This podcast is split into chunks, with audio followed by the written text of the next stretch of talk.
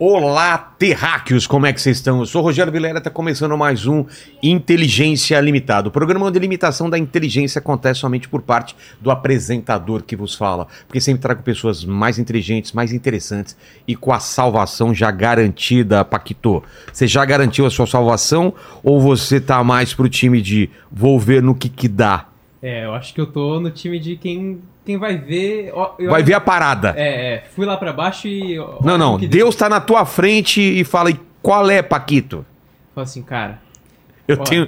Eu não vou falar nada porque você sabe o que eu fiz.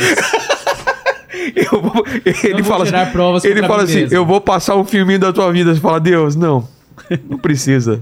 eu lembro. Tem, tem venda aí?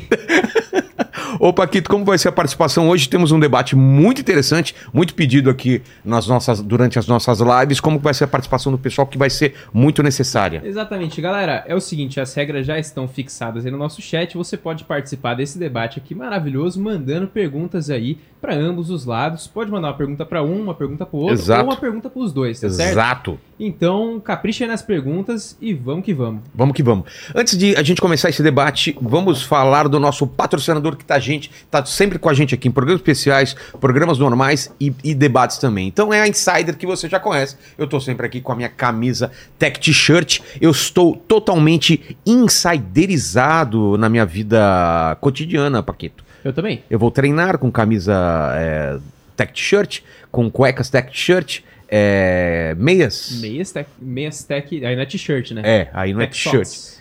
É socks, né? E o que, que você já tem do guarda-roupa? Porque hoje dá pra ficar com guarda-roupa completaço, né? Cara, eu atualmente tenho algumas camisetas, várias meias, Cueca. cueca e boné. Eu tenho.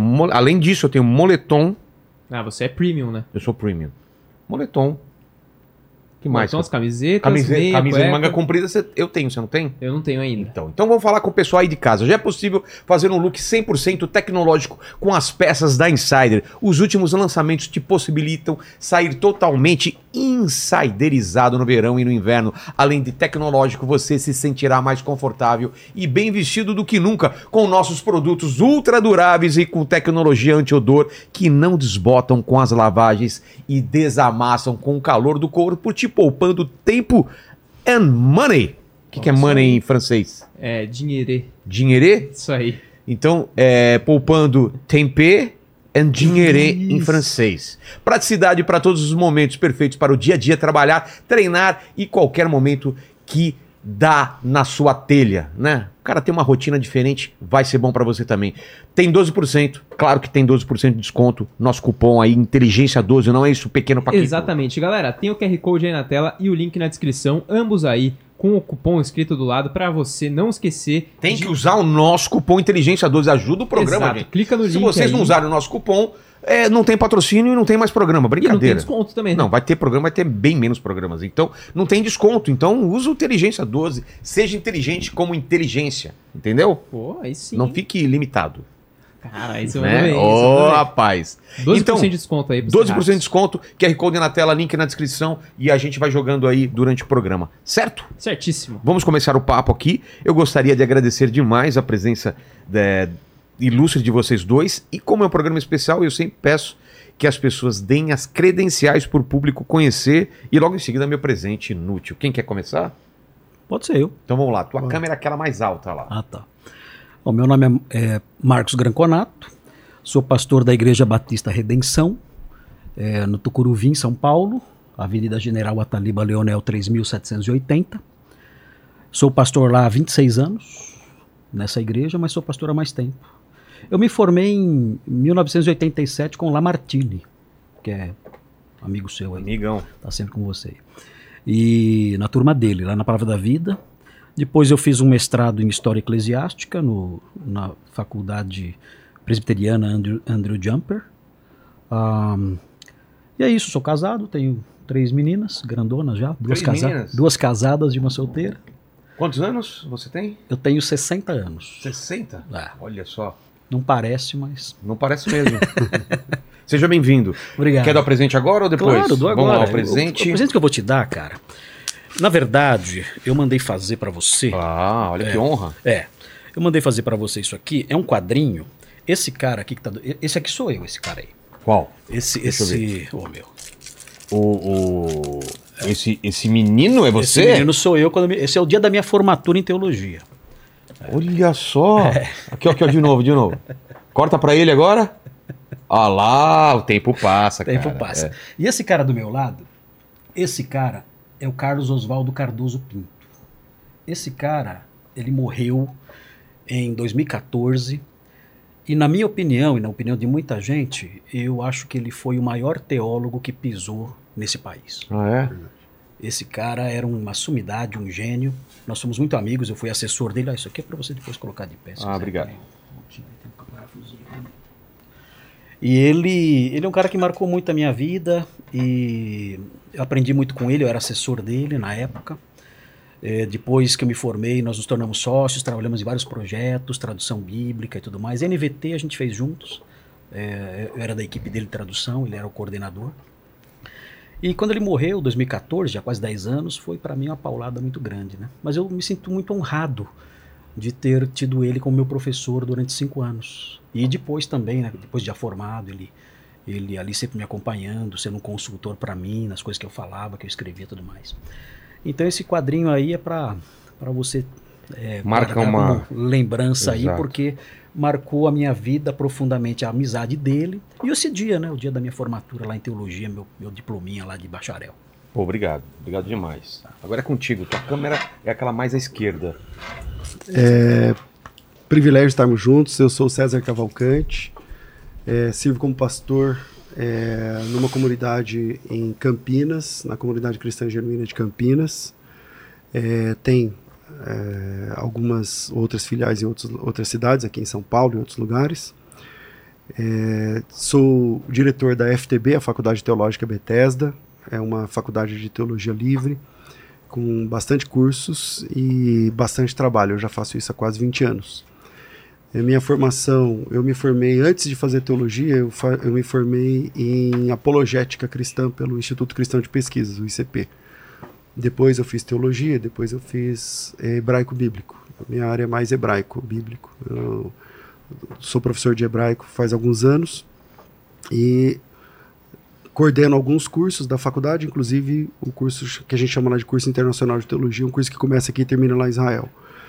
E também já faço isso há alguns anos e profissionalmente também trabalho na Rádio Musical FM. Lá eu, eu dirijo o programa de debates todos os dias, às 11 horas da manhã, e também de entrevistas, além do programa Crescendo na Fé, que também tem quase 20 anos, um programa que responde perguntas bíblicas ao vivo. A pessoa liga e pergunta o que ela quiser, e eu e os convidados, os professores, vamos ali ajudando cada um deles com as suas dúvidas bíblicas e um privilégio estar aqui, Vilela. O seu programa tem um alcance gigantesco, cara. E que bom que você sempre tem trazido aqui eh, temas que falam sobre fé, sobre Deus, sobre a Bíblia.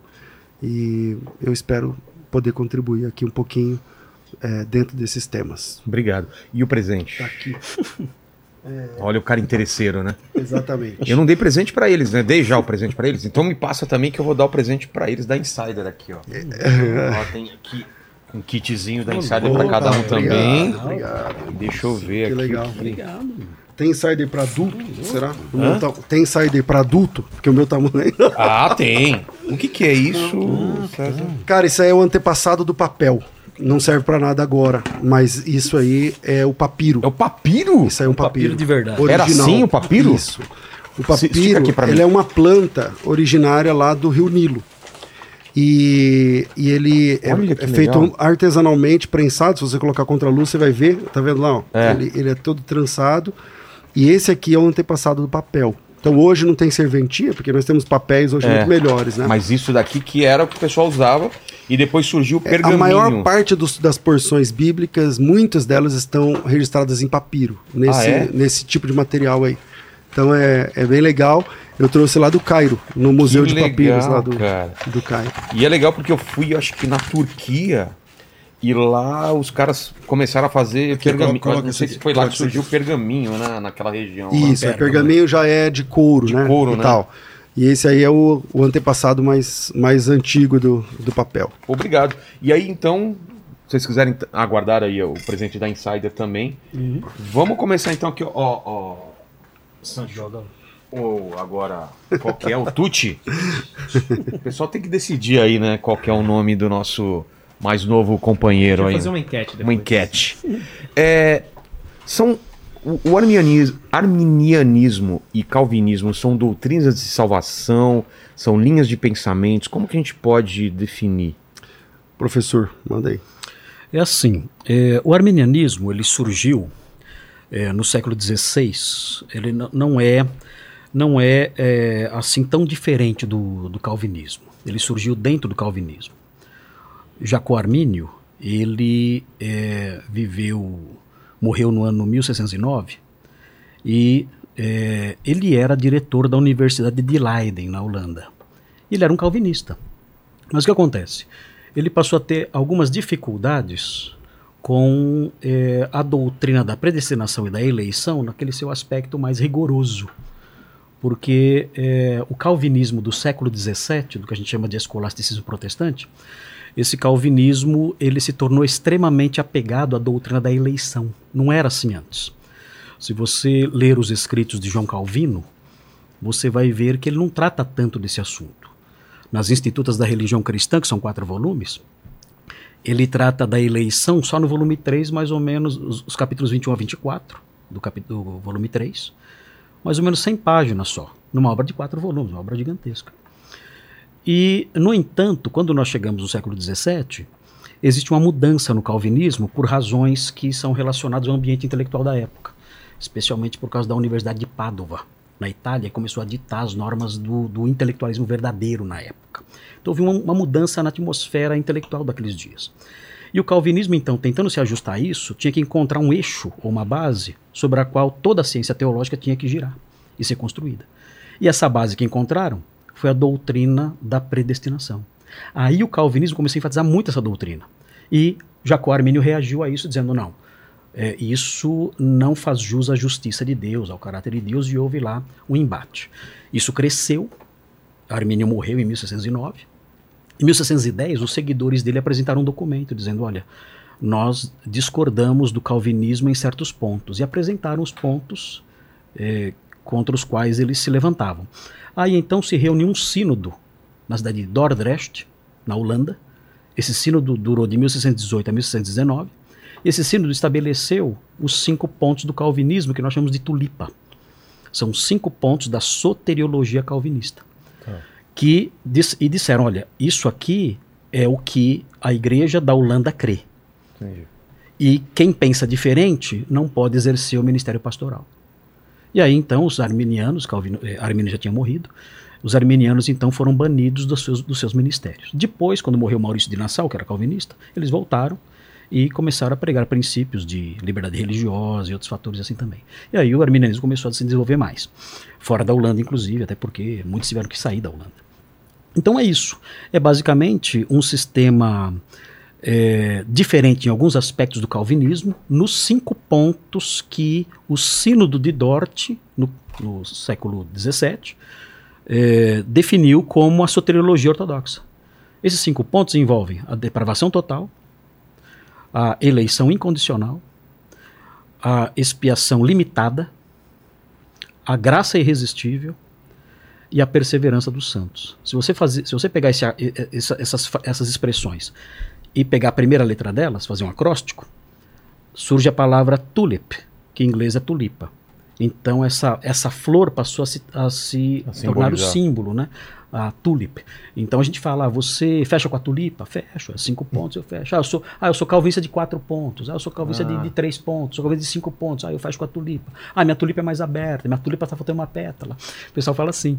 E você é calvinista, Eu sou calvinista de cinco pontos. cinco pontos. Eu sou. Como que a gente poderia começar essa conversa? O que, que vocês acham que é importante a gente, antes de tudo, falar? Eu acho que é importante falar o seguinte, desculpa, pastor, eu estou falando muito aqui, você não falou nada até agora. Mas é assim, eu acho que é importante nós destacarmos que as duas vertentes não são inimigas. Nós não podemos acreditar que são vertentes que se odeiam, que se excluem mutuamente. Isso não é verdade. Ainda que muitas pessoas partam para essa direção né, e, e ataquem com rigor e com severidade, até crueldade e desrespeito muitas vezes. O fato é que uh, o cristianismo, ele, o que une os crentes como irmãos na fé não, não é a tulipa. Nós temos que lembrar que eh, o Novo Testamento, antes dele ser concluído, já existiam pessoas crentes. Ou seja, muita gente morreu em Cristo sem nunca ter lido Romanos 9. Romanos foi escrito no ano 57 da era cristã.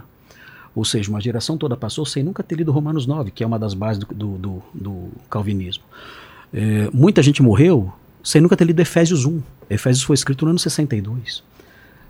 Passou praticamente duas gerações de cristãos, uma geração pelo menos, sem que jamais tivessem lido Efésios 1, que fala sobre a eleição. Enfim, é, é importante destacar isso. O cristianismo ele se fundamenta, e o que une os cristãos, é a realidade de crer em Cristo como seu redentor e crer nele só como seu salvador. Todo aquele que crê em Cristo como seu salvador é uma pessoa salva. Uh, e isso faz de nós irmãos em Cristo, independentemente dessas diferenças doutrinárias que às vezes as pessoas eh, se apegam e atacam tanto umas às outras. Né? Então acho que é bom destacar isso. Destacar que os, as duas vertentes são ortodoxas, as duas vertentes não são heréticas, por assim dizer. Não, nós não podemos chamar isso de heresia, heresia é outra coisa. Dentro da história da igreja, o conceito de heresia é diferente disso, essas questões. Um, e é, as duas entendem que a Bíblia é a palavra de Deus inerrante e infalível. Eu tenho uma admiração imensa por Jacó Armínio. Jacó Armínio era um homem de Deus, um dos personagens é, de reputação ilibada na história da igreja, um exemplo. Gostaria de imitá-lo na conduta. É impressionante a conduta de Jacó Armínio um santo homem de Deus, que teve lá suas questões, das quais eu discordo, as, suas, as respostas que ele deu, mas era um homem santo, um homem que amava ao Senhor e o serviu de todo o coração, com muito empenho em, vários, em várias frentes. Morreu novo, infelizmente, mas um exemplo de vida. Então era o irmão em Cristo que tinha lá suas lutas, suas dificuldades, suas respostas, a meu ver, algumas delas equivocadas, mas que era um crente em Cristo. E é assim que nós devemos, é, é, acho que, começar esse debate, sabendo que essas distinções não nos separam como crentes em Cristo que somos. Bom, é, eu concordo com muita coisa do que o, o pastor é, Granconato fala e é, entendo e senti a piedade dele ao tratar esse assunto e isso é muito interessante, porque Hoje, a soteriologia é a doutrina que estuda a salvação. Tá. A so, so, soteriologia. Soteriologia. É a doutrina da. É, a parte da teologia que se atém a esse assunto aqui de hoje, que é a salvação. Tá. É, ela está no Brasil bipartida entre calvinistas e arminianos. Uhum. Embora não sejam as únicas escolas, não sejam as únicas posições. Mas hoje. Pode citar algumas outras, por exemplo? Ah, você tem molinismo, você tem o. Amiraldismo. O, o amiraldismo, você tem um, um arminianismo com tempero wesleyano, que é diferente do, do, calvi, do arminianismo clássico. Mas é, os cristãos evangélicos, eles são conhecidos por terem a Bíblia como regra de fé e prática e não os sínodos e não as, os, os acordos doutrinários regionais, porque por, por mais que seja muito interessante hoje, abraçado por muitos, é, muitas denominações fora da Holanda, por exemplo, mas essa teologia é, é uma teologia nacional holandesa. E hoje, é, abraçado, por exemplo, aqui no Brasil, pelo pastor Gurconato, sua denominação, a Igreja Presbiteriana, são signatários, por assim dizer, do, do sínodo de Dort, por exemplo, ou da, da Tulip como um todo, dos cinco pontos do calvinismo, do qual ele falou aqui em português, não faz, não forma a Tulip, mas é, é os cinco pontos do, do, arminian, do calvinismo. Mas o cristão, ele não é signatário de acordos é, nacionais, internacionais, é, de partes ele é signatário das Escrituras. Eu acho que nisso nós concordamos. É, e a meu ver, a, a, mim me parece, com todo respeito, que o, os cinco pontos do calvinismo têm, um, têm problemas graves a serem revistos. E é interessante que nem os cinco pontos do calvinismo e nem os cinco pontos do arminianismo, que também tem os cinco pontos do arminianismo, foram desenvolvidos pelo próprio Armínio ou pelo próprio Calvino, né? Uhum. São, são pontos que foram desenvolvidos depois, entende? Então, eu não sei se o Calvino assinaria os cinco pontos que os calvinistas defendem agora.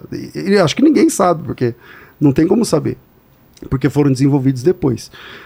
É, um dos pontos que eu discordo, Vilela e o pessoal que está acompanhando a gente, é a ideia de que Jesus Cristo não morreu por todos e que Jesus Cristo não ama todos. Então, para você abraçar o calvinismo, que é essa linha, você tem que entender que Jesus Cristo morreu não por todos. Então eu estou pregando para uma pessoa, tem uma igreja tem 100 pessoas, uma praça com 100 pessoas. Eu estou pregando, aí eu falo assim: se alguém aqui receber Jesus como Salvador, não sei o que lá e tal, você pode é, ser salvo. Isso não é verdade. Assim, é, é- como eles falam, é, é verdade, mas não é totalmente, porque nem todo mundo ali é escolhido. Jesus morreu pelos eleitos e não por todas as pessoas Os eleitos seriam quem? quem Deus elegeu antes da fundação do mundo. Então Deus, ele escolheu, tipo assim, pensa que Deus antes do haja luz só tem Deus. E ele existe nele mesmo, na Trindade perfeita e tal. E pensa que antes dele dizer haja luz, antes dele dizer haja luz, ele já sabia que esse podcast ia estar acontecendo, certo? E ele já sabia como eu, você e ele, todo mundo que está aqui, todo mundo que está acompanhando a gente, seria e viveria. E ele já colocou o teu nome no livro da vida ou não. Então você já nasce salvo ou você já nasce perdido. E nada que você faça muda esse curso, nem mesmo a sua conversão. Por quê? Porque Jesus, vamos dizer que você fosse um perdido e eu salvo. Então Jesus morreu por mim, não por você. Ou ao contrário, você é o salvo, eu sou o perdido. Na cruz, o calvinista, profissional, o calvinista cinco pontos, ele vai dizer assim: Jesus morreu pelo Vilela, mas não pelo César. Levando em conta, a gente não sabe quem é escolhido e quem não é, né? Quem é eleito e quem não é. Mas levando em conta, se você é eleito, então a morte de Cristo, ela é eficaz só para você. Para mim, não importa. Eu posso Mas aceitar a mim- Cristo, mas- posso ir para a igreja. Mas a minha dúvida é: você não pode, no meio do caminho, Não. ser eleito. Não, não. Jesus morreu apenas por um grupo. É isso? e esse grupo é os eleitos. É, É, é assim que o calvinismo crê. É, tem aí uma, um espantalhozinho aí. né? É um espantalhozinho que foi criado pelo Charles Wesley, ou melhor, pelo John Wesley, que diz o seguinte: o John Wesley ele era um arminiano e ele se envolveu num embate com um cara chamado Augustus Toplady. Augusto Toplady era um, um fã de um calvinista chamado Girolamo é, Zanchius, alguma coisa assim. Esqueci o nome dele. Zan- Zan- Zanchi, Zanchi. E o, o, o Toplady eh, traduziu as obras de Zanchi. E o Charles Wesley, eh, de forma desonesta, é uma mancha na biografia dele. É o ele- John Wesley, não é? O John Wesley. É o John Wesley. John Wesley. O John Wesley eh, traduziu, pegou uma, uma frase e atribuiu essa frase ao Toplady, dizendo o seguinte, que o Toplady tinha dito, ele colocou essa frase e assinou, como se fosse o Toplady, dizendo o seguinte, olha, a pessoa, ela, se ela não for eleita, não importa o que ela faça, ela pode inclusive crer em Cristo, que isso não vai adiantar. E se, ela, e se ela for eleita, ela pode inclusive não crer em Cristo, não importa, ela vai ser salva. Isso nunca nenhum calvinista disse. Porque nenhum calvinista nunca disse isso? Por uma razão muito simples. A palavra de Deus estabelece em Romanos 8 que existe um processo eh, fixo que envolve a eleição. E esse processo ele é descrito em Romanos 8. Romanos 8 fala que aqueles que de antemão conheceu, a estes também chamou. Então é uma cadeia. Aos que chamou, a estes também justificou. E aos que justificou, a estes também glorificou. Então existe um processo fixo, não há como a pessoa ter sido é, é, eleita e depois não ser chamada e não ser justificada. Então essa ideia de uma pessoa que é eleita e não crê em Cristo, isso não existe na- no, no- no discurso calvinista. Nenhum calvinista fala isso. Isso aí é uma atribuição de falas que já vem já de, de 200 anos e que nunca nenhum calvinista falou. Mas eu também não falei, tá? Aqui. Ah. Eu, não, eu não disse isso. É, eu entendi que você tinha falado. Não, não, Não, falei. não falou. Não Ok, falei que então se a é- pessoa. Me... É, eu não falei isso. Que se Você ela não cresce. Não, Ok. não. É, eu entendi que você tinha falado É, exatamente o que eu isso. disse é assim: que o calvinista até falei, o calvinista profissional de Clássico. cinco pontos, É. o clássico, ele entende que Jesus Cristo não morreu por todos. Uhum. E essa morte de Cristo é eficaz apenas para os eleitos. Por exemplo, se você é eleito, você já tá, Como você nasceu salvo. Como que eu sei se eu sou eleito? Você sabe que. Não que- dá para saber. Dá pra saber, claro que Como? dá pra saber.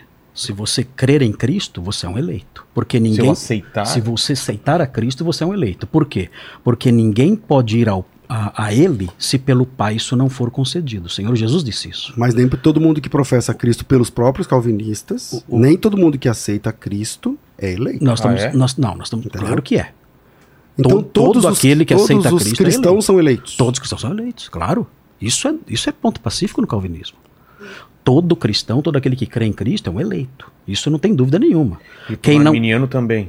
Para Para o arminiano arminiano, também. Tá. Para o arminiano também. Quem, quem crê em É, Jesus sim. é, salvo. É salvo. Agora, é, quando eu digo, o primeiro ponto lá que eu falei, que eu, da Tulip, que eu discordo, que não é exatamente o primeiro da, da Tulip, mas é o primeiro que eu levantei aqui, é que Jesus Cristo não morreu por todos, entende? Então, se é o pastor É, Granconato é- é realmente de cinco pontos, ele tem que dizer aqui, publicamente, que crê que Jesus não morreu por todo mundo. Claro que não. E Não? ele, e ele não morreu por todos. né? E Deixa eu explicar melhor. Tá. Primeiro, a questão da, da- dos eleitos de Deus. Isso é ponto pacífico. A Bíblia mostra expressamente que Deus tem seus eleitos.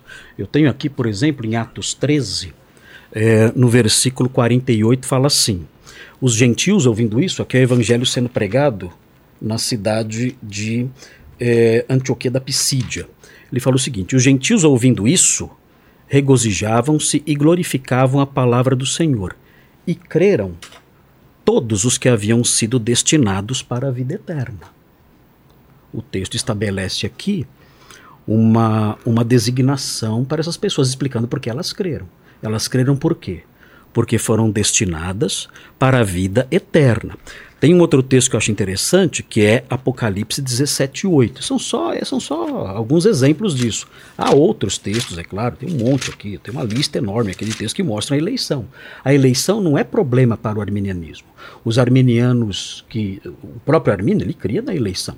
O, o problema é que Armínio cria na eleição por, por outros mecanismos, mas ninguém rejeita a eleição porque é uma expressão bíblica. Verdade. Deixa eu ler aqui Apocalipse Então 17, essa é a 8. diferença sobre o, como é feita essa eleição. Exatamente, essa é a distinção. Tá. Então, por exemplo, Apocalipse 17,8 fala assim: A besta que viste é escatológico, né? Sim. Era e não é, e está para emergir do abismo e caminha para a destruição. E aqueles que habitam sobre a terra, cujos nomes não foram escritos no livro da vida desde a fundação do mundo, se admirarão, vendo a besta que era e não é, mas aparecerá. O texto aqui fala de um livro da vida escrito desde a fundação do mundo. Ou seja, existe um registro, por assim dizer, né? Um registro das pessoas salvas. E a Bíblia sempre se refere a esse grupo como grupo de eleitos. A Bíblia fala em Mateus 24 que se não fosse por causa dos eleitos, ah, os sofrimentos da tribulação seriam muito maiores. É, Romanos 8 fala da eleição segundo a graça, que, os que muitos judeus permanecem filhos porque foram eleitos segundo a graça. Efésios 1 fala que nós somos eleitos antes da fundação do mundo. Então existe uma série de, de textos que mostram isso aí. Agora, sobre a expiação limitada, isso aí é um ponto que os próprios O que, calvinistas. que é expiação limitada? Expiação limitada, Que Jesus Cristo, não morreu Cristo por todos. morreu só É pelos esse eleitos. ponto que eu levantei Tá, é lá o ponto atrás. que que agora. Eu creio que Jesus morreu por todos e ele não crê que Jesus morreu por todos. Isso. E o nome disso é expiação. Expiação a limitada. expiação dos pecados que Jesus fez na cruz Não não, serve para todo mundo. Não foi limi- ilimitada, Não foi limitada. limitada. Pra crê todo que foi limitado, eu creio que foi ilimitado para a- todos. Porque a grande pergunta é a seguinte: Cristo morreu para abrir a possibilidade para um número ilimitado de pessoas serem salvas, ou Cristo morreu para comprar um grupo que ele já tinha escolhido? Ora, se eu creio que ele já tinha os seus eleitos, então eu creio que ele morreu, veio aqui para resgatar esses eleitos que ele já tinha. Não fazia sentido ele morrer por alguém que não estava lá no, no- no grupo de eleitos eh, eh, desde antes da fundação do mundo. Então esse é, um, esse é o aspecto lógico. Tem a ver com o pecado original ou não? Tudo isso que a gente está falando. Assim, não diretamente, Tá. não tem a ver, porque é assim, a eleição incondicional, é, ela é pela graça, não tem uma razão para ela. Entendi. Deus não escolheu você Pelas porque minhas- pelas minhas ações. pelas suas ações, porque ele viu algo legal em você. Ele escolheu você gratuitamente, de acordo com é, o beneplácito da sua vontade, diz Efésios. E isso é algo significa que a graça não tem motivos. Por que Deus me escolheu e não outro? É o abismo da cruz que Agostinho falava. Ele falou assim, olha, isso aí é o abismo da cruz. Eu não consigo explicar isso, não há razão. E a graça é isso, é a ausência de motivos. Deus me escolheu sem que eu fosse melhor do que o fulano. Agora, Então isso é a graça de Deus. Agora, Agora- só, só uma coisinha rapidinho. É assim, a expiação é, limitada dentro do universo calvinista existe uma vertente que é chamado de universalismo hipotético, que fala o seguinte: não, Cristo morreu por todos. É o calvinista de quatro pontos da escola de Saumur. A escola de Saumur, na França, de um cara chamado é, era o sobrenome dele, né? Moisés Amirot. Ele falava assim: não, Cristo morreu por todo mundo. E, e- ou seja, ele morreu por todos, é universalismo hipotético por quê? Ele morreu por todos para que, na hipótese de alguém crer, a pessoa possa crer. O calvinismo de Dort fala não, Cristo morreu para comprar ali os seus eleitos apenas. Agora, em que ponto eu acho que o arminianismo acaba caindo nisso também? Na verdade, o arminianismo ele crê na expiação limitada também. Por quê? Porque o arminianismo ele crê assim, ele acredita que eh, as pessoas que, que creram, creram porque Deus previu que iriam crer. Eh, Desde a eternidade, Deus olhou no eu gostaria de história- contribuir se eu pudesse. eu só, só vou fechar o pensamento aqui, já, eu já, já passo para você, desculpa. Mas é assim: é, é, é, ele, ele diz o seguinte: olha, Deus previu a fé. Então Deus previu a fé e previu quem iria é, se é, perseverar na fé. Tá. Quando ele viu quem ia crer e quem iria perseverar na fé, ele escolheu essas pessoas. Então, é a eleição de acordo com a presciência de Deus. E aí usa alguns textos para isso, 1 de Pedro 1, 2, tá? o Romanos 8 também, para dizer isso. Olha, é, é, Deus escolheu com base na presciência. Então a pergunta é a seguinte: se Deus escolheu com base na presciência, então já tem um número fixo. É, Então, quando Cristo veio aqui, ele veio para salvar quem? os eleitos. É claro. Então, pela lógica, o armenianismo cai na expiação limitada também. Então eu posso falar, não, ele veio aqui e tal, morreu por todo mundo. Não, morreu à toa então. Morreu à toa, porque já tinha o número definido pela presciência, quem iria ser salvo e quem iria perseverar. E ele veio para morrer por quem? Por eles, é lógico, é evidente. Então, é claro que o arminianismo acaba caindo nisso também, ainda que não queira admitir. Mas essa, é- esse, é, esse é o fato. né? Vamos lá. Então, então vamos lá. É bom é, esclarecer, enfatizar que o princípio bíblico é que Jesus Cristo morreu por todos, por todas as pessoas. A Bíblia diz isso, Vilela, vez após vez. A ideia de que Jesus morreu por alguns não é bíblica, é teológica.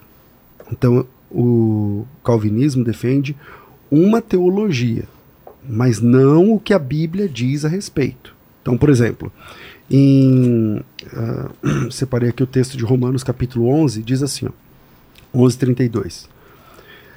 Porque Deus a todos encerrou na desobediência.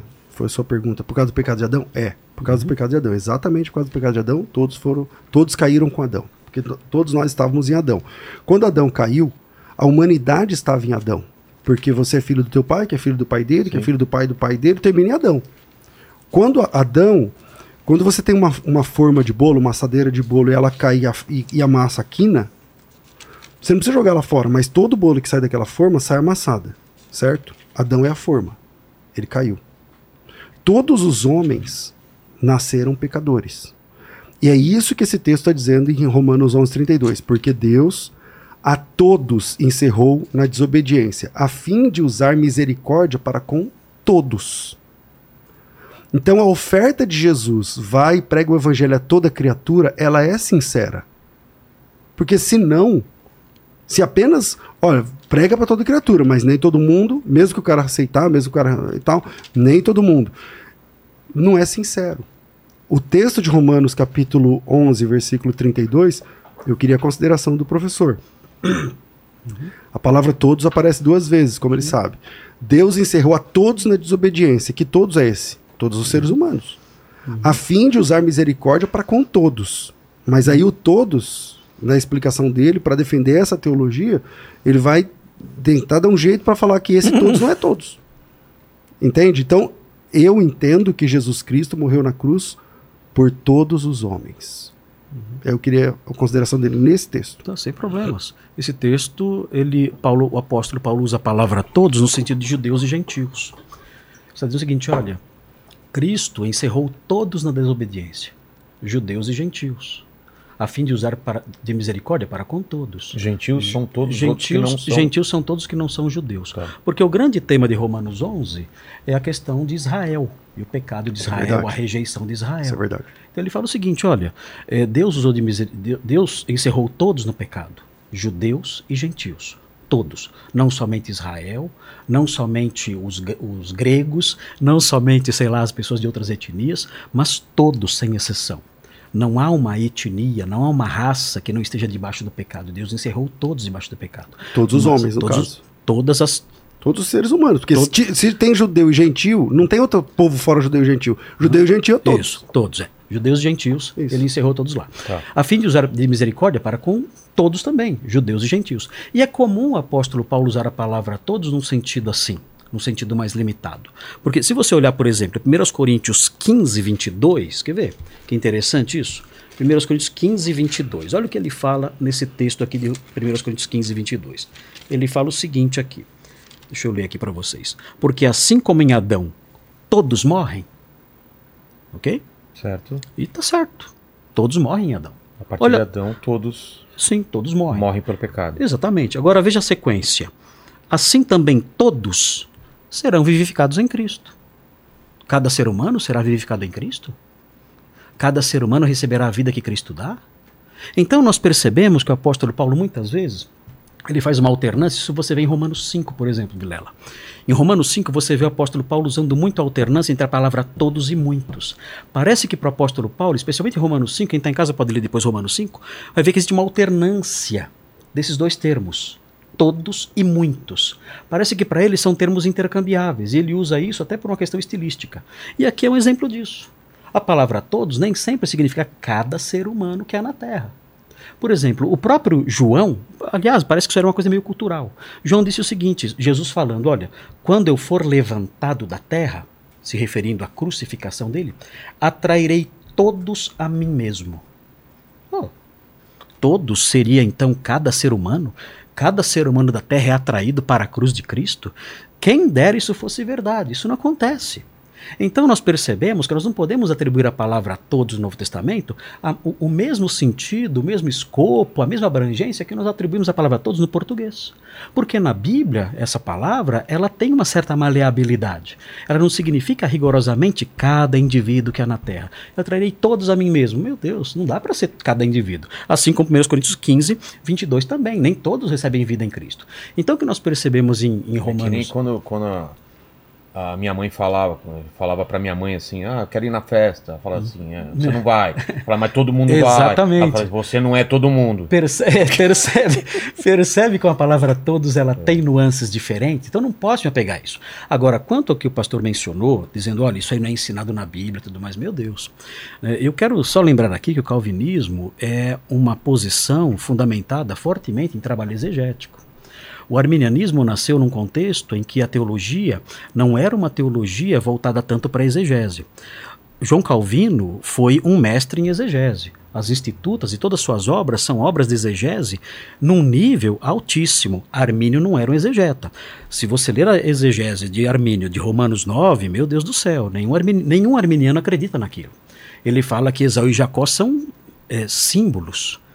Ou seja, quando ele vê uma dificuldade, ele corre para transformar a coisa em símbolo. Aí fica fácil. Eu, eu alegorizo o texto e atribuo a ele o significado que eu bem entendo. Então, não dá para levar muito a sério a questão, eh, as questões exegéticas de Armínio, porque ele nem viveu num contexto de ênfase em exegese, que foi o, o escolacismo protestante, que era um, um- um ambiente mais voltado para a lógica do que para exegese. Agora, eh, eh, Calvino e seus seguidores, eles sempre foram muito sérios na exegese muito apegados à exegese, mesmo em séculos posteriores. Né, Como Jonathan Edwards, os livros que ele escreveu e tudo mais, os comentários todos dos calvinistas do passado, os puritanos, todos comentaristas de renome, eram pessoas que se debruçavam sobre o texto bíblico para fazer exegese do texto. E é interessante observar o seguinte: Jesus, ele fala em, em João 10, ele diz algo interessante, que deve ser levado em conta, e que a gente, entre outros textos, né, não, são, não é só esse, tem um monte. Mas João 10, por exemplo, capítulo 11, versículo 11, ele fala o seguinte: João 10, 11, eu sou o bom pastor. O bom pastor dá a vida pelas ovelhas, ele fala. Veja também o versículo 14, fala assim: Eu sou bom pastor, conheço as minhas ovelhas elas me seguem. Assim como o Pai me conhece a mim e eu conheço o Pai e dou a minha vida pelas ovelhas, ele fala. Ele prossegue no versículo 26, ele fala algo interessante no versículo 26. Ele fala assim: Mas vós não credes, porque não sois das minhas ovelhas.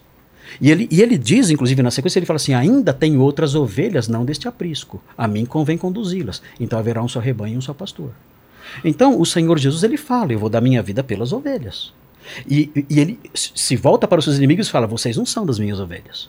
Eu vou dar a minha vida pelas ovelhas e um dia elas ouvirão a minha voz e crerão em mim e vão me seguir. Então, quando ele fala que dará a vida pelas ovelhas, temos que levar isso em conta. E, e ele aponta para os inimigos e fala: Vocês não são das minhas ovelhas? Bom, Está bem É. evidente isso aí, que ele tem um grupo específico que ele veio resgatar. E que o arminianismo não destoa disso. O arminianismo fala de um grupo específico. Jesus veio para morrer por quem? Pelas ovelhas, pelo Então- que ele- por aqueles que ele escolheu. Então vamos lá. É, dizer que Jesus morreu apenas por um grupo, é, na minha opinião, é, não- esse, esse texto lá do todos, né, se é judeus e gentios, então obviamente são todos mesmo, todas as pessoas, judeus e gentios. Quando a gente fala na Bíblia judeu e gentil, Vilela, é uma desinência para todas as pessoas. O mundo Porque- inteiro. É, porque Da judeu época. é judeu, o resto é gentil. Então quando você fala judeu e gentil, é todos. Não necessariamente. É to- então quem cita um que está fora de judeu e gentil? Não, não, não é essa a questão. Mas tem alguém que Claro tá- que tipo assim, não. quando, quando eu falo assim, ó, Claro que não. esquece essa soteriologia por um minuto. Quando eu falo o seguinte, ó, é, judeus e gentios tomam água. Tem algum ser humano que tá fora não, disso? é claro, beber água é outra coisa, né, pastor? Não, eu- Cá não é água, tô falando assim, Claro. tem alguma Sim, pessoa sim, que sim, escapa entendi. do judeu e Eu gentil? entendi seu não tem. ponto, mas necessariamente não é assim. Quando eu falo assim, olha, é, é, Jesus morreu por pessoas, como fala em Apocalipse, por exemplo. Fala assim, olha, Jesus morreu por homens de todas as raças, tribos, línguas e nações. Significa que ele morreu por cada homem de cada raça, tribo, língua e nação? Significa, por Não, conta de Hebreus capítulo 2, pastor. Significa apenas que ele morreu por homens que pertencem a todas as raças, tribos, línguas e nações. Vamos lá, É isso Hebreus que 2, significa Ok, mundo. Hebreus 2:9 diz Hebreus assim, ó, 2:9. Se liga aí o pessoal que está acompanhando aí o debate, todo mundo, vamos lá. Uhum, Vemos, todavia, aquele que por um pouco, uhum, tendo sido feito menor que os anjos, Jesus, uhum. por causa do sofrimento da morte, foi coroado de glória e de honra, para que pela graça de Deus provasse a morte por todo homem. Aqui não está nem no plural, para falar ah, todos os homens significa uma nação, não.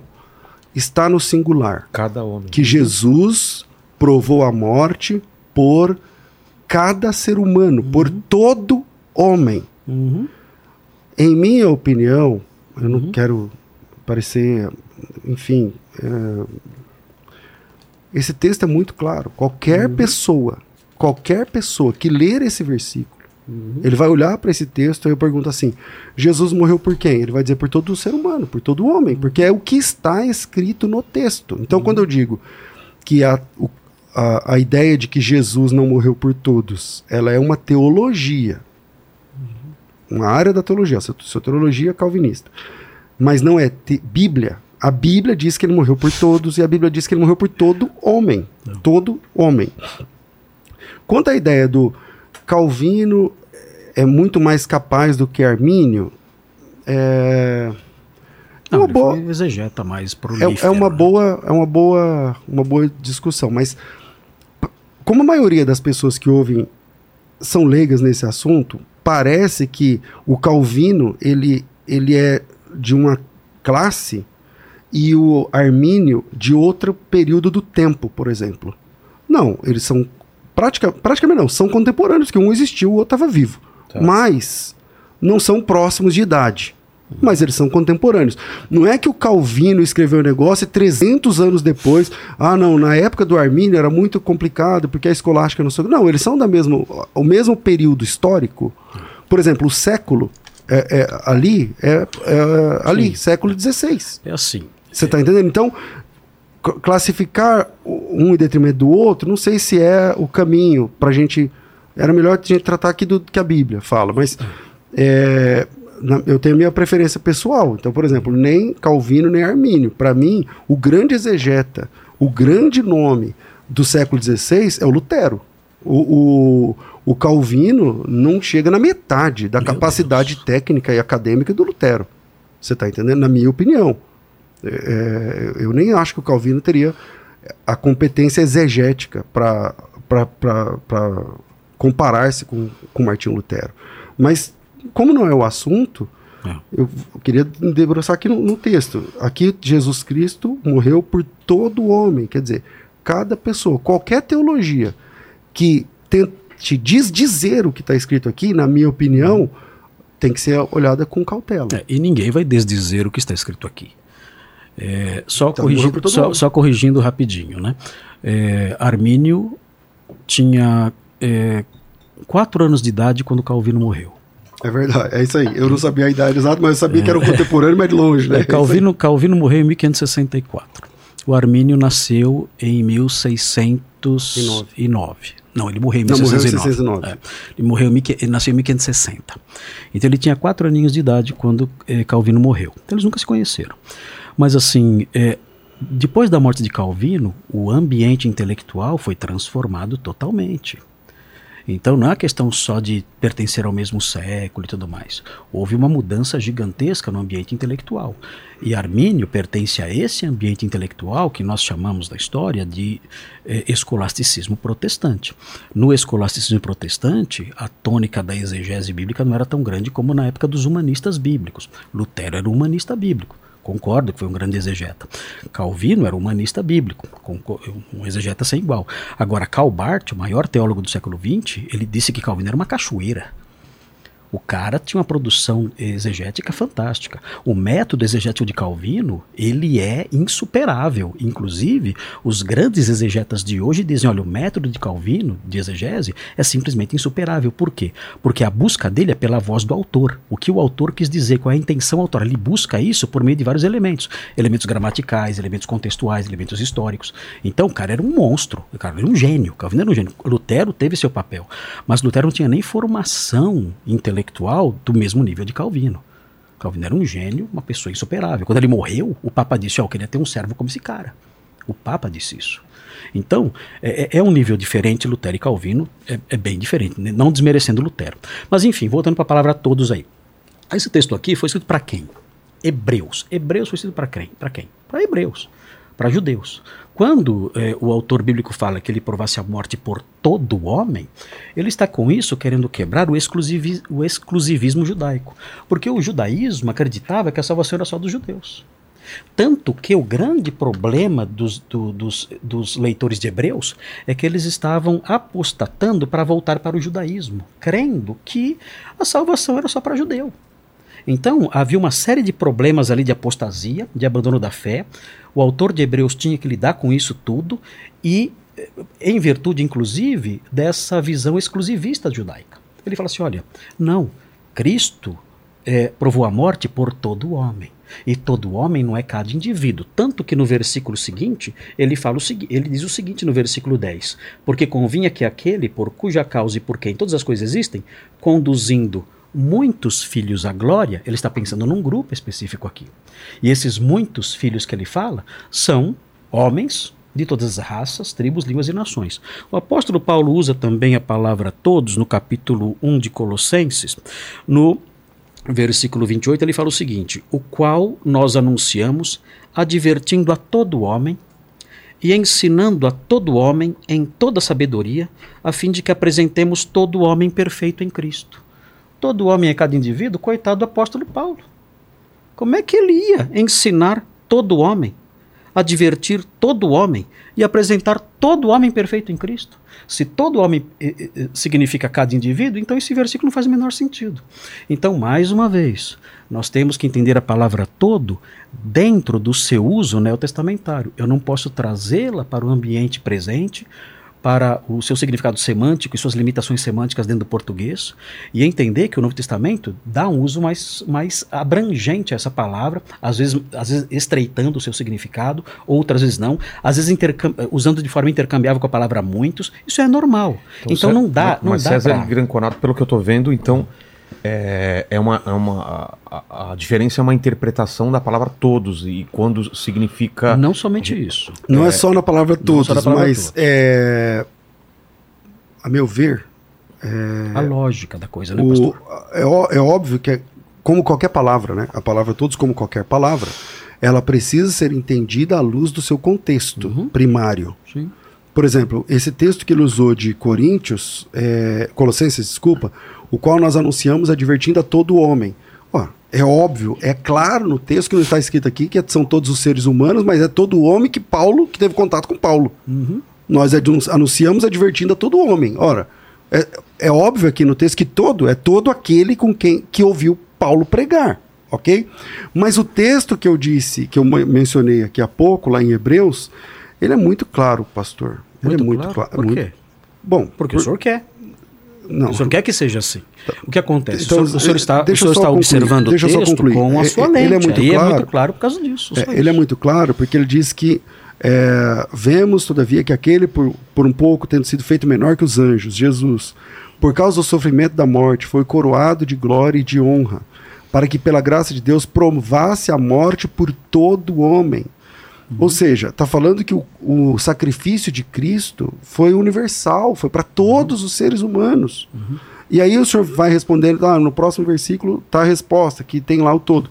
Porque Muitos. convinha que aquele que é, aquele cuja causa é muito, muitos, óbvio, fica claro aqui no texto que muitos são aqueles que receberam esse sacrifício, que não são todos que recebem. Não são todos que recebem. Então, é, dizer que Jesus Cristo é, não morreu por todos é uma. E outra. Isso tem um, um outro problema, na minha opinião, no calvinismo, que eu é, acho complicado. Que Deus também não ama todos. Então o calvinista não só crê que Jesus não morreu por todos, Aqui não ama. não ama. Não ama todos. Deus ama eleitos. Ele não ama todos. O que para mim, a pessoa que diz que Deus não ama todos, na minha opinião, é, é uma fala divorciada da, da Bíblia. Porque é muito triste ver pessoas que foram chamadas para pregar o Evangelho negando que Deus ama todos os seres humanos. A Bíblia tem mais textos que falam do amor de Deus do que textos que falam pra- pra- da eleição. Pelo menos dezenas de vezes mais textos que falam sobre o amor de Deus do que textos que falam sobre a eleição. Em 1 de João, capítulo 4, versículo 8, diz assim: Aquele que não ama não conhece Deus, porque Deus é amor. Veja, amor não é um atributo de Deus. O amor aqui não é um atributo, ele faz parte da essência de Deus. Deus é amor. Um Deus que não ama não é o verdadeiro Deus. Deus é amor, a essência de Deus é amor. Porque o Deus bíblico é amor. Não é que ele tem amor, não é que ele sente amor de vez em quando. Deus é amor. Amar é a essência de Deus. E, e ne- nesse contexto ele fala assim: quem não ama não conhece Deus, porque Deus, na sua essência, é amor. E aí, é, essa teologia, é, essa soteriologia calvinista, então, por exemplo, primeiro, Deus não morreu por todos. Segundo, Deus não ama todos. Deus não ama todas as pessoas. Então, um Deus que não ama alguém precisa conhecer o Deus verdadeiro. Porque o Deus verdadeiro é amor. A essência de Deus é amor. É impossível que Deus não ame por causa da sua própria natureza. É da natureza de Deus amar. Se ele é amor, é da natureza de Um Deus amar. É impossível que Deus não ama. Ah, é, mas e os não eleitos? Tá, então é uma outra discussão. Então, na minha opinião, essa conta não fecha. E, de novo, o próprio Calvino, ele não escreveu esses cinco pontos. Esses cinco pontos foram feitos depois do Calvino. Depois Uma- da, Foi da- uma organização em isso, cima das ideias. depois da morte do Calvino. Conquanto ele fala, não, mas eu acho que o Calvino é mais capaz do que Lutero, não sei o que lá. Lembrando que o Lutero era doutor, era tradutor de Bíblia, de grego, de hebraico e tudo mais. Entende? Então, é... mas aí eu... Tinha um momento que o pastor estava falando bastante, eu queria interromper, eu não quero fazer isso com ele também. Então, pode falar, pastor, por favor, me Posso perdoe falar? se eu passei da, da, da Pode, pode falar e depois eu quero colocar uma outra questão que é se a eleição ela está condicionada à vontade de Deus ou à vontade do homem, entendeu? Tá, tá bom. É assim, é, sobre essa questão do amor, né? É, o que acontece no calvinismo é a manutenção de uma tensão teológica que é insolúvel. Qual é essa tensão teológica insolúvel? É, o calvinista ele afirma o seguinte: olha, Deus ama, Deus é amor, o seu amor é infinito.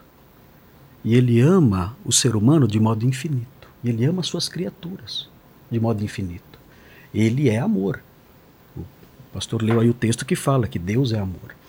Mas existe também na Sagrada Escritura, existem textos que é, se chocam com isso aparentemente. Nós não sabemos como lidar com essas coisas.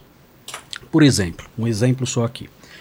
É, Provérbios 16, 4. Olha só esse texto. Fala assim: é, O Senhor fez todas as coisas para determinados fins, e até o perverso para o dia da calamidade. Como é que é isso? Deus fez o perverso com objetivo para o dia da calamidade.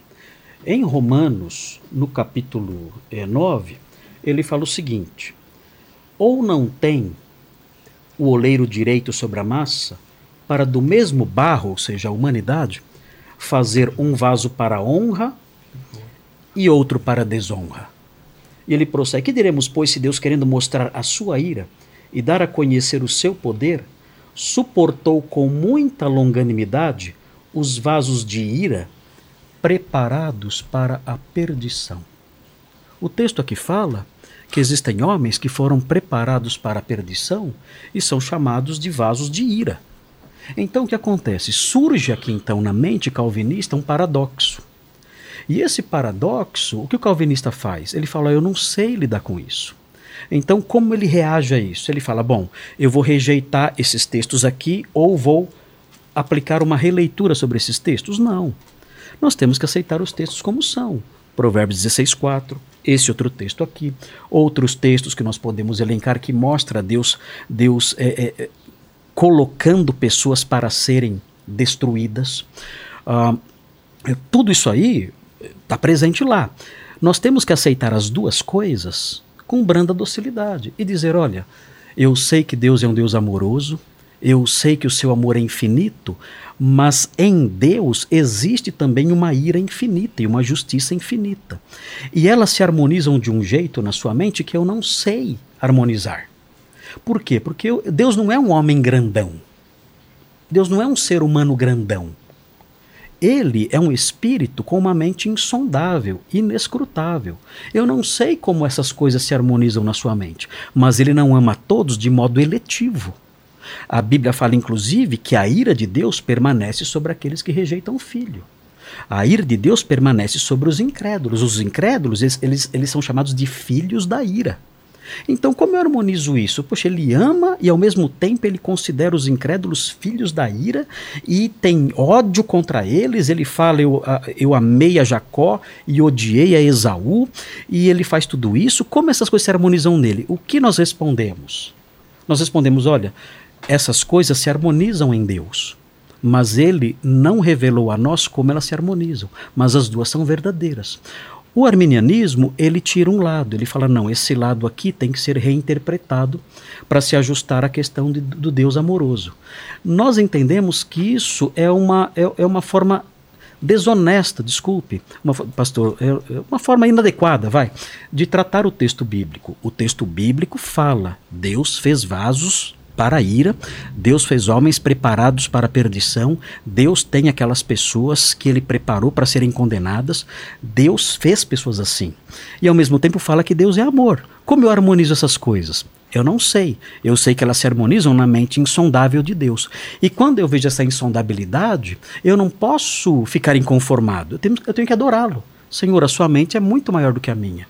Eu sei que tudo isso no Senhor é santo a sua ira é santa, o seu amor é santo e ambos são infinitos e verdadeiros. É assim que eu tenho que interpretar essas situações. É o paradoxo, é a tensão. Se eu quiser eliminar a tensão, eu vou só escolher alguns versículos docinhos, os versículos que é, é, é, o, é chantilly do café. Né? Eu só tomo o chantilly do café e não tomo café amargo. Eu tenho que tomar o café da teologia, ele é um café com chantilly. tem os versículos doces e tem o café amargo. Eu tenho que tomar o café inteiro. Agora eu pegar só o chantilly e tomar e beber e deixo o café amargo para lá, não. Beba o café todo. Deus é amoroso infinitamente, mas a Bíblia fala também dos vasos de ira preparados para a perdição, do perverso para o dia da calamidade. Fala que Deus fez essas pessoas para a sua justiça, que eles estão debaixo da sua ira, fala tudo isso. Essas coisas se harmonizam nele. Como? Nós não sabemos. A sua mente é insondável, é inescrutável. Paulo ficou admirado diante disso, temos, temos que ficar admirados também. Você ia fazer uma pergunta? Posso falar? É que a minha vai, eu acho que vai sair do tema, não vai? Não sei. É, é aquela sobre. Completa primeiro, depois Tá, eu faço. então, vamos lá. É, por algum motivo, é, os irmãos estão entendendo, alguns irmãos entendem, parece que é o caso do pastor Granconato, que ira é um antônimo de amor, mas não é. Ira não é o antônimo de amor. Qualquer pessoa que ama fica irada. E isso não faz com que ela deixe de amar. Entende? Então, é, o, o problema que eu, que eu entendo aí, quando ele diz assim, ah, os calvini, os arminianos, eu- olha, eu não sou arminiano, no sentido de que eu abraço tudo que o, o Armínio falou. E, e quem, me, quem me conhece sabe disso, eu falo isso Claro. abertamente há muito tempo. Agora, é, dizer que ah, os arminianos eles, eles tiram alguma coisa seletivamente, e- e- e- ele até falou, depois ele consertou falando que era uma desonestidade, depois ele falou, falou uma palavra mais suave, mas que diz, diz a mesma coisa. É, o calvinismo faz isso, na verdade, entendeu? Ele, ele aleja, aleja a- a- o texto de algumas coisas, tipo, não vamos tratar esse assunto, e, e o assunto tá lá, meu irmão. O assunto tá lá. Qual, que, por exemplo? que Deus morreu por, que Jesus morreu por todos, Ah, tá. por exemplo. É, voltou no- Que, que Jesus ama expliquei que, Je- que Jesus ama a todos, né? E agora do amor, a ira, ela não é antônimo de amor. A ira não é o contrário do amor. Uma pessoa que ama também fica irada. E, e isso não faz com que ela deixe de amar enquanto ela está irada. Por exemplo, você pode ficar. eh, O apóstolo Paulo fala para os pais não se irar, não provocar ira aos filhos e tal, tudo mais. Significa que aquele filho deixa de amar ou o pai deixa de amar? Não, não significa. Entende? Deus, ele vai julgar os ímpios. Deus, ele Jesus quando voltar, ele vai, vai ter a batalha do Armagedon e tal, tudo mais, mas porque esses ímpios, eles rejeitaram Jesus Cristo. O amor de Jesus Cristo, que era até naquele dia que ele voltar, porque aquele é o último dia, incondicional, real, verdadeiro. Pastor, isso é um Por isso de- essas pessoas, eu só concluo. Por isso essas pessoas serão julgadas e castigadas. Aliás, o amor é, é colocado pelo calvinismo como sendo um, uma- um contraponto da, da ira, né? Ira de um lado, que se Deus é amor, como ele fica irado? Como assim? Não podia e tal. É, o amor que que Deus tem por nós é incondicional. E quando perguntaram para Jesus o que eu, eu hei de fazer para herdar a vida eterna, um dos fariseus, ele disse: ame Deus. Ame Deus sobre todas as coisas. Que é um outro ponto que o calvinismo vê algum tipo de problema, porque o calvinismo não admite que o homem tem escolha. Então, primeiro, elencando aqui os problemas que eu acho, que embora eu entenda que o Calvino tem uma grande contribuição para o, o mundo cristão, no que, no, muita coisa que ele escreveu, porque muito do que ele escreveu nem é sobre soteriologia, mas é como ele disse, estudos, eh, eh, livro por livro da Bíblia e tal, tudo mais, beleza. Ele faltou terminar o Apocalipse, que eu queria muito, porque eu sou pós, mas é um outro assunto aí. É, conquanto o calvinismo é, diga que Deus ama, mas o a ira meio que atrapalha esse amor, por outro lado, ele diz também que o ser humano não tem livre-arbítrio para amar Deus.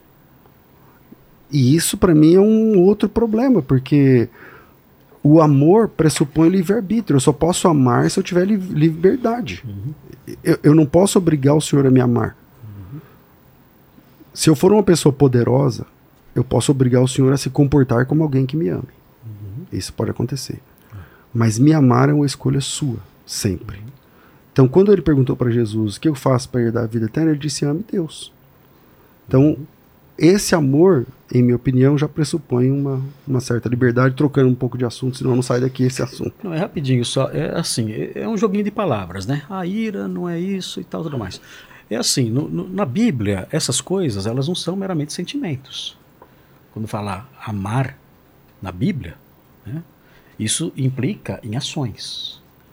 E a ira também. A ira implica em ações, não é só meramente um sentimento que o pai tem pelo filho, ou o filho tem pelo pai, não é isso. São coisas práticas. Quando fala eu amei Jacó e, e odiei Esaú, ele quer dizer eu rejeitei Esaú. É algo prático. Então, quando falamos que estão debaixo da sua ira, isso significa que eles estão debaixo da punição de Deus e é algo severo mesmo. E, e, e o que o pastor disse aí até ilustra, em certa medida, a realidade de Deus. É, assim como nós podemos nutrir no nosso coração amor e ira, Deus faz isso também de uma forma que nós não conseguimos harmonizar. Tem textos que falam isso é, claramente aqui sobre a, o, o, amor de Deus não ser dirigido a todos. Por exemplo, 1 de Pedro 2. É, é, deixa eu ver aqui, eu anotei aqui. É, 1 de Pedro 2. Ah, não, não. Não é o 2,4. Puxa vida, eu me distraí aqui. É, Deixa eu só achar aqui rapidinho. Desculpe aí. É... Não, tranquilo. Enquanto isso, Vai lá vendo. Paquito, como que tá o chat aí? Tem algumas dúvidas em relação ao ah, que a gente está tá falando? Tem, ó. É... Vamos lá. Uh, tentar pegar mais no tema aqui. É... Ó, o pastor Flávio Costa, ele mandou uma pergunta aqui pro César. Ele falou: Se Jesus morreu por todos os homens, Deus não estaria punindo o pecado duas vezes ao condenar, ao condenar o descrente? Não. Jesus morreu na, na cruz por todos os homens, esse é o ato da graça. Ali Deus não está condenando as pessoas, pelo contrário, está salvando, está oferecendo salvação. Tito 2,11 diz assim: ó, a graça de Deus se manifestou trazendo salvação a todos os homens. A graça de Deus se manifestou trazendo, ofertando, oferecendo salvação a todos os homens. Aqueles que creem são salvos, aqueles que permanecem são salvos.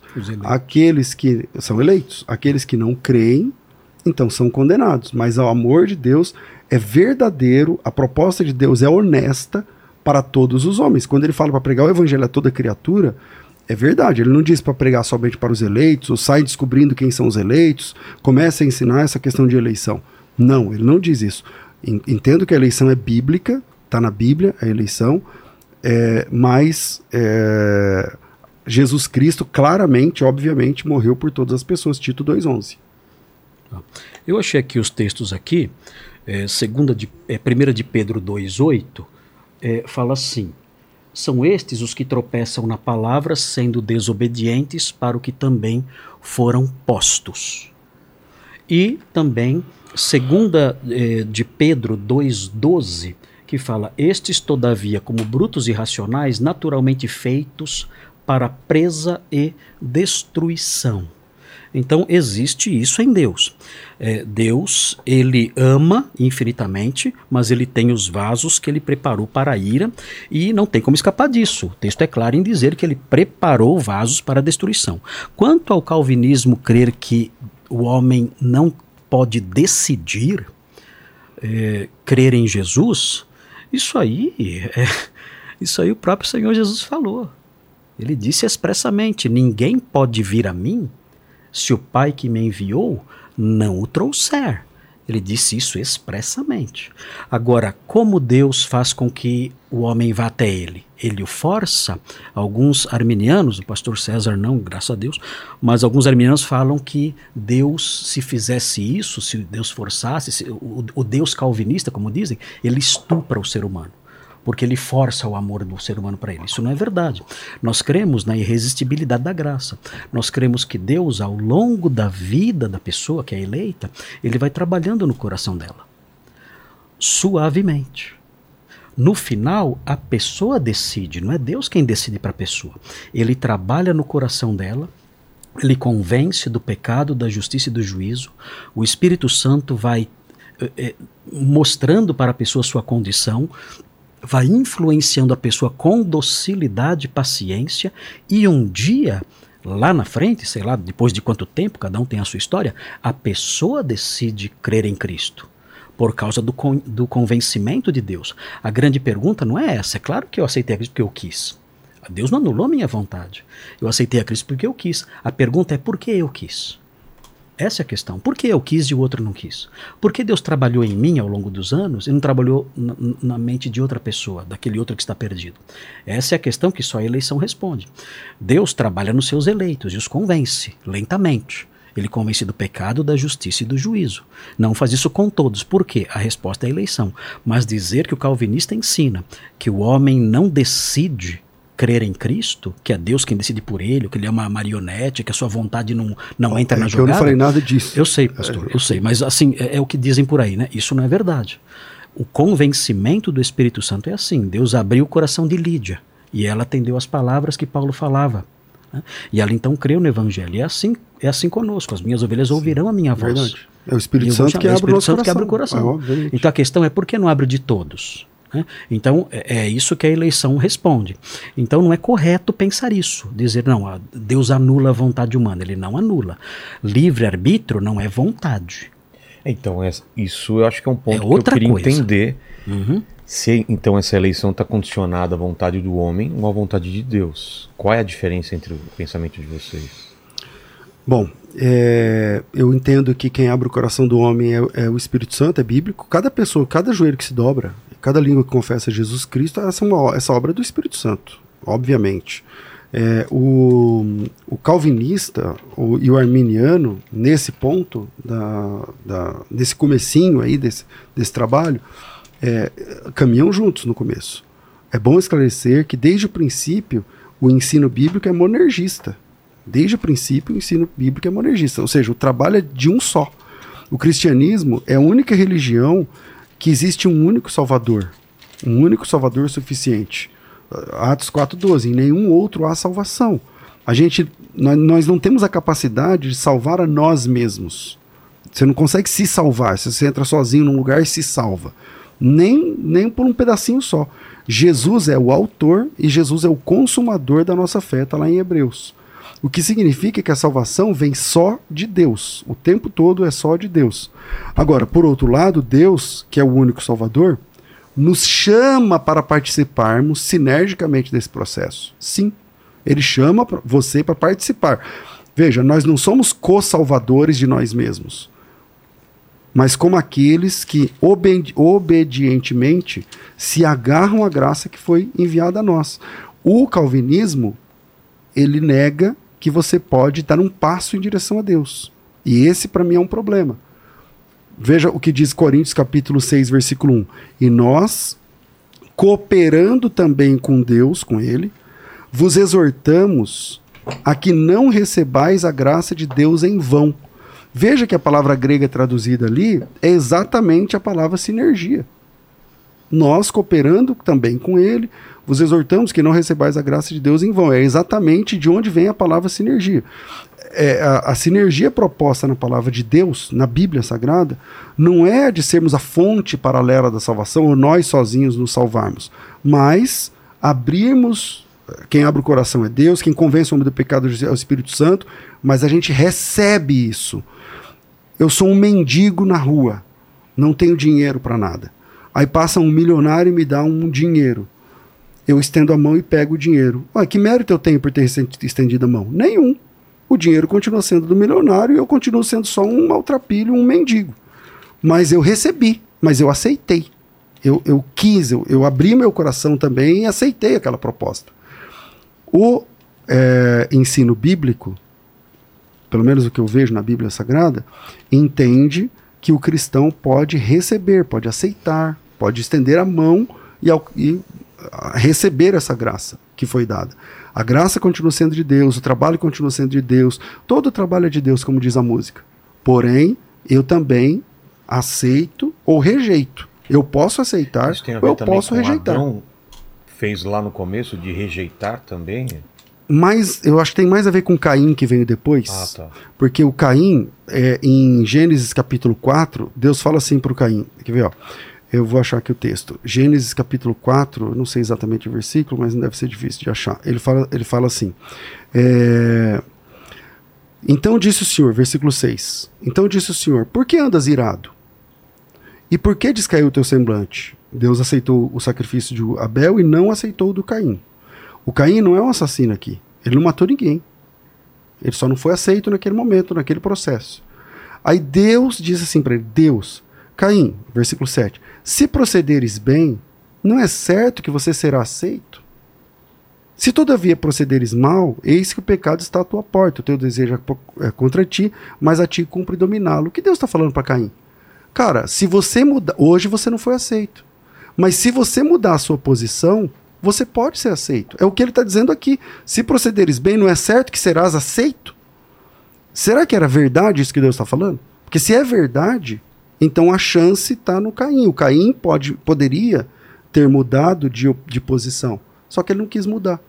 Por isso ele vai ser julgado. Aliás, o juízo final, na minha opinião, não faz sentido no, na teologia calvinista. Porque você não escolheu fazer o que, que você faz. Como você vai ser julgado? No fim vai ter um juízo final. Só que todo mundo que vai ser julgado e condenado não escolheu ter feito o que fez. Então eu não escolhi fazer o que eu fiz, mas Deus vai me julgar como se eu tivesse escolhido. Porque lá diz assim que eu vou ser julgado segundo Judas as minhas obras. Fez, não, ninguém escolheu. O calvinista diz, entende que ninguém escolheu. Quem colocou essa jujuba aqui? Foi o senhor? Não, não foi o senhor que escolheu. Deus já tinha, antes do senhor nascer, para o senhor ter colocado isso aqui aqui. Não foi obra sua.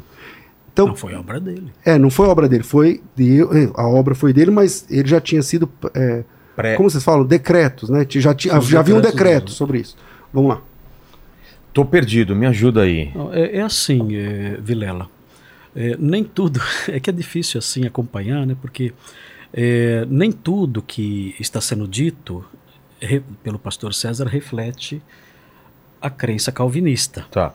Né? Não, não é não é desse jeito, como o pastor está dizendo, que é, é, o, o, calvinista não reconhece a responsabilidade humana. Isso é absurdo dizer isso aí.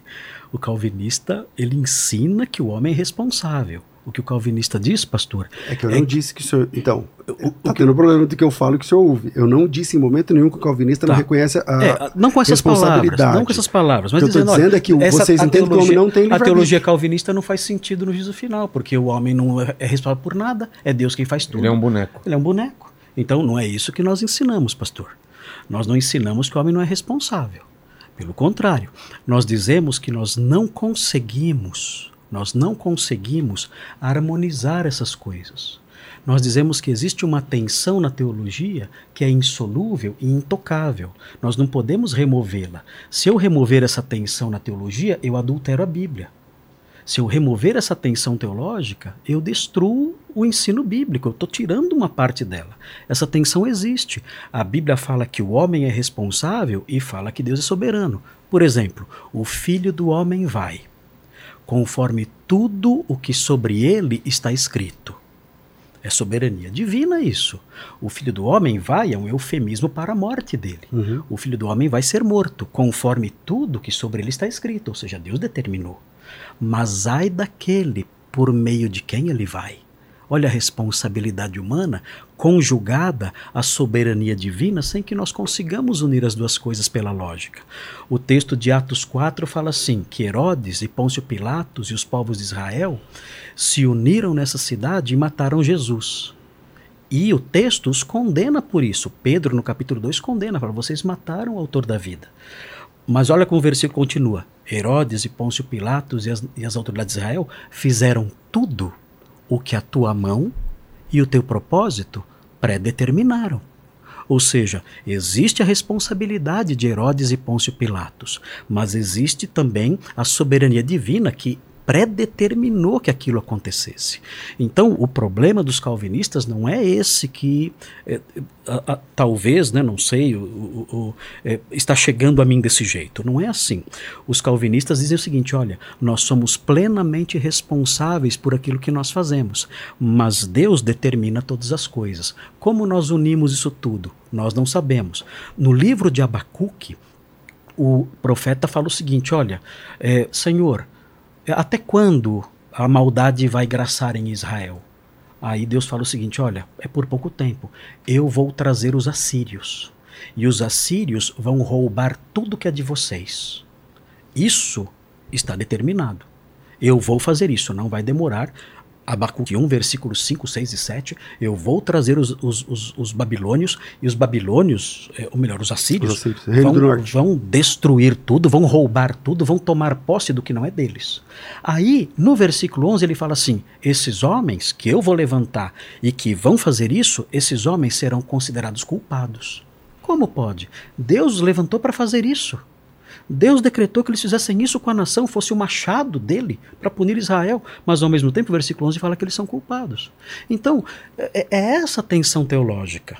O, o- o calvinista não nega a responsabilidade humana. Isso nunca aconteceu na literatura calvinista, até onde eu sei. Então vamos lá. né? O O, que eu digo- o que existe são as duas coisas de eu uma tensão disse- muito eu grande. não disse, eu disse Isso que o acontece. calvinista nega que o homem tem livre-arbítrio. E isso nega. Correto? Sim, claro. Então é o mas livre-arbítrio não é isso. Então calma aí, é o que eu disse. Sim. Agora, sobre essa questão da tensão de responsabilidade, eu também não disse. Ok. Tá bom? Eu disse agora. É, então o senhor disse, mas aí eu. Pra- aí, pra então, resguardar, pra então, não mas ficar o a ideia disse de como que- se eu estivesse dizendo. É que o aí senhor depois, disse que o senhor, não, aí depois o senhor trata o final, assunto, pastor. que essa é a técnica que o senhor chamou lá no começo de espantalho. Então, eu vou dizer, o senhor, Não, o pastor, senhor é que o levanta senhor uma coisa que eu não que falei, não ataca faz essa coisa que eu não sentido. falei, como se eu tivesse dito. Pastor, o senhor disse que o juízo de- final não faria sentido. Então, na minha opinião. o senhor sabe quem levantou essa questão que opinião- o senhor falou? Então, a minha opinião é que o juízo final, Uhum. por exemplo, Não faz sentido. por exemplo, Judas Uhum. tinha a opção. Não. Ok, Ele é o filho da perdição. ok, Ele cumpriu a escritura. ok. No juízo final, aliás, antes do juízo final, lá em Atos capítulo 1, o Matias foi escolhido no lugar de Judas. Hum. O Judas foi substituído por Matias por quê? Porque ele caiu ou porque ele morreu? Pelas duas coisas. Ele caiu e morreu. Não, não é, não é por uma coisa só. Qual foi então? Porque ele caiu. Tá. é, Porque se fosse uma coisa porque leva a ele- outra. Né? Não, porque não, não leva. É que a queda assim, levou à morte Não, também, não, né? não, não. Então ele tinha que ser substituído. Mas tudo Pastor, bem. foi o contrário. Tá, tudo bem. Então, é, é que assim, essa pergunta é importante. Tá, então vamos então, lá. vai em Por, por que ela é importante? Porque no Atos capítulo 12 tem outro apóstolo que morre, que é o Tiago. Uhum. O Tiago é substituído, pastor? Não, claro que não. Então o, o Judas não foi substituído porque ele, Porque ele, ele morreu. Tá. Apenas porque ele caiu. Ok. Se ele caiu, Hum. se ele caiu, então quer dizer que ele teve uma condição e perdeu. Uhum. Se ele, senão não precisava ser substituído. Sim, claro. Mas, e o calvinismo entende assim? Que o Judas Sim. perdeu? Sim, ele era um apóstolo e. Então o senhor, na última, última, última letrinha da tulipe, o senhor não você assina. tá falando sobre perder salvação. Mudou de ele assunto agora. perdeu. Tá, tá bom. Esse assunto, então a gente vai falar daqui a pouquinho. Mas, é, é, Mas é, eu sobre queria perder a salvação. é, eu queria entender isso. É. Judas, então, ele não tem culpa, ele, ele foi programado para fazer o que ele foi. aí que tá. Ele não tinha opção de não fazer Aí isso. que tá, ele tem culpa. Ele tem culpa e ao mesmo tempo Deus estabeleceu que ele fizesse. É essa a tensão. Ah, meu Deus, Não, isso não, é não. difícil de Mas entender. ó, ó, olha como é difícil de entender. Tá. Quer ver? Olha como é difícil de entender. Ele tinha a opção de não É. entregar Jesus. É, ele, ele, Mas ele, ele- foi, ó, ele foi colocado para isso. Ele foi predestinado para isso. Então não havia como ele mudar a história dele. Mas ao mesmo tempo ele é culpado. Agora, isso aí é interessante, porque é- é- esse dilema, esse dilema, Vilela, é o, é- é o- é o dilema que o apóstolo Paulo coloca em Romanos 9, que é o famoso Romanos 9 dos calvinistas que vivem brigando com os arminianos. Tá. Que ele fala o seguinte: olha só, versículo 18: Logo tem ele misericórdia de quem quer, Deus tem misericórdia de quem quer, e também endurece a quem lhe apraz. Aí, o que acontece? Nesse momento do, do, do- do capítulo, o apóstolo Paulo fala assim: ele cria um interlocutor. Esse interlocutor é você. Então o que acontece? Você fala assim para o apóstolo Paulo: peraí. Se ele então determina tudo, ele endurece quem ele quer, ele tem misericórdia de quem quer, de que se queixa ele ainda? Como ele pode julgar as pessoas? Como ele pode condenar as pessoas? O texto, fala, o texto fala assim: ó, tu, porém, me dirás, de que se queixa ele ainda? Então por que ele reclama quando alguém desobedece? E aí ele fala: Pois quem jamais resistiu à sua vontade? Não dá para você mudar o que ele decretou, que era a vontade decretiva dele. Por que então Deus reclama, condena, ataca o ímpio se foi ele que determinou essas coisas. Ele que endureceu o coração. Ele que teve misericórdia de quem ele quis, endureceu quem ele quis. Então, esse interlocutor imaginário somos nós. Eu, eu estou aqui, nessa pergunta.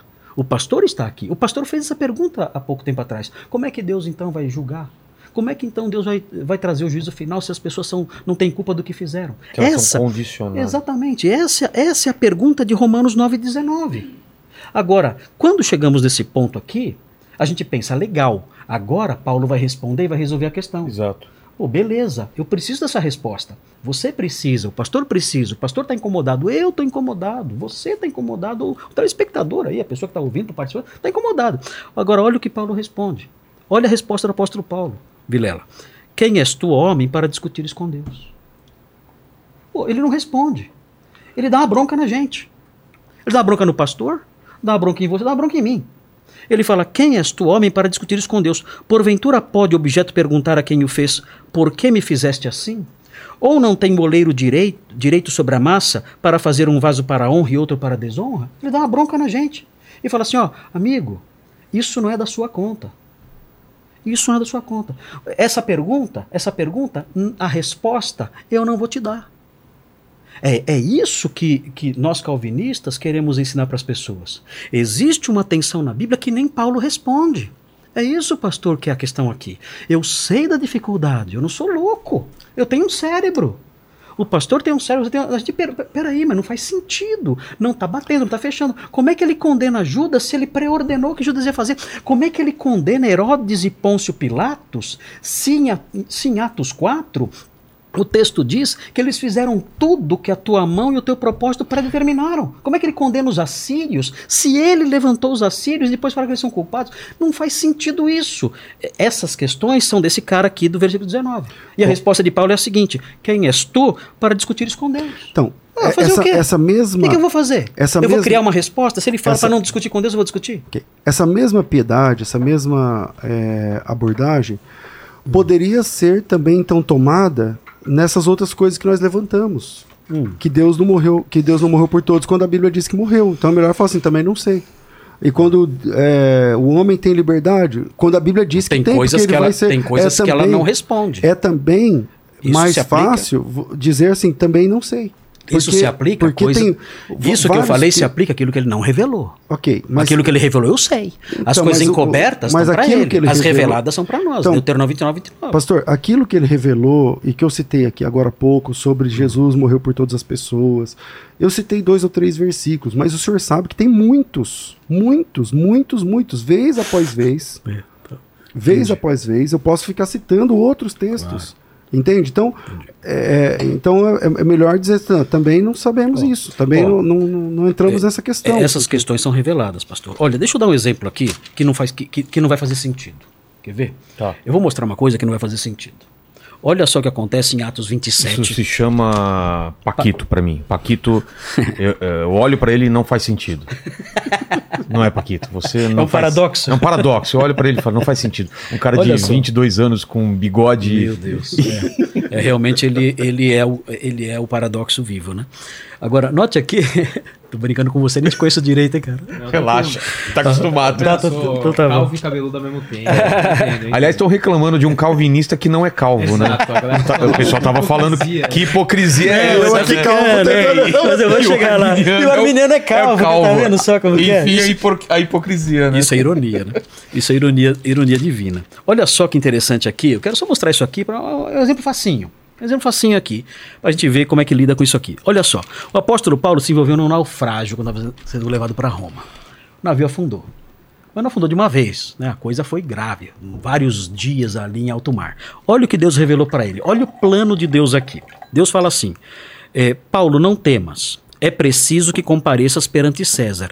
E eis que Deus, o anjo falou para ele, por sua graça, te deu todos quantos navegam contigo. Qual era o decreto aqui de Deus? Qual era o plano de Deus aqui? E o plano de Deus não muda. O plano era o seguinte, ó, Deus não vai deixar ninguém no navio morrer. Todos vão sobreviver, todos. E esse plano né, se cumpriu. A Bíblia fala no versículo 44: quanto aos demais, que se salvassem uns em tábuas e outros em destroço do navio, e assim foi que todos se salvaram em terra. Então o plano se cumpriu.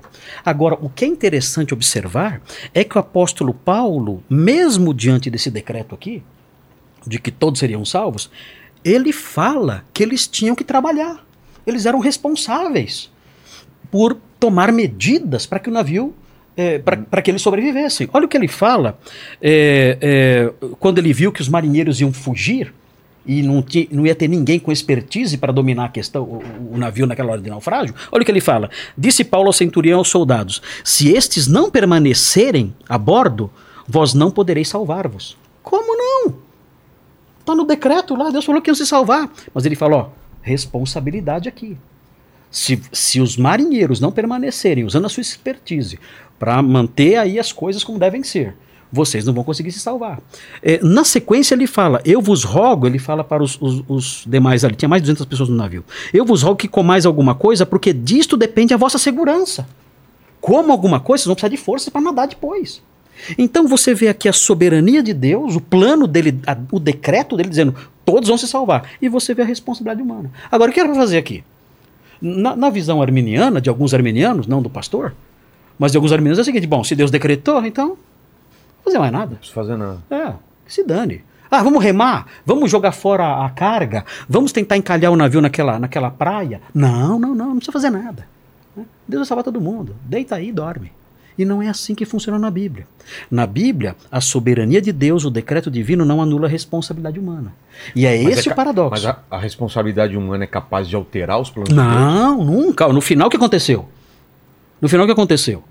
Todos foram salvos. Então não adianta o que eles façam, não o adianta. resultado vai ser o vai mesmo. Vai ser o mesmo. Mas é assim. É, é assim. É, se eles não fizerem, se eles não fizerem, o resultado vai ser o mesmo. Então. Mas a culpa é deles por não fazerem. Ah, é complicado. É aquela história, de que se queixa ele ainda? É a lógica, né? A gente tenta interpretar a coisa na lógica. Não está fechando. Aí Paulo vem e fala, de que se queixa ele ainda? É, é, é, e a resposta de Paulo é, quem és tu para discutir isso com Deus? Deus ele faz assim. E a gente não entende a sua mente. No final, Paulo falou a profundidade da riqueza tanto do conhecimento tanto como dos caminhos de Deus. Seus pensamentos são inescrutáveis. É impossível é, entender a sua mente. Bom, é, a, a história bíblica, a história da igreja, por exemplo, é, sempre defendeu que, desde a patrística, enfim, sempre defendeu a responsabilidade humana, que eu entendo que o calvinismo também defende. Eu não disse aqui o contrário, porém, a defesa do calvinismo contra a, responsabilidade humana é eu não sei como funciona. Isso. É sempre isso. Eu não é sei isso. como funciona. É isso aí. É, Porque Paulo e é, isso. E essa, e essa, é, e essa questão da responsabilidade humana, ela é clara na Bíblia Sagrada o tempo inteiro. O tempo hum, inteiro. Sim. Veja, é, Deus, ele fala, por exemplo, para lá em, acho que Êxodo, falando para os, os, os, na época lá, hebreus, falando a respeito de se vocês têm que uh, obedecer, você tem que seguir, você tem... e depois ele destrói aqueles que não obedecem, uhum. sepultados no deserto, conforme lá em, em, na primeira carta de Paulo aos Coríntios, no capítulo de número 10. E conforme você vai vendo, folheando as páginas da Bíblia, estão cheias, as páginas da Bíblia uhum. estão cheias de advertência. Sim sobre a responsabilidade do homem, uhum. sobre a responsabilidade humana. E essa responsabilidade humana só é possível se você tem liberdade. Se você tem liberdade. Como eu vou ser julgado por uma coisa que eu não, que eu não quis fazer, que eu, não, que eu fui programado para fazer? E aí eu vou ser julgado como se a ideia fosse minha. Se eu nasci para fazer aquilo. Uhum. Entende? Então, essa, essa tensão que eu sei que o calvinismo reconhece essa tensão, fala que ó, nós não temos resposta para isso tal, mas a Bíblia apresenta, era mais fácil, na minha opinião, com todo respeito, o calvinista dizer assim: é verdade. O homem não apenas é responsável, mas ele tem a sua própria vontade. Porque isso mas fecha. Então, ele tem liberdade? O ele homem tem, tem liberdade para crer? Não é? Por ele? Não. O homem tem liberdade para fazer alguma coisa? Não. Não tem. Ninguém pode Então, dizer. aí o senhor tá preso ninguém à- pode teologia dizer, de ninguém novo. pode dizer Exato. Senhor Jesus senão pelo Espírito de Deus. Exato. Então, o homem. Como é que ele vai ter liberdade? o homem, ele, tá, ele nasce programado. O homem nasce programado na, na, na, na visão calvinista. Se eu tiver errado, se eu estiver falando alguma coisa que não é, pode me falar na hora. Porque aí depois, depois que eu falo bastante coisa, eu falo assim: ah, aquela hora eu não falei daquele jeito. Então, o calvinismo entende que o homem não tem livre-arbítrio. Não, não tem. Não tem livre-arbítrio. Então, eu fui programado para estar aqui hoje. Eu não Eu podia queria- dizer não. Eu queria entender, Entende? eu- algum dos dois, ou os dois, dessem a visão sobre o que, que é exatamente o livre-arbítrio. Tá. Eu, eu, eu posso explicar. Tá. É assim, é- só que antes, deixa eu falar uma coisinha aqui. O pastor falou sobre o povo né, de Israel e tal, que Deus condenou porque esse povo foi desobediente e tal. Quando Moisés eh, falou com esse povo em Deuteronômio 29, versículo 4, ele fala assim: Porém o Senhor não vos deu coração para entender, nem olhos para ver, nem ouvidos para ouvir até o dia de hoje. Por que eles tinham sido desobedientes? Porém o Senhor não vos deu coração para entender, nem olhos para ver, nem ouvidos para ouvir, até o dia de hoje. Estranho. Não, não é E- estranho, e, não, pior, pastor. E Não, pior não, não é aqui- estranho, não. É assim, ó, esse Não? texto. Não, Ok. não, não. Esse texto, ele está falando do endurecimento de coração Uhum. que Deus deu aos judeus para a plenitude dos gentios, conforme o senhor sabe. Não. Plenitude dos gentios? Como É? assim? Ele está só dizendo aqui para eles, ó, vocês foram desobedientes, Então, porque qual é o Deus livro? não. Deuteronômio 29. Então, Deuteronômio está falando aonde? Está falando do contexto do deserto. E a Bíblia diz, seja. a Bíblia diz que Deus deu a eles um endurecimento Sim. até eles não conseguiam ver, enxergar, tá lá em, em Deuteronômio, tá lá em Isaías, o tempo todo. Por exemplo, em Êxodo 29, Êxodo 19, que é o mesmo contexto do Deuteronômio, o mesmo deserto do Certo, Deuteronômio, o mesmo povo de Deuteronômio, as mesmas pessoas, os mesmos ouvidos de Deuteronômio, está escrito assim, ó, 19:5. Agora, pois, se diligentemente ouvirdes a minha Claro, voz, claro. guardardes a minha aliança, então Ah. sereis minha propriedade peculiar Sim. dentre de todos os povos, porque a terra é minha, vós humana. Vós sereis re, eh, reino, sacerdotes. Eles cumpriram Acabou. isso? Não. Quem cumpriu isso? A igreja. Está lá em Pedro, capítulo 2, versículo Tá 6. bom, mas e e? Pedro é chamado. Então, é, que o texto de tá Pedro. dizendo, então, aqui tá dizendo, Eu estou pastor, respondendo esse texto de Deuteronômio esse 29. aqui? É. Esse, o texto de. Vou, eu estou respondendo esse texto Esse de Deuteronômio. Exato, de Deuteronômio Aqui que, 29. tá- que ele falou que Deus não deu coração para entender? Isso. Você tô tá respondendo esse? Estou respondendo esse texto. Tá bom, então vai. Como que eu estou respondendo esse texto? Esse povo, Hum. esse mesmo povo, Que essa mesma geração que que está endure- endurecido aí, Que ele endureceu. Isso. Que Deus endureceu. Isso, esse mesmo povo aí é Hum. o povo para quem Deus disse aqui em Êxodo 19: se você ouvir a minha voz e guardar a minha Isso, tal, claro. sereis minha propriedade particular. Era mentira de Deus? Não, era verdade. As duas são verdade. É, dentre todos os povos, porque a terra é minha, vocês serão reino Uhum, e sacerdote, a nação é minha, vocês serão um povo particular. Ok. Eles rejeitaram. Sim. Por que, que eles rejeitaram? Tá escrito, porque Deus deu- não deu coração para entender, nem olhos por para que ver. Deus não deu coração para entender? Não sei Tá- lá por quê, ele não quis dar. Ah, eu sei. Você sabe? Sei. Está escrito lá em Isaías capítulo 6. Por que ele não deu? para que a plenitude dos gentios chegasse. E quem responde isso é Pedro no mesmo assunto, ó. Por Ah, i- tá. Pedro 2:6. Ah, então tá. Primeiro de Pedro 2:6. Pois isso está na escritura. Eis que põe em Sião a pedra angular, eleita e preciosa, para quem nela crê, de nenhum modo seja confundido ou envergonhado, para que vós outros, portanto os que credes, eles tão, foram endurecidos. Por quê? Vós outros que creem, preciosidade, mas para os descrentes, a pedra que os construtores rejeitaram, veio a ser pedra angular, principal e de esquina, pedra de tropeço e tal. Vós, porém, os que creem, são raça eleita, sacerdócio real. Essa proposta é a mesma que ele fez lá para esse povo. Vocês vão ser minha raça eleita.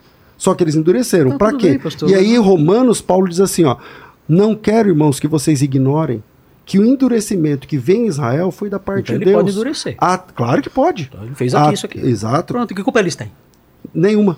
Nenhuma? Por terem o coração É, endurecido? ter o coração endurecido. Então, não, tem, não tem culpa nenhuma. Eles têm culpa pessoalmente, sim. Deus então os condenou sem que eles fizessem culpa nenhuma. Eles foram condenados porque eles já eram duros. E Deus. Sim, que Deus endureceu. Eles eram duros que Deus endureceu. Lê de novo o texto. Eu vou ler. Porém, o Senhor não vos deu coração para entender, nem olhos para ver, nem ouvidos para ouvir até o dia de hoje. Por causa da igreja. Até que a Ah, plenitude tá. da- dos gentios haja entrado. Dois mil anos depois. Dois mil anos depois. Bom, pelo, menos é, lá, a culpa não é deles. pelo menos é o que o apóstolo Paulo diz em, em Romanos, Pastor, o senhor está lidando com um problema. Coríntios. O senhor não está lidando com um Então problema. vamos lá, Coríntios capítulo 10, versículo 1. Pastor, o Irmãos, não, não pra- quero que ignoreis, porque o que aconteceu lá com Israel é para. aconte- o que aconteceu com Israel nesse texto não é o que aconteceu no Êxodo. Endurecimento em parte que fala ali é a rejeição do Messias. Não é sobre o Êxodo, nada a ver. Não, peraí. Qual texto você está falando agora? O senhor, tá, o senhor tá falando. Eu estou citando o texto de Isaías, Ah. Capítulo 6. Uhum. O texto de Isaías, capítulo 6, fala que esse pessoal ouve e não consegue entender. Ouve e não consegue compreender. Não, olha, mas não Isaías- consegue enxergar. O texto de Isaías não fala isso. Isaías 6. Não, não fala isso. Isaías, capítulo Não 6. fala. Então vamos lá no texto. Pode vamos ler. texto. Vamos lá. Torna, insen- torna insensível o coração desse povo, para que ele não entenda, não Exato. veja. O texto está dizendo que Vou Deus aqui, tornaria o coração deles insensível.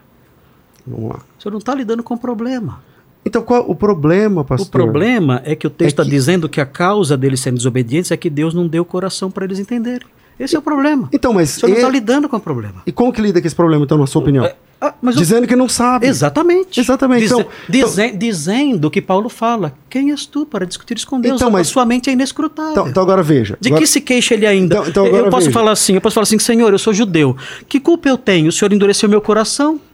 Eu posso falar isso, como aquele interlocutor imaginário E esse homem 9. vai ter, vai ter voz no juízo final sobre isso? Não. Ele vai, ele Não vai, vai. ele vai ser responsável. Essa Então é a questão. tem um texto no juízo final onde alguém se levanta e fala assim, ó, eu fui escolhido para é estar claro, a aqui. Não tá- A tem. gente tá falando, a gente tá falando Então da- não tem essa Aquela passagem Isso é uma também- é uma é uma é uma conclusão Tá. pessoal sua que não tem texto para apresentar no final. Pastor- Ninguém vai falar isso lá no juízo Claro final. que não. Exato. Mas a questão não é se vai falar ou não, a questão é se tem culpa ou não. Tem culpa ou não tem? todos nós Deus somos culpados, todos Deus- nós nascemos pecadores. Deus endureceu o coração dessas pessoas. Elas têm culpa de ter o coração duro? Tem. Claro que tem. Claro que tem. Exatamente. Concordo. eu Por quê? concordo. Mas Deus endureceu, não foi? Deus faz o que ele quer. Então pronto. O que estamos brigando então, então por eu quê? creio que Deus faz o que ele quer. O senhor Pronto. crê? Tá- claro. Ok, ok, até aqui. Sem problema. Só que eu também creio que a Bíblia diz que nós temos liberdade. Mas eu estou dizendo que nós temos É essa a responsabilidade. diferença. Liberdade se Deus endureceu o diferença. coração. Liberdade. Ele endureceu o coração, cara. Então por que, que o senhor prega o evangelho? Desculpa. Tudo bem. Pastor. Tudo bem. Camelo de cara. Mas por que que o senhor- Eu sou mais velho, hein? Ok. Eu posso falar. O hein? senhor prega o evangelho, certo? Claro que prego. Eu sou evangelista. Ok. Adianta. Claro que adianta. Mas se a pessoa já. Tem 100 pessoas te ouvindo. Sei. Umas foram feitas para ir pro céu, outras para ir pro inferno. O que que resolveu? O que que adianta? 100% de sucesso. Mesmo que alguns vão pro inferno. 100% de sucesso. Tá bom. É claro, porque numa parte Deus manifestou a sua graça, na outra parte Deus manifestou a sua ira. Glorificado seja Deus pela sua ira e pela sua graça. Agora, ó, dá uma olhadinha nisso aqui. Tem aquele trecho também, né, que endureceu o, o coração do, fa- do faraó É, também, isso né? aí, sem falar nisso, né? Meu Deus, É, dá Romanos sim. nove. ó. Então, mas Tá nesse sim. sentido também é o quê? É porque o faraó iria tomar outra decisão se ele não endurecesse o coração, É, ele iria certo. ceder antes. Talvez. É que assim, ó. Vai saber, né? É que assim, ó. Alguns, como o pastor está dizendo, ele diz: não, eu não sei entender isso aqui. Uhum, Só que tanto o faraó quanto esse pessoal que ele está dizendo assim, tem culpa ou não tem culpa? Eu digo tem. Claro que tem. Aí ele diz também tem, só que eu não consigo entender. Tanto o faraó quanto essas pessoas já eram rebeldes. Sim. Elas já eram rebeldes. Deus endureceu o coração de pessoas que já são rebeldes. Entendi. Entendeu? Então, eles já têm a sua, a sua própria culpa. Porque ele endureceu o coração de alguns rebeldes e outros ele amoleceu. Paulo também foi rebelde. Paulo viu a pregação de Estevão e É. foi rebelde. Por que, ele, por que o coração de Paulo foi amolecido e o coração de Caifás não foi? Por quê? Porque Paulo era um eleito. A resposta é a eleição. Simples. Agora, olha isso aqui. Olha isso aqui. Isaías 63, 17. Olha como a coisa é feia, Vilela. Vilela, a tensão existe, eu não posso negar, eu não posso tentar aliviar, eu não posso beber só o chantilly, tem o café amargo por baixo. E aqui eu estou mostrando o café amargo. Olha isso aqui. Ó Senhor, Isaías falando diante do- da punição dos assírios ou do, dos babilônios. Ó Senhor, por que nos fazes desviar dos teus caminhos? Quer que eu leia de novo? Ó Senhor, por que nos fazes desviar dos teus caminhos? Por que endureces o nosso coração para que te não temamos? Meu, os caras eram todos idólatras. Pessoal revoltado lá matando o filho queimado nos braços de Moloque. Isaías chega e fala assim: Senhor, o Senhor endureceu o coração desse povo. Porque o Senhor está fazendo a gente se desviar dos teus caminhos. Ou seja, a fonte primária disso tudo é Deus. Mas ao mesmo tempo Deus condena esse povo. É, é essa, é essa, essas são as duas peças que não encaixam. E que o apóstolo Paulo fala, isso não encaixa. Quem és tu para discutir isso com Deus? Isso aí na mente de Deus se encaixa, na minha não. Pô, Deus é um homem grandão, como eu falei no começo? Deus é um homem grandão que a mente dele tem que ser igual à minha, só que muito maior? Não, Deus é insondável. Isso aqui, eu tenho que olhar para isso e falar, Senhor, eu não entendo. Eu sou, eu sou uma criatura, meu Deus. Eu sou um ser finito, meu- minha mente é finita, minha compreensão é finita. Eu não consigo harmonizar isso aqui com a condenação que o Senhor aplicou a essas pessoas. Eu concordo. O Senhor que- endureceu, é aí, é o. Senhor, o Senhor fez essas pessoas se desviar dos seus caminhos. O Senhor, o Senhor é a fonte disso aqui. Todo cristão, e ao mesmo tempo, todo essas cristão, pessoas não são responsáveis. calvinista ou arminiano, concorda que a nossa mente não alcança, Não alcança. Tudo que a Bíblia diz. É impossível. Mas nossa mente não consegue eh, conciliar eh, assuntos, textos, enfim, todos esses. Uhum. Só na eternidade a gente vai saber isso, eh, essas coisas. Não dá para saber. Agora, por que eu não tenho respostas, como ele falou, sobre alguns textos que são complexos, isso não me dá o direito de é, colocar os textos que não são complexos, que são claros, como aqueles que Deus ama todos, que Jesus morreu por todos. Aceita tudo. tá- então, eu, eu, eu acho que aí está o problema, pastor. Porque, por exemplo, eu concordo gênero e número igual com o senhor nesses textos difíceis. Uhum. São realmente complicados. Quem faz? Deus. Mas o homem tem responsabilidade? Tem. Tem. Tá tudo certo. Pronto. Aí, acabou. Tudo certo que nós não sabemos tudo. Acabou. Ok. Só que o que, que a gente faz com textos claríssimos? Aceita? Textos onde Jesus ama todos, pastor. O senhor Opa. aceita? Aí, você- vo- eu aceito. Então- mas então- mas então há pronto. textos que falam que ele está irado com todos. Há textos que falam que ele fez vasos É que- é para que- destruição. É, então, é que para o senhor, amor e ira são antônimos. e Queridão, não são. é- é- o- Veja o- Timóteo 2,4. Queridão. ó, o qual deseja que todos os homens sejam salvos. É verdade? Sabe quem, sabe quem faz o, o contraste entre amor e ira? O apóstolo Paulo. Amei Jacó e odiei Esaú. Olha aí. Olha aí. Olha. Olha, olha, o Então, mas contraste entre os dois. diz que o outro é antônimo. Como não é antônimo? Não, não é antônimo. Como, como odiar não é antônimo? Não, odiar não é antônimo de amar. Mas ele, mas o apóstolo Paulo Pera- fala. Peraí, irar não é antônimo de amar. É o que eu tinha dito ante- ante- anteriormente. Ah. É, o senhor colocou o odiar aqui, eu entrei junto. né? Mas eu tinha dito que a ira não é antônimo de amor. Agora o senhor está pastor, colocando aí- aí a, a- é uma outra questão palavra. conceitual, não é uma e questão aí eu não percebi que o senhor, tro Aí, trocou aí- a palavra. aí a né? questão, pastor, é uma, é uma questão conceitual sua. não é uma Então, questão exegética. O que o senhor chama de questão conceitual, eu estou dizendo o seguinte: eu concordo que existam textos difíceis, Vilela. Só que os textos clássicos, por exemplo, 1 Timóteo 2,4, Deus deseja que todos os homens sejam salvos. Vê o versículo 1. É verdade? Vê o versículo 1. Vamos lá. Primeiro, eu citei de cor, 1 Timóteo 2,4. Então, Vê o vamos lá. versículo 1. 1 Timóteo Que 2. fala a todos os homens também. Vamos lá. Antes de tudo, pois exorto que use a prática de súplicas, orações, intercessões, ações de graça em favor de todos os homens. Todos os homens Em aí é o favor. quê? Todas as pessoas. Cada figura do mundo. Sim. Você tem que orar por cada Bom. indivíduo do mundo. Tá ferrado, cara. Mas por quê? O senhor não ora por todas Por as pessoas? cada pessoa do mundo. Senhor, abençoa todas as pessoas, abençoa aqueles que não te conhecem. Cara, Senhor, olha, olha, abençoa. ele, ele vai dar o exemplo na sequência. Quem são esses Então- todos os homens? Então, vírgula. Em favor de reis. Reis, Em favor de todos que isso. estão investidos de autoridade. Aí, é pra- em favor de que vivamos o que uma são vida, todos vida os homens? tranquila e Pessoas tal. de todas as classes. Os reis, os magistrados. Não, pastor. São está dizendo o seguinte: homens. nós temos que orar por todas as pessoas. Também temos que orar pelos reis. frito. Também temos que or- orar pelos. Esse também é por sua vida conta. de oração. Pois é. Esse também é Não, o também é a vírgula. Olha, deixa eu te O também deixa, é a vírgula. Deixa eu te mostrar. Vírgula, é, é isso aí. Não, vírgula, não- vírgula não tem no A vírgula. texto. Não tem vírgula no texto original. Mas aqui tem. Ah, aí tem. É, tô lendo em português. Ah, tá. Exatamente. Então, então vamos lá. É o que Isso é aceitável e tal. E deseja que todos os homens sejam salvos e cheguem ao pleno conhecimento da verdade. Então esse desejo de Deus não é, não é real. Não, eu tô falando bem. de um texto, então mas que seja. tem Sem muitos problema. Tá bom, de tá bom. Que seja então. Que seja então esse. Vamos fazer de conta, tá? Que eu, que eu aceito isso aí. Que Deus quer que todos os homens sejam salvos. Ok. Spurgeon, Spurgeon dizia não. Deus quer que todos os homens sejam salvos. Aí surge de novo o conflito. Se ele quer que todos os homens sejam salvos, por que ele endurece o coração de alguns? Aí entra na parte que o senhor disse que senhor sabe. Exatamente, Tá tudo bem. exatamente, tá aí. Ok. Ó, Olha, olha, olha outra encrenca aqui. Olha, Mas crê que Ezequiel. ele quer que todos os homens já é um avanço. É, eu tô, tô, tô virando arminiano. É, Ezequiel 11, 19 fala assim: olha, dar-lhes-ei um só coração, espírito novo, porei dentro de vós, tirarei da sua carne o coração de pedra, e lhes darei coração de carne. Legal. Quem vai fazer isso? Deus vai fazer isso no povo. Olha, eu vou dar para vocês um coração de, de sensível às minhas palavras, na nova aliança aqui, a gente Ele sabe. tá falando de Jesus aí, lá tá. na frente, Jesus lá na frente e tudo mais. Aí, quando a gente vê o capítulo 18, olha só, aqui é a parte que você gosta. Olha o 18, 18, 31. Olha o que ele fala no 18, 31. Lançai de vós as vossas transgressões com que transgredis e criai, e criai em vós coração novo. Olha a responsabilidade humana aqui.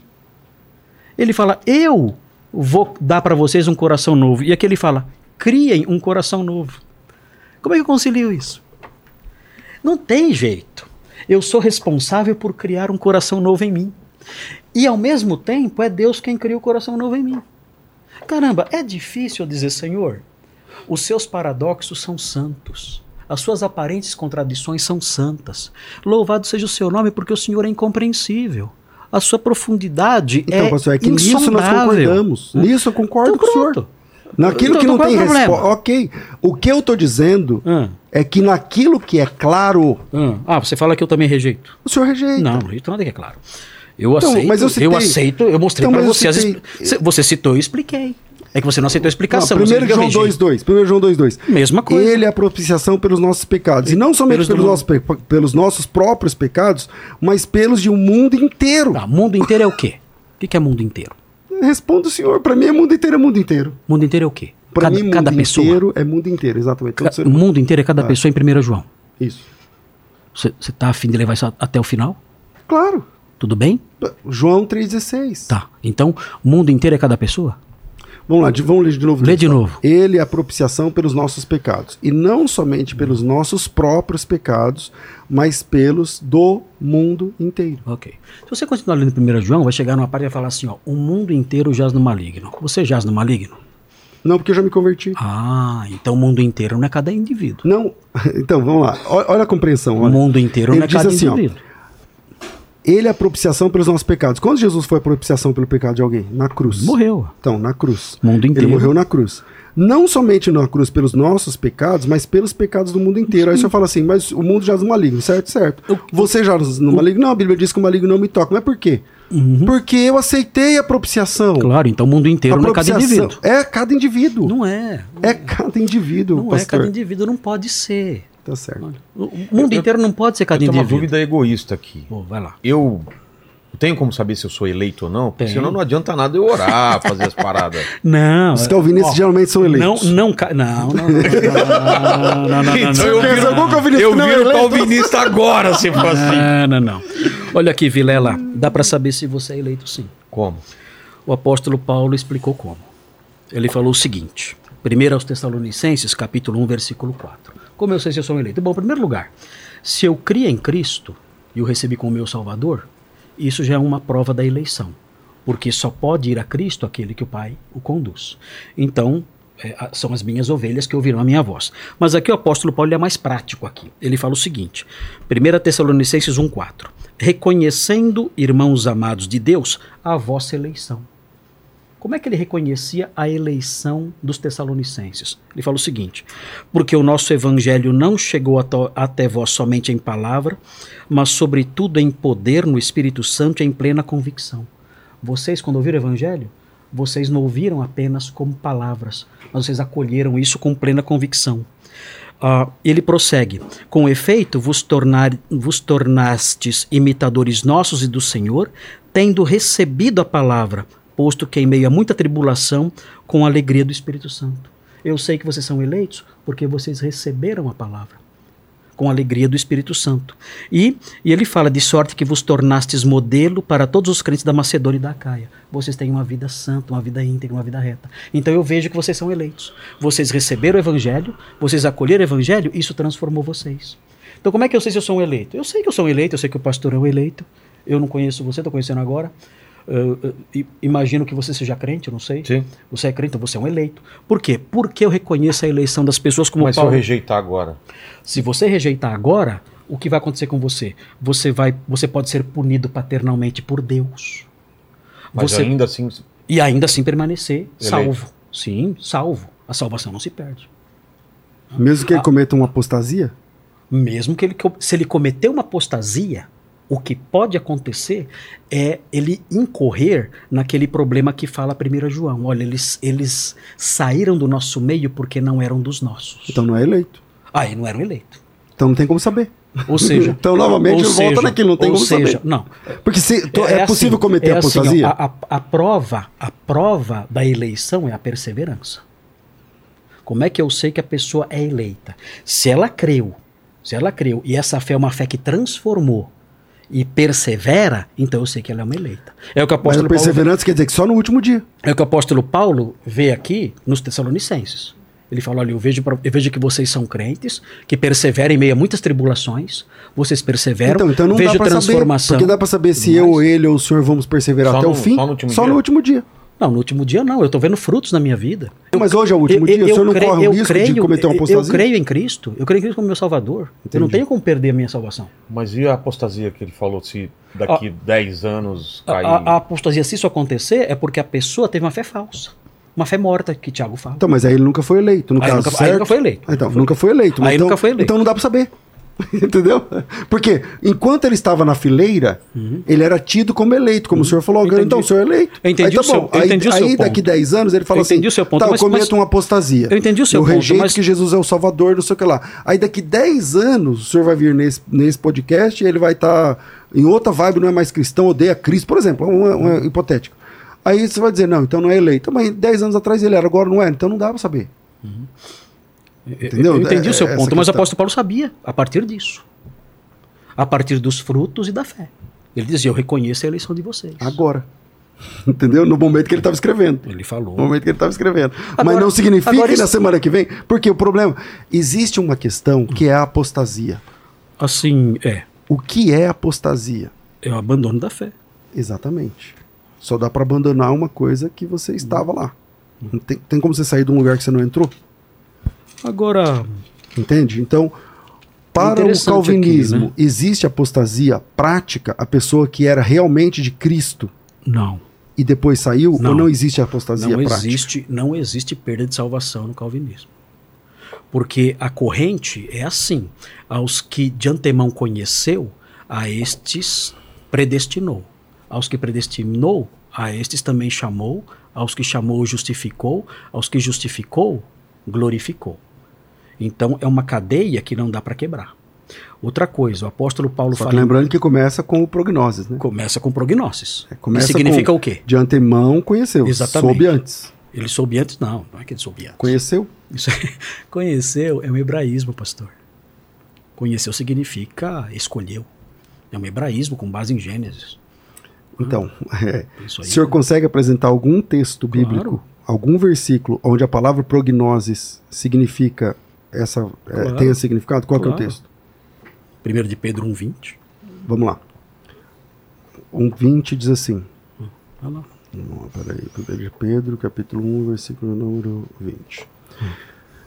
Conhecido com efeito antes da fundação Ah. do É mundo. prognoses aí. Então, mas, Conhecido antes. mas esse, esse já te, atrapalhou. Por quê? Ele não está dizendo que é a mesma coisa do outro texto. não, porque você assim, quer saber o sentido de não, não, o senhor prognoses? diz, não. Ah, o que significa conhecido antes da fundação do mundo? O senhor Foi disse, pré-ordenado. O senhor disse que conhecido Ah. significa é um hebraísmo É hebraísmo. que né? não significa conhecer, não significa saber antes. Significa, significa escolher. escolher. Então, É.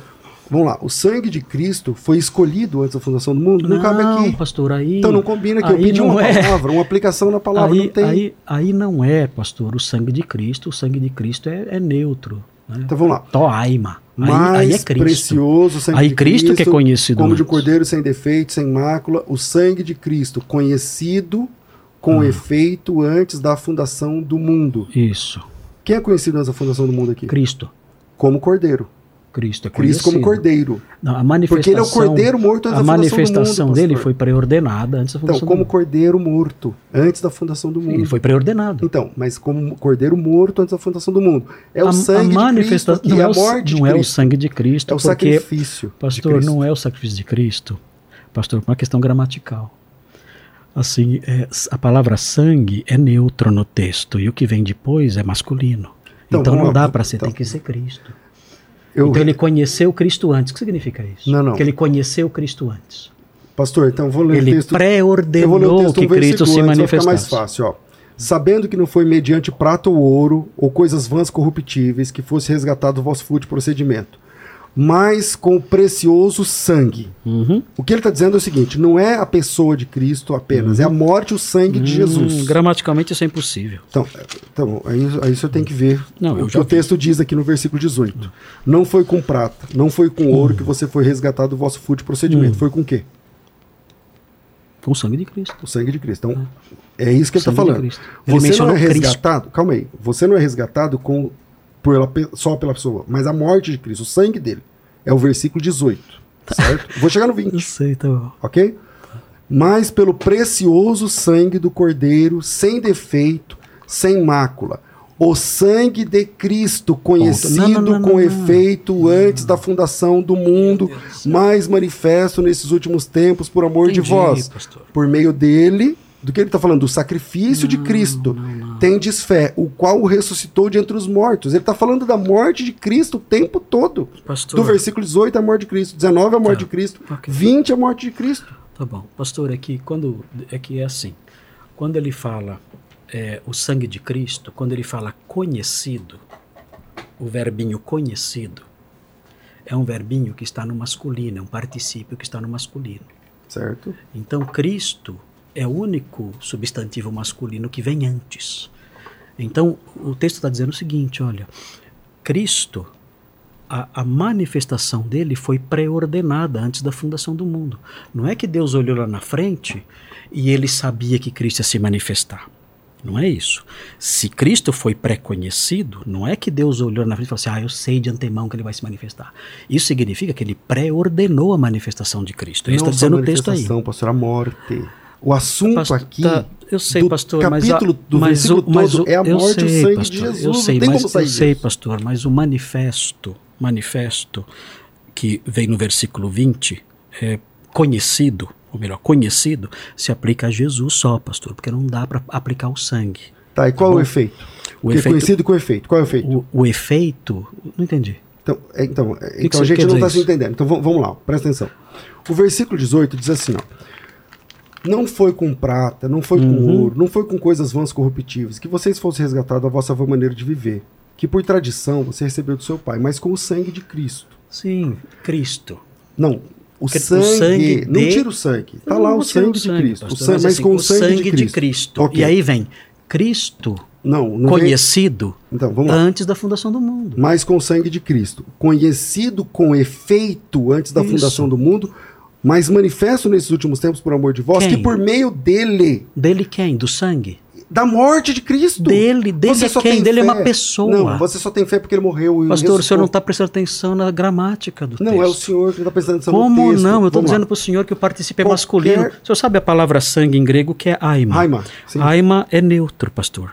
Não dá para ter um particípio neutro conectado com um verbo no masculino, Ok, pastor. O não grego tem jeito. não é a minha praia, tá tudo bem para Ok, mim, eu concordo com o que o senhor está falando. Então, porém, então, o que estamos dizendo porém, aqui... o que eu tô dizendo eu não aqui dizendo que ele está falando da o morte. assunto é a morte de claro Cristo. que o assunto é a morte, é claro, não tem dúvida. Então pronto. O que eu estou dizendo é que, o- é- é que a palavrinha conhecido antes, prognosis, conhecido antes, se aplica a Cristo. O que significa isso? Então, deixa eu terminar meu pensamento. Termina. A, a palavra, a palavra, o verbo, o verbo, a palavra que está aí no, no, é, a- a- é, no versículo 20, é, prognosis, ou que é ligada a prognosis, se aplica a Cristo. Ou seja, Cristo é pré-conhecido. Cristo é pré- significa o quê? Que Deus viu, descobriu, soube que ele iria se manifestar? Não. Isso aí significa que Cristo, a manifestação dele foi pré-ordenada. É o sentido da palavra prognosis. Não O- é o onde sentido, pastor. Tá bom.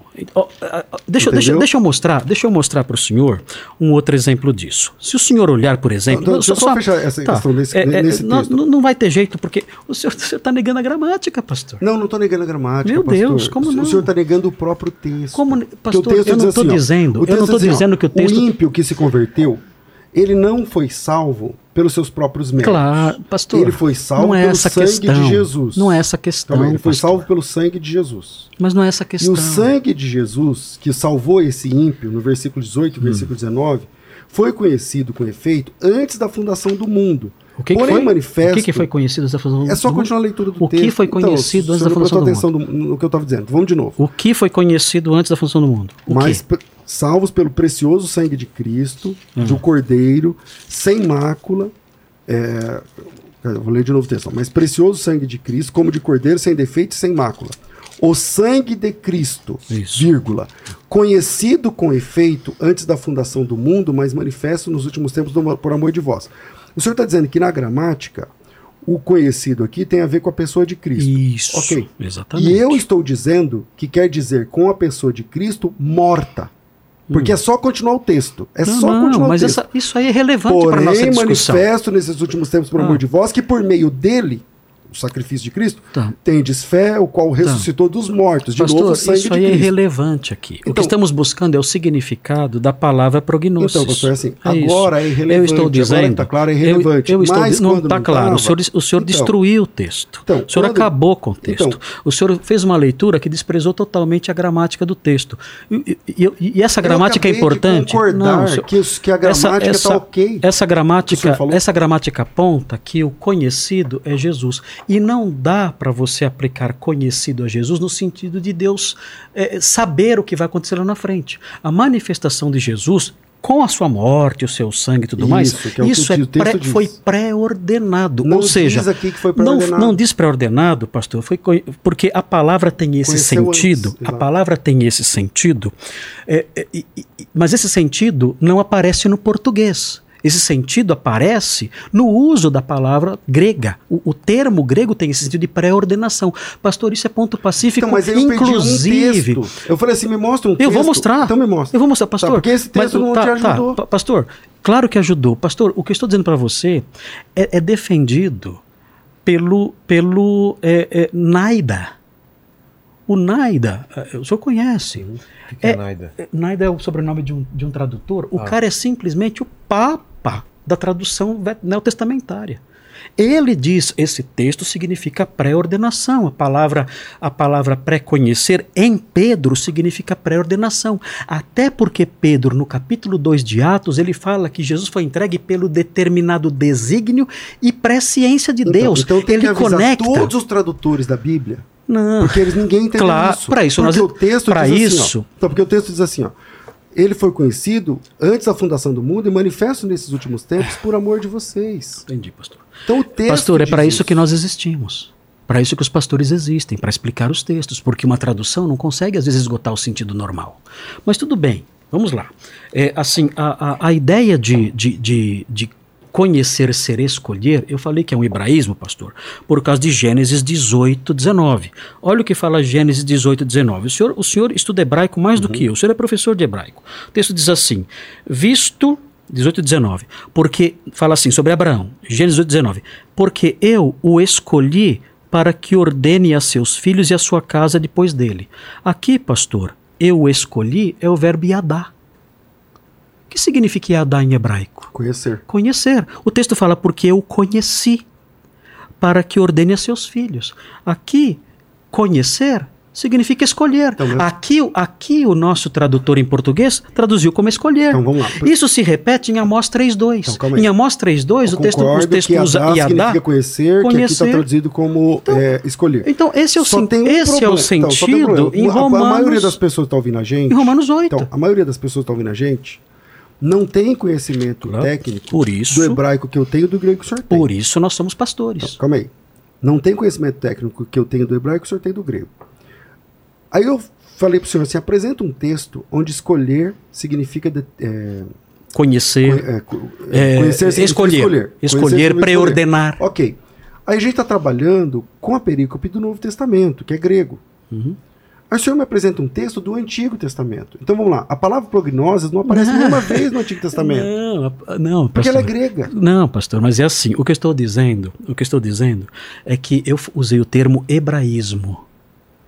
Sim. Eu falei com o apóstolo Paulo por falar hebraico, ele, ele, ele atribuiu ao termo gnosis, ele atribuiu o sentido do hebraico, hebraico, não grego. de Yadá. Ok. Isso é normal. Ok. Agora, Isso tem é algum texto prognoses, onde a palavra prognose de verdade mesmo, Hum. no grego mesmo, Sim, De, Gênesis, de. Mateus 1 a Apocalipse 22. Ó, Aonde olha, apale- então, aparece essa palavra com sentido de Ó, escolha, pastor? Olha aqui, ó. Um olha, ó, eu vou falar o eu vou mostrar para você o seguinte. Dá uma olhadinha em Romanos 11, 2. Romanos que significa que significa aí a mesmíssima expressão de Romanos 8, 29. Romanos Deus 11, não 2. rejeitou o seu povo, a quem de antemão conheceu. O que significa isso? Que de antemão conheceu. Aquele que ele já sabia antes. Conhecer. O que, Conhe- que é antes conhecer antes? Prognose é conhecer antes. O pastor não quer entender ah, o que eu estou falando. Como conhecia antes, pastor? Ele rejeitou o seu povo. Que, que sentido faz isso? Ele conhece todo mundo antes. Exato. E ele não rejeitou essas pessoas. Ele, ele não rejeitou o seu povo, Israel, a quem de antemão conheceu. Aqui é o hebraísmo de novo. Ele escolheu esse povo. Não é que ele sabia antes que esse povo ia existir. Isso aí ele sabe até que barata ia existir antes. Exa- Ele, sabe, até tudo. que rato ia existir Ele antes. sabe tudo. Aqui existe, uma, existe um- uma afirmação da especialidade desse povo. Olha, esse povo que ele não rejeitou é o povo que ele de antemão escolheu. É o hebraísmo de Adá aqui. Então, mas veja que a- tá, aplicado aqui. Aqui está escrito conheceu. Claro, né? pastor, porque isso aqui é uma tradução. Os pastores têm que explicar isso melhor. Não tem jeito, não tem como eu colocar. Só se eu fizer uma notinha de rodapé aqui explicando: olha, isso aqui, esse conhecer, significa um hebraísmo que significa escolher. Deus escolheu o seu povo e não o rejeitou. Aqui nós vemos esse hebraísmo aqui também de novo. Conhecer antes é saber só antes. Isso aqui se aplica a qualquer coisa. Então, pastor, assim, ó, eu pedi o texto onde a palavra. eu mostrei agora outro. Então, mas aqui está escrito conheceu também. Não está escrito escolheu. É.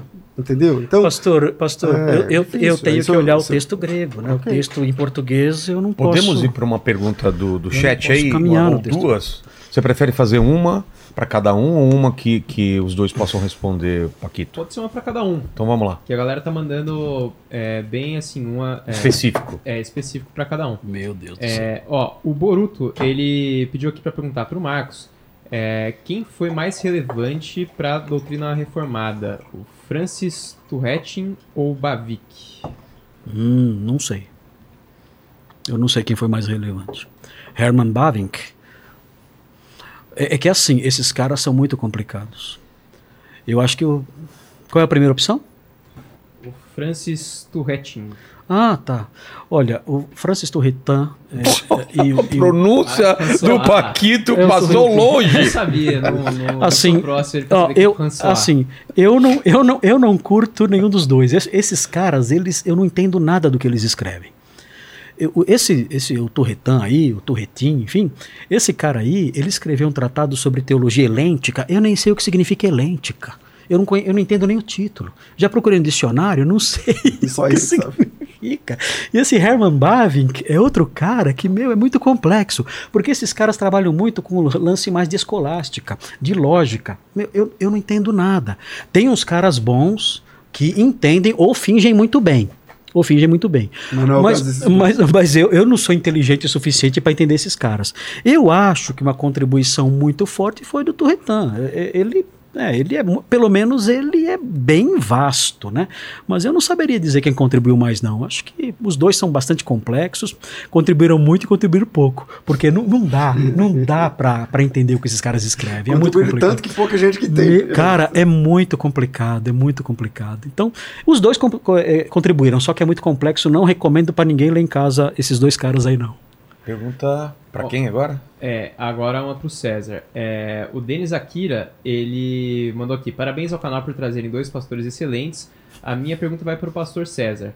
Em Êxodo 12, versículos 35 e 36, os egípcios deram seus pertences por vontade própria ou porque Deus determinou que dessem? É, boa pergunta. Cai naquele texto, naquele que o pastor Marcos estava considerando aqui.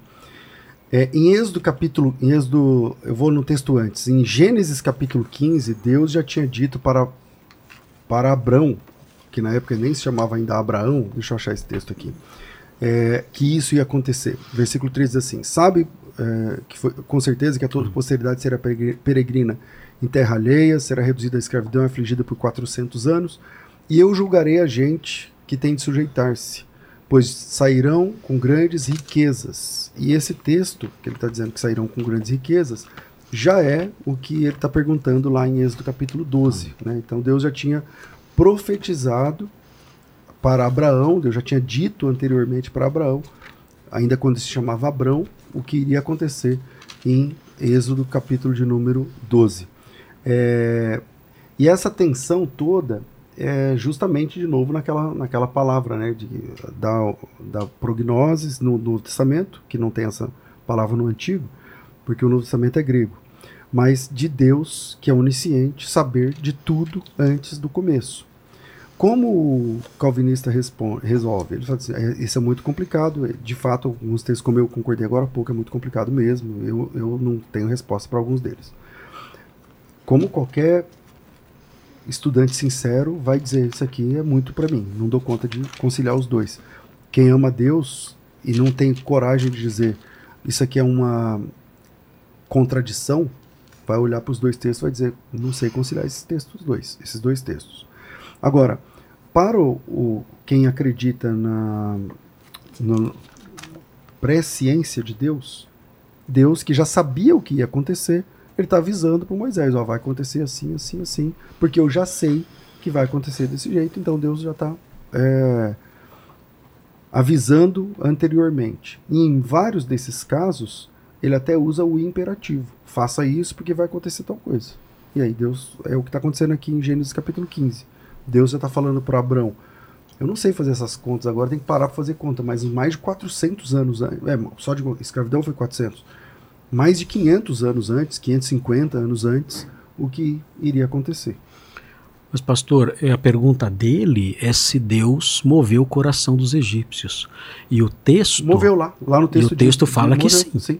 O texto fala, inclusive no capítulo 11, fala assim, e o Senhor fez com que o seu né? povo é. encontrasse favor por isso, parte dos egípcios. Eu, eu, não lembro, eu não li o texto aqui, é. mas eu lembro de cor. Ele, fala ele achou isso, graça diante dos, dos, dos hebreus e, e abriram o coração Ou seja, dela. a fonte da benignidade dos egípcios foi a ação de Deus no coração deles, que Deus não anulou... Tinha, Deus já tinha a, a vontade deles ali. Vontade e, deles. E, o, e Deus já tinha dito para Abraão isso. 500 e poucos anos antes, exatamente. O que ele iria fazer. O que ele iria fazer. Agora, o, o Vilela tinha perguntado sobre livre-arbítrio, né? É. Isso aí. Poxa, Exato, Vilela, a gente ia. Deixa, ia... deixa, eu, deixa eu tentar assim, tá. dar uma resumidinha, pastor, me dá licença. Claro. É assim, pastor é, Vilela e pastor César. Ó, já me Li... chamou de pastor, hein? Quem tá, sabe um quem dia, sabe, hein? Pode estar predestinado. Pastor Vilela. Pastor, pastor, pastor Vilela. Pode ser, é. pode ser, que o Senhor chamou você desde o ventre. Não sabemos, né? Uh, mas é assim: livre-arbítrio existe uma certa confusão no meio evangélico, o pastor há de concordar comigo. Livre-arbítrio tem sido confundido com vontade. Entende? Desejo. E, desejo, vontade. Então a pessoa fala assim: olha, eu, eu é, quis fazer tal coisa. Não, eu você não quis. Cometi porque, um crime. É. Por causa do meu livre-arbítrio. Livre eu escolhi cometer Isso. aquele crime. Então eu escolhi fazer, cometer aquele crime. Isso aí, assim, não é o conceito teológico de livre-arbítrio. Ah, não. Livre-arbítrio é outra coisa. Né?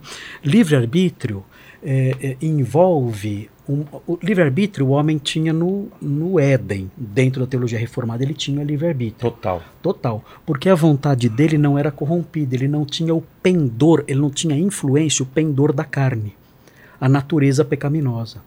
Quando a natureza pecaminosa entra, ela macula a vontade. E a pessoa então passa a sentir uma inclinação para o mal. Hum.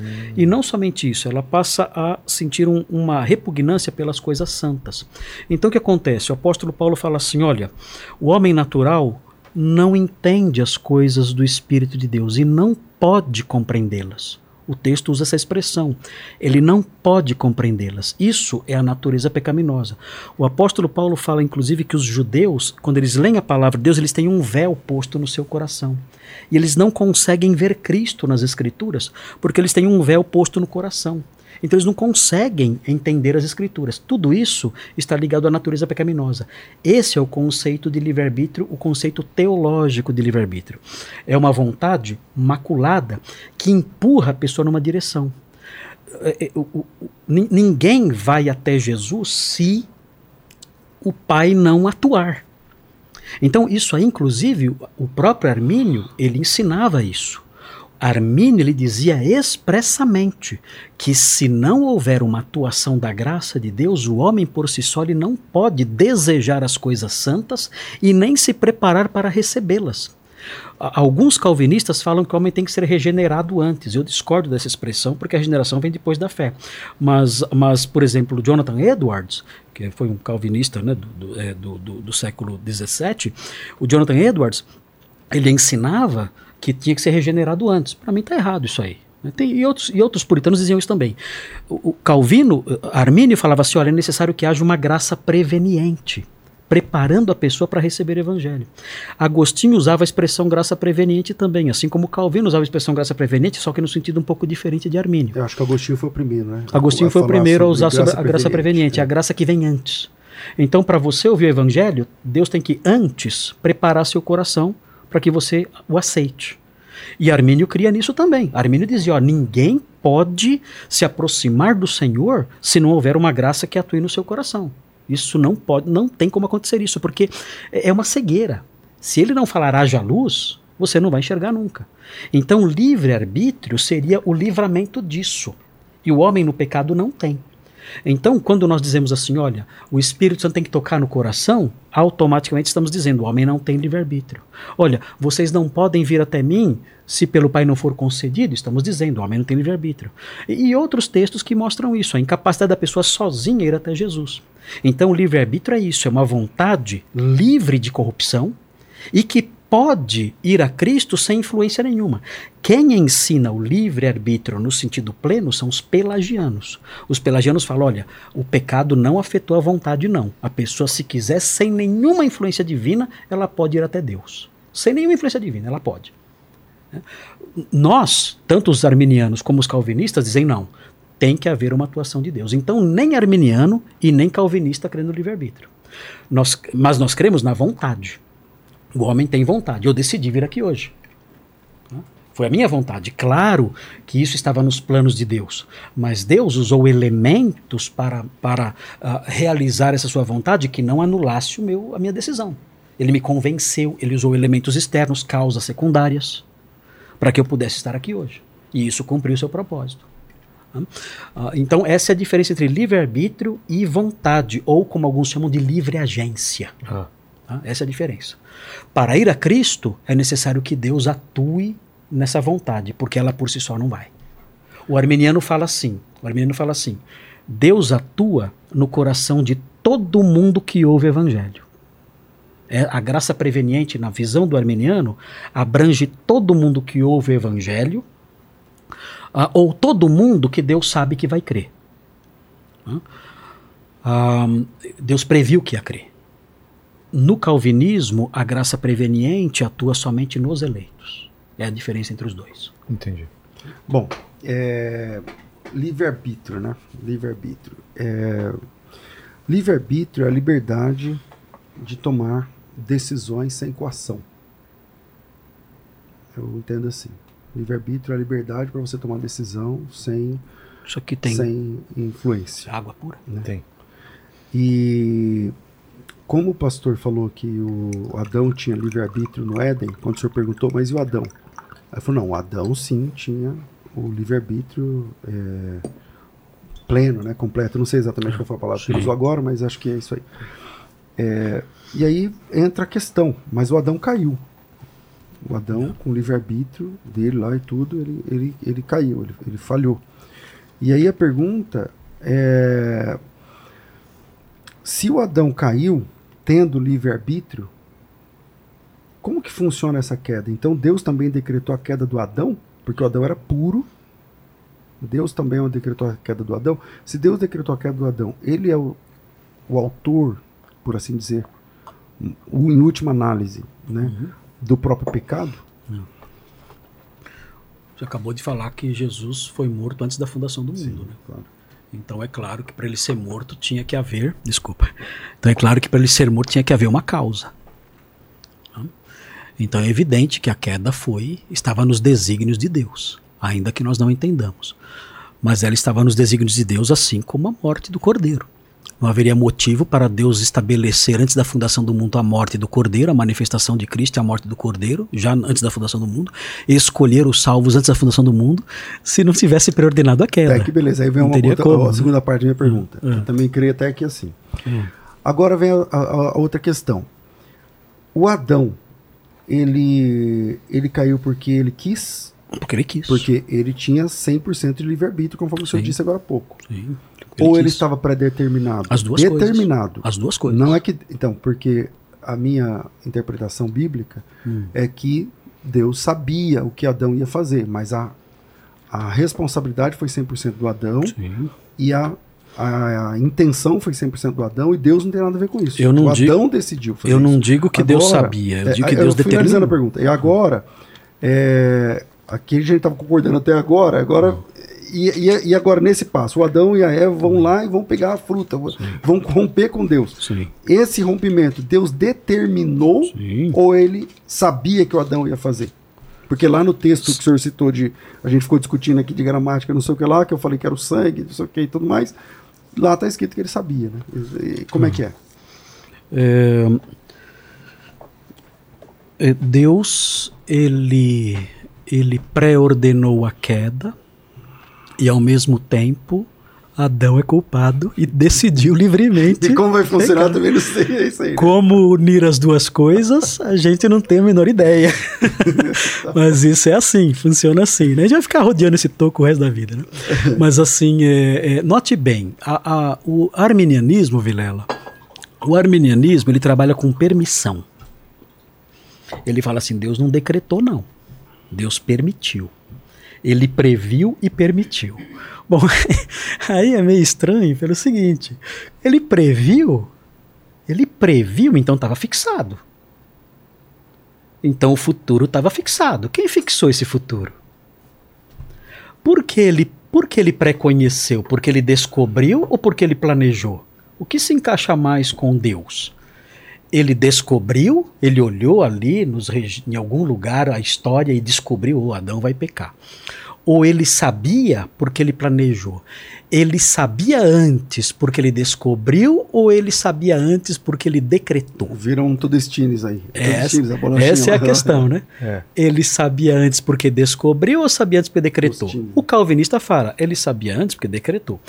O, o arminiano fala, ele sabia antes porque descobriu. Mas como ele descobriu? Então existe uma outra realidade. Nenhum in- calvinista, nenhum arminiano, eu não sou arminiano, mas nenhum Eu arminiano fala que ele descobriu. Não, não, Não, fala o eu seguinte, falo ele descobriu. sabia Ah, antes, é. mas não fala que ele decretou. Como é que ele sabia antes?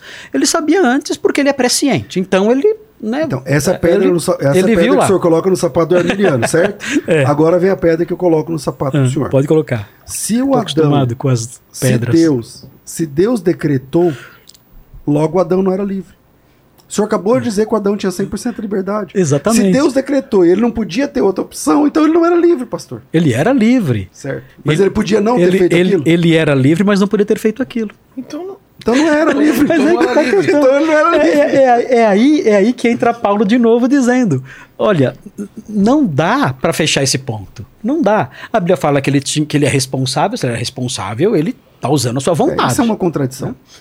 É uma contradição. É um porque se, é, o, se exato, o é o que a gente chama de paradoxo. Se o Adão era livre 100%, conforme o senhor falou, então ele, é ele que decidiu. Livre, Mas livre, se ele já tinha um decreto do qual ele não podia não tinha como escapar. escapar, então ele não era exatamente livre. É, é que é assim, Então, pastor, a liberdade, que não a fecha. liberdade, é que é assim, ó, a liberdade do homem está dentro de uma esfera chamada decreto de Deus. É assim que funciona a liberdade. Qualquer liberdade é assim. Liberdade não é ausência de limites. Você sabe disso, é pai. Mas eu não disse isso. É, é, eu tô, eu Então, falando. mas eu estou dizendo. É, eu estou dizendo, eu estou dizendo que a liberdade, qualquer liberdade, não significa ausência de, de contornos, de limites, de barreiras. Então o que nós dizemos como calvinistas? Nós dizemos o seguinte: olha, Adão era livre dentro de uma esfera chamada decreto de Deus. É nesse sentido que Adão é livre. Como todos nós. Ah, mas a nós rigor, somos não livres. era, porque então ninguém não podia é. ter feito. Então não existe ele não liberdade. Então, se, se é a liberdade, diferença. se liberdade é ausência de limites, então Mas ninguém, ninguém é livre. disse que a ausência de limite. Por exemplo, eu não posso decidir aqui que eu vou voar. Não posso. Não, tem, não é da Sim, minha natureza. há um limite. É, não é Há da um minha limite, natureza. há um limite. Agora, dentro da- é da natureza. O homem tem a natureza Ó. para obedecer. O Adão podia obedecer. Ele não estava obedecendo até então. Aham, sim, ele mas pode- ele escolheu romper. Ele escolheu romper, Ele exatamente. escolheu romper. Agora, esse- essa liberdade que ele usou, pastor, estava dentro de uma esfera. Essa esfera rígida que não muda é o decreto de Deus. Dentro desse decreto, ele faz o que ele quer.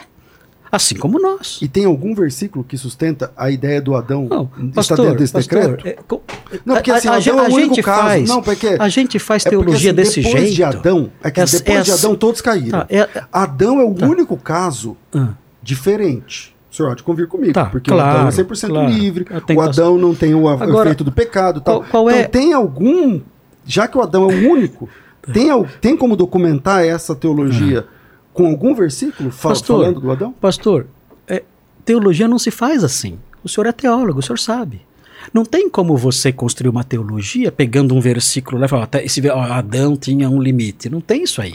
Nós construímos a teologia a partir de todo um conjunto de verdades, né? Então nós vemos, Então, por o exemplo, é diferente. por exemplo, O Adão por é exemplo, único. então tem que achar um versículo só para ele. Não, então, não, não tem. Isso tem não que sustentar- eu não que- existe. tem que Então, sustentar Acha para mim um versículo que fala que a bíblico. inspiração bíblica acabou.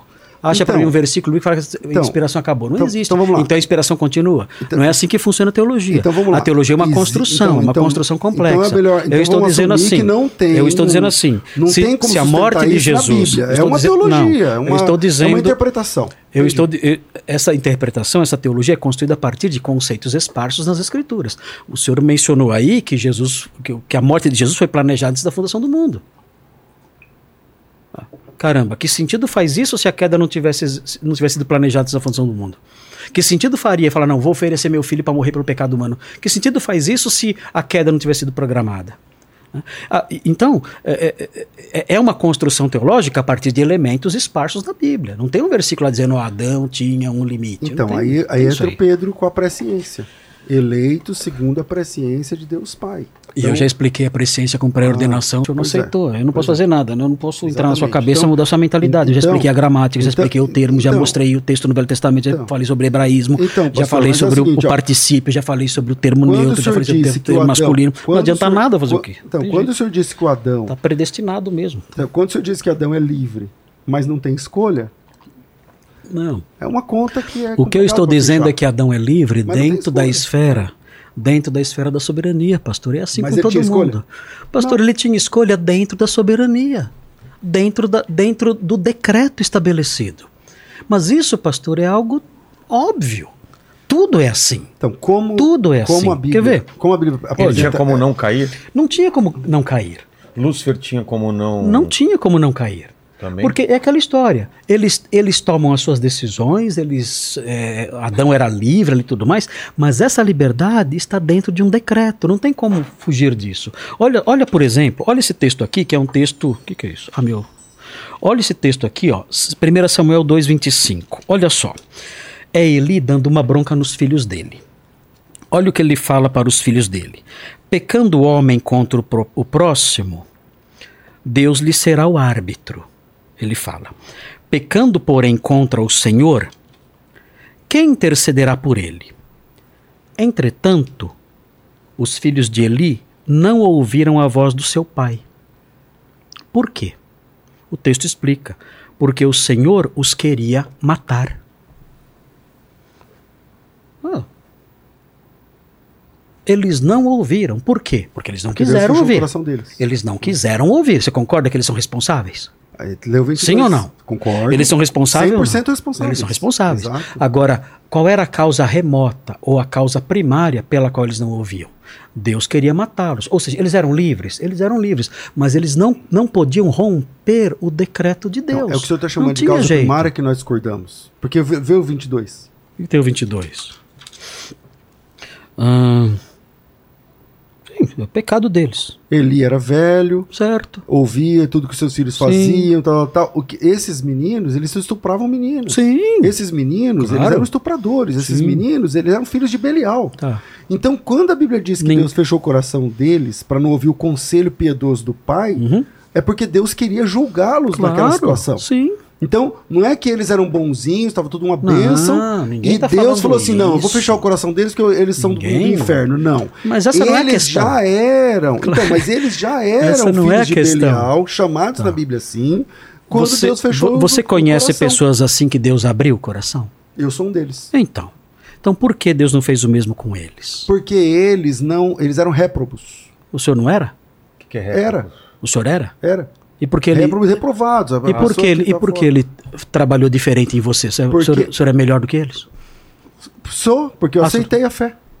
Eu recebi Jesus Cristo como meu Salvador. Não, ele trabalhou em você antes de você receber a fé, né? Ele trabalhou em mim. não- exatamente. Mas Mas por que não trabalhou neles? Porque ele não quis. Exatamente, ele não quis. Então, ok. Ok. E Só que o que ele não quis, porque as E- e- obras e dele piorou. tinha estuprado. Ele- ele- ele- Exatamente. ele, mas ele- Deus nunca trabalhou no coração de estupradores? Trabalha. Então, Deus trabalha no que não- coração de quem ele quiser. Então por que não trabalhou no deles? Então, ne- então, porque ele não quis. Ah, exatamente. Então o que aconteceu? Ele não quis. Ele não quis e esses homens então não ouviram seu pai porque Deus falou assim: olha, eu não quero que vocês ouçam porque eu quero matá-los. Então Qual é a liberdade deles aqui? Eles tinham liberdade para ouvir? Tinha- ouviram, eles ouviram, Não, mas eles, eles- não mudaram o Eu- eu coração sei, deles. mas eles tinham liberdade para mudar o coração? Nesse, nesse Aqui? contexto? É. Não, Então. não tinha. Por que não? O que impedia deles mudarem? O decreto de Deus. Deus queria matá-los. Então, o que eu estou dizendo, o meu ponto é o seguinte: o que eu estou dizendo, o meu ponto é o seguinte: o homem tem liberdade dentro do decreto. Aqui no caso, ó, eles poderiam decidir ouvir o pai. Nesse caso aqui, eles não podiam porque isso feria o decreto. Então a liberdade deles estava limitada ao decreto. O, o, o decreto é impossível de ser quebrado, Então, não tem então, jeito. olha é nossa- isso que ó, eu estou dizendo. Eu entendi a sua visão. Agora, Então é simples. tenta entender eu, não, eu não sei qual é o Não, problema. não, tenta entender. Esse decreto que você está falando, Hum. que não aparece no texto, é, é- é uma- é o conceito que eu estou chamando de teológico. Tá, Fala mais. que Deus Ok. queria matá-los. É a vontade, o- é o Exatamente. bulé de É, tá Deus, bom. né? É o desígnio É, dele. esse, Hum. esse desígnio, esse, essa vontade, Hum. está baseada nas atitudes que eles já estavam fazendo. Uhum. Ah, não. Concorda? Lá, lá no texto? Eles já eram filhos de Belial. Eles não nasceram e Deus falou para eles, ó, assim que nascer tal. Não. As atitudes deles fizeram com que eles merecessem Hum. aquele castigo. Deus não é injusto com ninguém. Mas a Bíblia fala que ele faz, não o, perver- ele faz o perverso para o dia da Ah, calamidade. Não, não há injustiça da parte Não de há, Deus. não tem nenhuma, Exato. mas a Bíblia fala que ele faz o perverso para o dia da calamidade. Deus fez todos. Não faz só o perverso. Não, Deus mas- fez todos. Tá claro, todas mas ele faz o perverso para o dia da calamidade. Exatamente, mas ele tem que ser Para- perverso. Para o dia, Exato. ele, Ele faz o faz, perverso. o perverso para o dia da calamidade. Exatamente. Ele Então, faz vasos a- a de ira. então, ele faz vasos de desonra para o dia da ira. A diferença, a diferença é que eu entendo o 1 de Pedro 1,2, que diz assim, que, é, me vou achar o texto aqui para não citar ele de forma Uhum. truncada. Eleitos pela presciência de Deus Pai. de para novo a palavra. Para, então, A para, pré-ordenação. Então, é que assim, para o senhor, a presciência, com todo respeito, é, é um ente à parte de Deus. Que você fala assim, não, Nossa. Deus tem que olhar num lugar que ele não, não sei Como o que, que é é a e tal. presciência, então? Por que ele preconhece? Vamos lá. Ele preconhece Esse por é quê? o conceito básico Ah. da onisciência de Deus. Deus Tá, é tudo onisciente, bem, tudo ele bem, sabe mas- tudo. mas por que Deus, ele Deus sabe? é onisciente, onipresente, onibenevolente, onipotente. E ele sabe Tá, mas tudo, ele sabe por quê? o que vai... Porque ele é Deus. Não, eu sei, mas ele sabe por Inclusive- quê? Porque ele viu ou porque ele escreveu? Então essa é a diferença entre nós. O que, que o senhor acha? Eu entendo Ah, que Deus sabe. com- a- enquanto a gente está falando aqui agora, deve ter um bebê nascendo numa, numa maternidade aqui perto. ele Pergunta: Deus sabe com quantos anos esse menino vai morrer? Sabe. Por quê? Deus sabe como ele vai morrer? Sabe. Deus sabe como esse menino vai reagir à, à oferta do evangelho? Hum, sabe. Ou não sabe? Sabe. Sabe. Ok. Ele sabe. Mas ele sabe por quê? Ele sabe. Porque ele sabe, É. o nome dessa criança já está ou não no livro da vida. Ah, Pronto. Tá.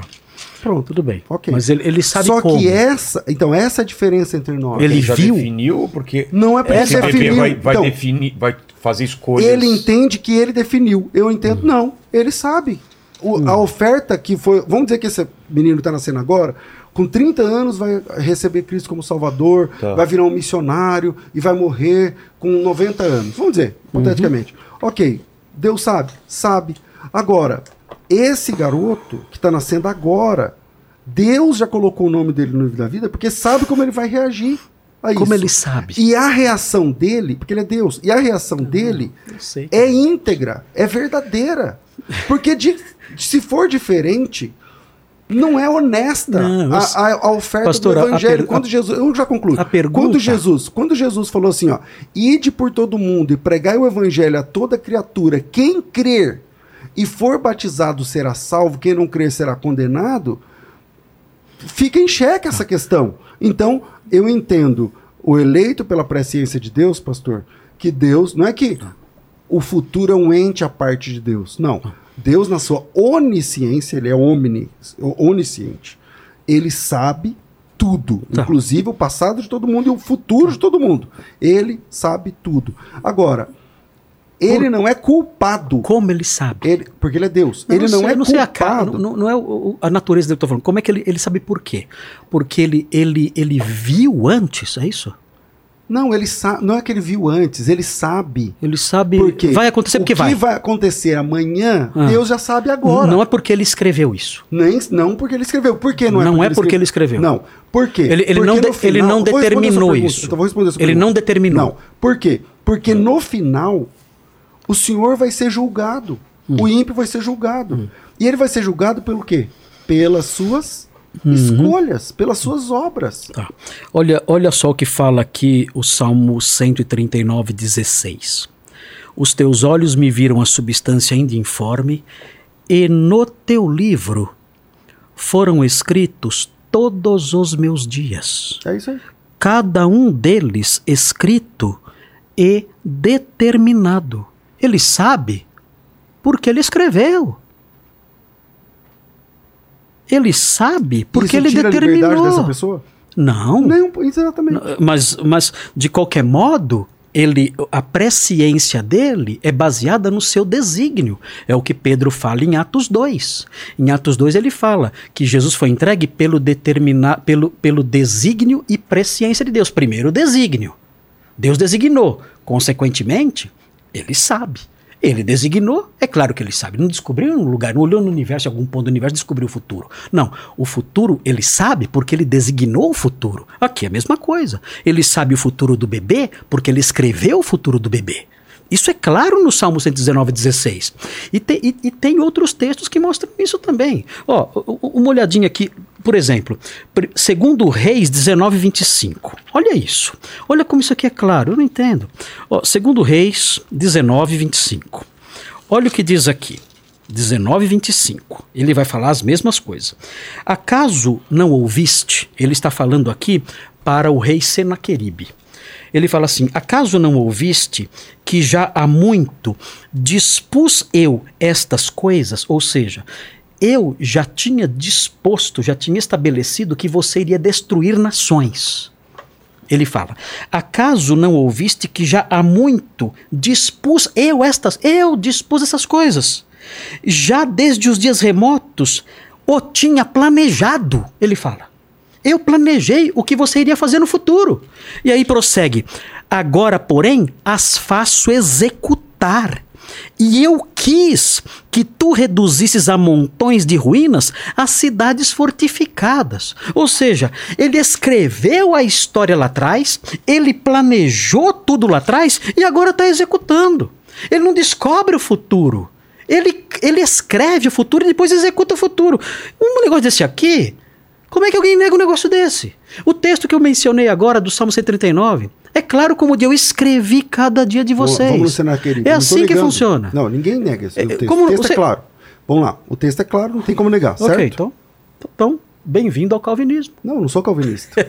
Vamos lá. Tá virando. O texto, o texto é. Eu sou calvo só. o, texto, o texto é claro. Ah, claro. O Senaqueribe, ele foi um juízo de Deus contra os desmandos de Israel, porque Israel estava sendo Sim. é, flertando com o paganismo, com os, os deuses pagãos e tudo mais. Ok. O que Deus está falando aqui é que ele já sabia que Israel ia fazer Não, o que ia não, fazer. não, não, calma aí. Calma aí. Não é isso que tá falando. Calma aí, pastor. Olha direito aí. Não, Lê de novo. Eu vou chegar nesse texto aqui. Deus já sabia que Israel ia fazer o que, o que ia fazer e determinou esse juízo. Uhum. Assim como ele determinou os cativeiros. Assim como ele determinou um monte de outras coisas. Eu não sou contra os decretos de Deus. Uhum, Pronto. Tem coisas que Deus realmente decretou. Agora, isso não anula a liberdade das pessoas.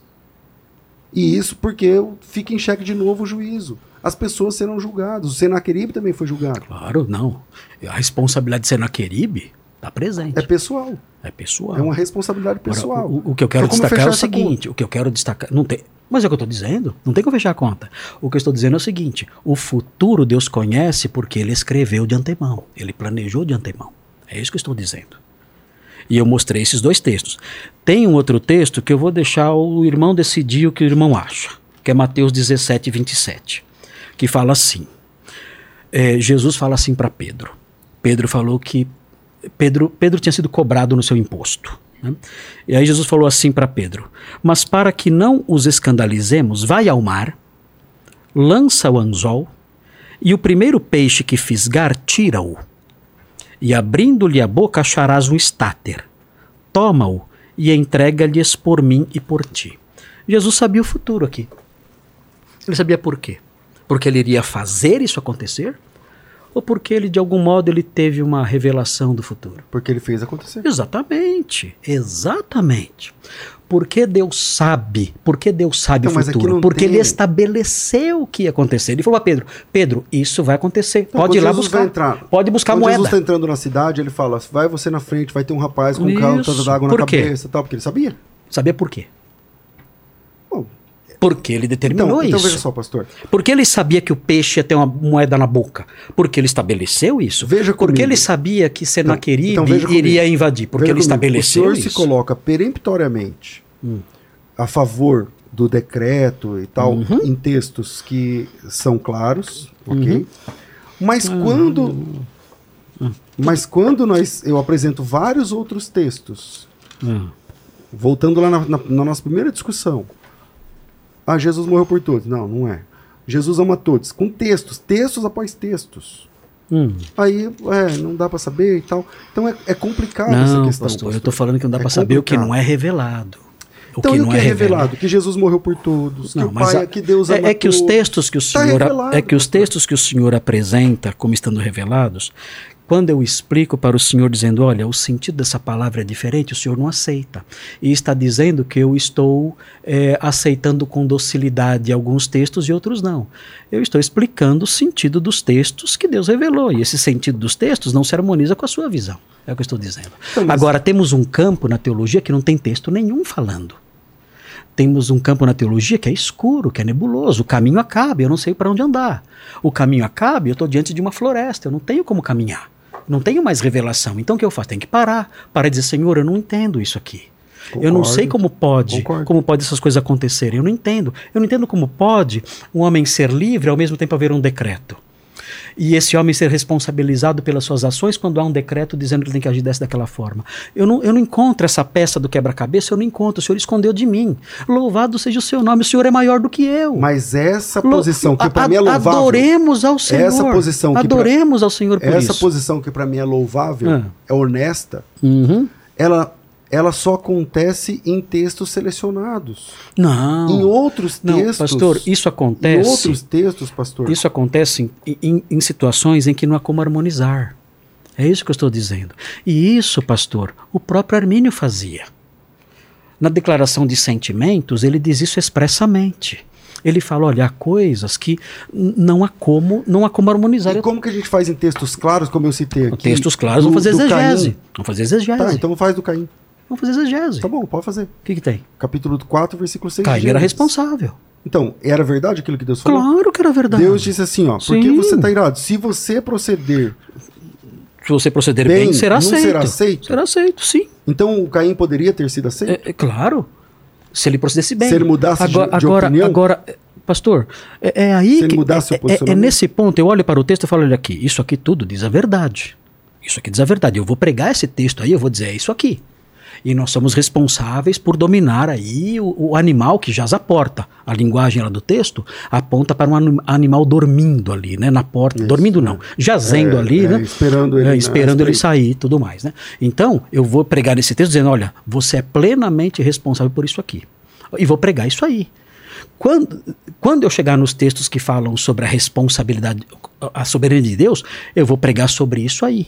Vou dizer, olha, tudo que acontece está determinado. O, o Salmo 139 se aplica a Caim também. Tudo que ele fez estava determinado. Mas ele não era responsável, ela era responsável. Como é que você junta essas duas coisas, pastor? Não sei, não sei juntar. Eu sei que Caim era responsável e Deus falou isso para ele. Mas eu sei também que ele estava dentro de uma esfera chamada decreto de Deus e ele não podia sair disso. O que aconteceu? Ele pecou e fundou uma cidade. Né? Como ele pecou? Ele matou Abel. O que, que, que Agostinho fala? Os dois fundaram uma cidade. Caim fundou uma cidade terrena e Abel fundou uma cidade celeste. Foi o primeiro a chegar no céu. Dois fundadores de cidades. Né? E assim o que aconteceu com esse, o que aconteceu com esse episódio? A grande saga e a história da redenção teve seu início. Duas cidades opostas entre si. Né? cidadãos das duas cidades seguindo em frente em conflito até a volta do Senhor. Caim fundou uma cidade, cidade dos homens, e Abel fundou uma cidade, cidade, cidade celeste. E agora essas duas cidades estão em conflito. E esse conflito vai terminar um dia quando a cidade celeste descer. Será que isso estava planejado? Com certeza planejado. Pronto. Agora, Pronto. isso tira a responsabilidade Pronto. de cada um? Mas é Não. é então, mas quem falou homem, que tira? Então, de novo, o homem tem esse livre-arbítrio? Tem. Ai, Senhor. O homem Pastor, tem livre-arbítrio? Tem. Então é vontade, a sua, né? A sua, é vontade, a sua fala. É vontade. então, a sua fala fica desconexa no, na metade pro fim. Porque você fala assim, eu não consigo, porque ele é responsável pelo que ele fez. Deus decretou, ok, mas ele é responsável por você. Tá bom. Então ele tem esse livre-arbítrio? Aí você fala, não. Não, então como ele é responsável não, não, não, não, não. É uma conta que não fecha, pastor. Mas é claro, mas o que eu estou dizendo aqui continuamente é que a conta não fecha. Então, assim como o senhor aceita que o homem tem o, eh, tem o decreto acima, então aceita também que o homem tem esse livre-arbítrio. Não, não pastor, dói nada, é, que, é não, pastor, livre tá na Bíblia. Peraí, pastor, todo. peraí. Livre-arbítrio, então, é vontade, é isso? Não, eu não disse que livre que que não é, é apenas vontade. O que, que é? É a condição de tomar decisões livre de qualquer coisa externa. Isso é livre-arbítrio. Então o senhor não, quer na, o senhor não crê, por exemplo, na, na, no pendor da carne, na corrupção da vontade. Você fala, o, mundo é carne diabo? Na, natu na natureza pecaminosa, o senhor não crê? Creio, o homem é pecador. O homem é pecador. Mesmo sendo pecador, ele pode receber Jesus Cristo como seu salvador. Tá, mas assim, a Bíblia fala, a Bíblia fala que o homem natural ele não pode discernir as coisas espirituais. Ele não, ele é incapaz disso. Certo. Como que é essa liberdade? Mas o, o ímpio não tem que discernir o mundo espiritual para se converter. Uma pessoa que se converte, ele não tem conceito nenhum sobre teologia. Uma pessoa que se converte, não, não, ele não, não discerne mas uma página da Bíblia. Não, é claro. Ele é um pecador claro, que aceitou a Jesus. A pessoa que se converte. Exatamente. Eu estou, fal eu estou falando não, a pessoa. Não é o ímpio que você está falando? Como é, sim, eu estou falando da pessoa incrédula. A então, pessoa, a pessoa incrédula, incrédula ela, é ela, ela, ela pode, ela tem a vontade livre de qualquer influência pecaminosa para aceitar Jesus? Então, é a diferença, de novo. Você está dizendo isso para então, mim? A diferença, de novo, o que eu estou dizendo para o senhor é: uma pessoa ímpia, morto nos seus delitos e pecados, ela pode ouvir a voz de Deus. Ah pelo que eu entendi, o senhor não fecha com, a, com a posição do, é, do sínodo de Dort, porque o senhor não acredita na. Me falta aqui a palavra do. O senhor não é arminiano, não. Do, do latim. O senhor não, não é arminiano. Eu não sou mesmo. Não é, não. Eu não nem calvinista. Não, é. não sou arminiano nem calvinista. Agora, os, na, a Ordo Salutis. O senhor não entende a Ordo Salutis conforme a Igreja Reformada Brasileira entende, certo? Pelo que eu entendi aqui no que o senhor falou. O senhor não crê que o homem primeiro eu, assim, é regenerado para depois crer? Não, não, não. O senhor não abraça essa ideia, não. certo? Mas isso aí é isso aí é, é, uma coisa especulativa, né? Isso é teologia especulativa. Eu não, não, não me, mas esse é o ponto. Eu não me o senhor envolvo sabe que, com isso. O senhor sabe que 90% dos calvinistas aqui no Brasil minha tulipa é aberta. Apresentam o Ordo Salutis. O que, que é o Ordo Salutis? É, a Ordem da Salvação. A Ordem da Salvação. Então, eles entendem que a Ordem da Salvação é o seguinte, ó. O, o cara é ímpio, perdidão. Sim. Perdidão, longe de Deus. Primeiro Deus ressuscita ele, ele está morto nos delitos e pecados. Primeiro ele nasce de novo e depois ele crê em Cristo. Uhum. Essa posição é a posição clássica do calvinismo. Ele sabe disso, né, pastor? Uhum, é. é. a posição clássica do calvinismo, mas ele é não, o, não, defende assim. É o, não, é, não é clássica, é assim... É, é 90% aqui, crê assim. Assim, eu não vejo 90%, pastor. Eu conheço muita gente que eu não sei a, a, quantificar né, o percentual, mas eu conheço muitos calvinistas que falam: não, não concordo com isso. Com esse ordem de saúde? É. Aliás, o, Ar, o Armínio, na verdade, o Armínio fala que o Armínio está nessa direção aí, de que ele vê primeiro então, a regeneração então, necessária. Eu, eu não sou calvinista nem arminiano, vamos, mas vamos lá. Se o senhor não crê nesse ordem salutes, hum. nessa questão, então o senhor também acredita que a pessoa morta nos seus delitos e pecados pode ouvir Como assim? Não, eu creio Pode terminar de ler não, aí, depois o senhor- Não, fica pastor. tranquilo, Não, o senhor não tá- não tô prestando, não tá comigo Eu tô aqui. prestando atenção. Eu entendi o que o senhor falou. Eu entendi o que o senhor falou. Eu prestei atenção no que o senhor falou. Assim, a, a regeneração, pastor, não é um, um fator necessário para que a pessoa ouça. Não é. Concordamos, é isso aí. O que é necessário para que a pessoa ouça e Então, aceite. ela ímpia pode ouvir. certo? Pode. Ok. Ela pode ouvir, sendo ímpia, havendo a graça preveniente. Exato. É isso. Deus abriu o coração. E ela pode É crer. assim. Aí ela pode crer porque Deus abriu o coração. Então, é assim então- que funciona. Então é isso. É Agora, agora a questão, ótimo. A, a questão é a seguinte: Deus não faz isso com todo mundo que ouve. Deus, faz todo Deus faz isso com todo mundo que busca Deus, que crê. Quem? Não há quem busque a Deus, diz Romanos 3. Vamos lá em Romanos 3. Romanos 3 fala, não há quem busque a Deus. Agora, olha o que, Ju, olha o Não, que não, Jesus fala. pastor, porque não, deixa eu só mencionar aqui. são muitos João textos, que 8,43. analisar um por não, né? não, vamos, aí, aquele texto diz isso mesmo. Pode ficar tranquilo que diz. Não, eu sei diz assim, ó, diz, mas- João mas- 8,43 fala assim: qual a razão por que não compreendeis a minha linguagem? Jesus falando para os seus inimigos. Aí ele responde: é porque sois incapazes de ouvir a minha palavra. Ele usa essa expressão aqui, pastor. Vocês são incapazes de ouvir a minha palavra. Ou seja, se Quem não abre, houver, quem abre se não houver, Santo. ok? se não houver uma intervenção, não vai mudar nada. Agora a questão é por quê? Alguns ele capacita, outros não. Essa é a grande diferença. Agora, o que eu queria falar sobre Armínio é o seguinte: ele fala assim. E depois É, vamos para duas perguntas do Opa, chat, por favor. Ixi, é mesmo. Tem, Vamos lá. tem, tem os caras esperando aí. É. É, faz as perguntas então, depois Vamos eu lá? aqui. Então, é, Paquito, é contigo aí, Paquito. Espero que você depois. é, a gente vai. Eu vou fazer uma. Terminando esse debate, eu vou perguntar pra você a diferença das duas coisas e eu quero que você tenha aprendido. Sintetize tudo. Uma frase. Ó, vamos lá. É, Livre-arbítrio, o que que é livre-arbítrio, Paquito? Livre-arbítrio é função de escolher ou você quer escolher ou não escolher. Você tem livre-arbítrio aqui nesse programa ou não? Cara. Ô, você não entendeu. E aí? Você não entendeu o que é livre-arbítrio, Eu já expliquei, entendi, você é. não entendeu, cara. Ninguém entende. Eu tô, eu tô falando grego, cara. Você tem ou não tem livre-arbítrio arbítrio aqui ou Fala as assim, coisas já estão fala assim, ó, definidas? eu tenho vontade, eu não tenho livre-arbítrio. Ah, Aí, pronto. manda, manda, Paquito. Ó, é, o Marco Antônio, ele perguntou aqui pro César. Segundo a teologia arminiana, o que Jesus fez na cruz? Ele salvou o homem ou ele tornou o homem potencialmente salvável? Jesus morreu por todos os seres humanos. E essa atitude de Jesus em morrer por todos os seres humanos, a partir de vários textos que eu apresentei aqui, é a pessoa que recebe a Jesus Cristo como seu Salvador, essa pessoa é salva. Essa pessoa se torna salva. Ou seja, a morte de Cristo é uma oferta é, honesta para todos os homens. Ela pode ser eficaz para todos os homens. E ela é eficaz àquele que crê. É isso aí. Ó, é, lá, pegar alguma outra aqui. É, aqui, o Bruno Almeida, ele mandou aqui, ó. é, gostaria de saber é, o seguinte dos pastores. Jesus fala na cruz: Pai, perdoa-lhes, é, perdoa-lhes, pois não, eles não sabem o que fazem. É, a- acho que isso esclarece que o livre-arbítrio do homem o faz errar, certo? Hum.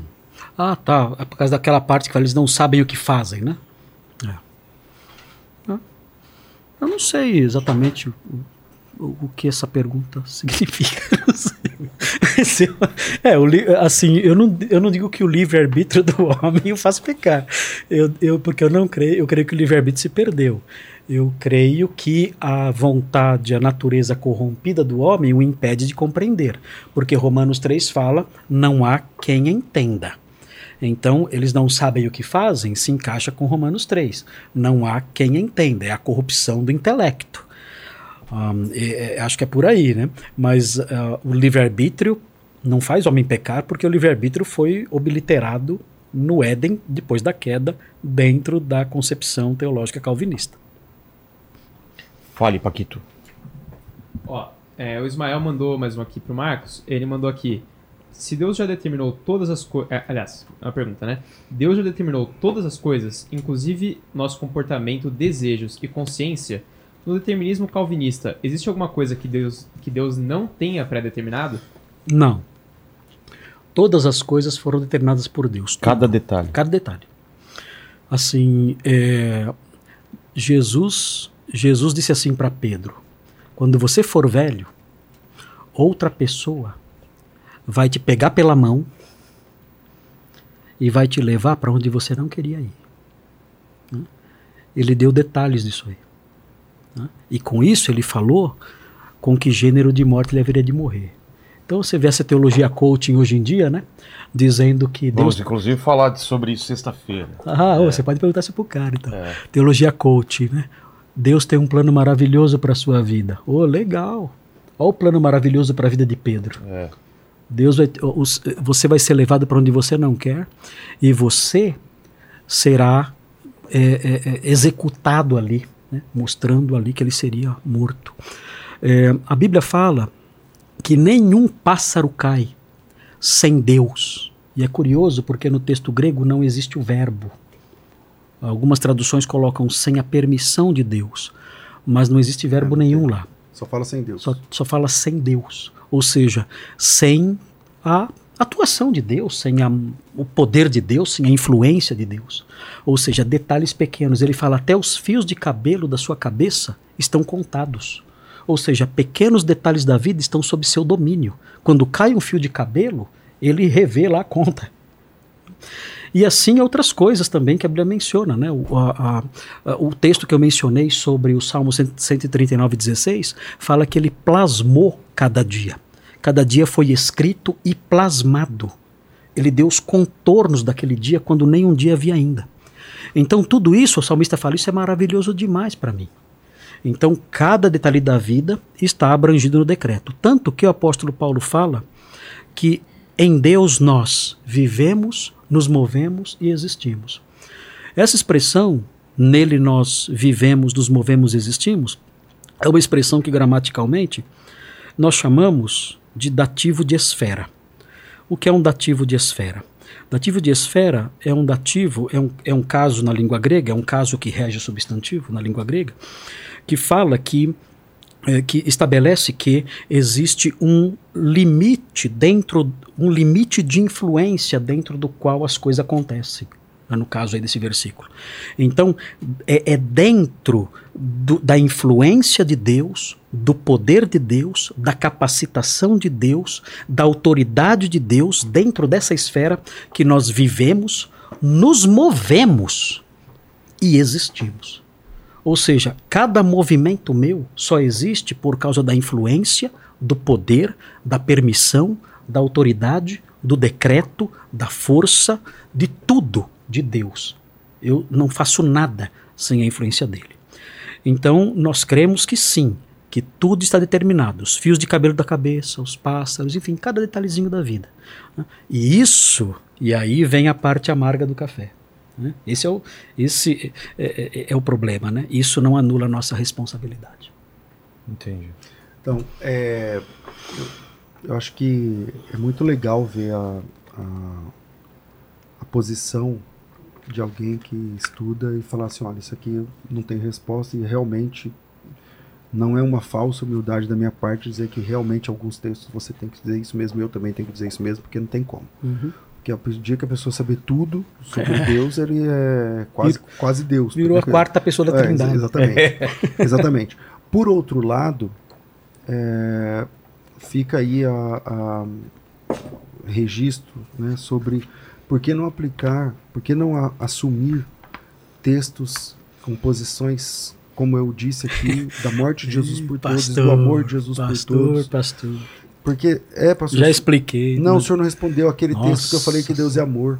Meu, mas eu Não, o falei, Deus é amor. Ah, Deus, é amor, na essência. Nós aceitamos É, ele isso. aceitou, ele, ele, ele Mas ao ama, mesmo tempo, ele ama ele todos. cria, sim, mas ele cria Então. vasos para ira. Eu vou fazer o que com esses textos, Então, pastor? trate, Eu vou- trate eu vou pegar como esses- exceção. Como Tudo ex- bem, exceção? trate-os como exceção. Como assim? É, o que, que eu tenho que à fazer? regra. A regra é que ele ama todos, mas nesse caso ele odiou Esaú. Pronto. Não, mas o texto não fala que ele odiou Esaú. E outra coisa, pastor, Fala. se, se é errado, não fala, só Malaquias. isso. Fala Malaquias. mas, pastor, se é errado odiar, odiar, não importa se é um Mas ou quem mil. está dizendo que é errado ou não é errado odiar? Não é a Se questão. o, senhor, se o senhor discorda que Deus, que Deus, que Deus fez vasos de ira e fala que Esaú Eu era não uma discordei exceção, em ponto algum, pastor. Momento algum aqui. Mas Deus pastor, Qual que é o ponto de discordância, então? não, É. assim, eu não estou entendendo. O que, eu, tô- o que nós discordamos, o que eu estou discordando do irmão? O senhor falou é o que Deus seguinte, é amor. Eu creio Deus é nisso. Deus mas é ao amor. mesmo tempo a Bíblia fala que Deus fez vasos de ira. Agora, se, Então, se, mas se isso, ira se não é isso antônimo de amor, que eu se tinha isso dito. fe- mas ira ele- não é antônimo de amor. ele faz vasos de ira destinados para a perdição. Exatamente. As pessoas que Meu eles- as Deus. pessoas que vão para o inferno. Mas ele Por exemplo, destinou, o jovem ele rico. fez. Jesus amou o jovem rico. Ele, ele fez, tudo bem, mas ele fez e destinou essas pessoas Então, para a o jovem perdição. rico foi salvo, Não, mas Jesus amou ele. amou ele. Então E- não funcionou. e então, que tá- então tem pessoas. É, é esse o princípio. o, o princípio, O- Lá em o Marcos, princípio é Vilela, que fala existe que Jesus em- amou o jovem rico. Sim. E o jovem rico não recebeu Jesus, não obedeceu. Não. Jesus chamou ele para seguir, o que eu ele não estou foi. dizendo Tá. é que Então- existe amor e amor e reprovação ou ira. Então tem ou- dois tipos de ou- amor? Não, as duas coisas existem, as duas coisas coexistem em Deus. Tá, o amor E nós que não Jesus sabemos. ofereceu ao jovem rico. Esse amor não era um amor eletivo. Então tem dois tipos de amor. Ah, chame do que quiser, eu não sei. Mas o senhor acabou de classificar como amor eletivo. É amor eletivo. Então, o senhor está classificando. Eu tô não classificando, não era, um- não, não então era, o senhor classifica não era, chama de que quiser. Não, o senhor já está chamando. Não, Entendeu? não era o amor salvífico. Então, então vamos lá. Que amor é esse? Um amor eletivo, pronto, chamei de amor eletivo. Eletivo, ele Inventei- elegeu? É, isso, exatamente. Quem elegeu? Então ele é eleito e não é salvo. Deus elegeu. Então o jovem rico é eleito. Não, e não, é não. Ele não amou o jovem com Então- amor eletivo. então vamos lá, ele amou não com entendeu. amor paterno, amor do Criador, um amor. eh, Não é o amor do Um decreto. amor tipo B. Não um amor tipo A, um amor que o, salva. mo- o modo Porque, como ele assim, ama os seus inimigos, Então, como porque, ele ama. ve- veja só. Essas coisas. posição- o problema é que esse- essas que coisas Deus coexistem em Deus. Então, Elas coexistem, eu não sei Então- explicar como. então, a minha crítica. Ficou dúvida a minha aí? crítica com que eu não todo- sei explicar como? Não. A minha Então- crítica, com todo respeito, é que alguns textos dizem assim, isso aqui eu não sei como explicar como eu respeito, porque são realmente textos muito difíceis. Uhum. Mas em textos claros, ao invés de assumir esse texto, Qual o texto claro que Por é? exemplo. Fala aí. por exemplo, Que Deus Jesus- ama todo mundo. então, por exemplo, Eu falo sim, Jesus- ele ama todo Então, mundo. vamos lá. Jesus amou o jovem rico. Confere? Certo, certo. Confere. Amor. Aí o senhor diz assim: ah, mas não pode ser com amor salvífico. Por quê? Porque ele não foi salvo. Então, mas é que pra mim tá tudo tranquilo, porque ele ama todos, inclusive os que não, os que não Não, foram tudo salvos. bem. Ok. Ou a pessoa que não foi salva não foi salva por falta do amor de Deus. Foi salva por falta de aceitar esse amor. Hum, ok. De receber esse Sim, amor. sim, que sim. foi o que faltou pro jovem Tá, rico. certo. Jesus chamou o jovem rico, amou o jovem rico, Tá. falou com o jovem rico, o jovem rico ouviu. Certo. E ele falou: não quero. E foi Certo, embora. Tudo bem. Então ele rejeitou. Ah, aí- É possível uma pessoa ouvir Jesus, falar com Jesus, Jesus fazer um convite real, honesto. Vem e segue-me. Era honesto aquele convite? Era, não era? Era, claro. Ok. E a pessoa rejeitar? É possível rejeitar? Sim. O senhor vai dizer. Não, então. Então é possível uma pessoa ouvir Jesus, é Jesus falando com ela, Sim. E ela- Jesus amar ela e ela mas- rejeitar? mas- é possível? Mas há vários textos que mostram as pessoas ouvindo e rejeitando. Jesus? É, as pessoas Ok. ouvindo Jesus e rejeitando. Ok, então você está E- saindo agora do calvinismo. Por quê? Porque o calvinismo.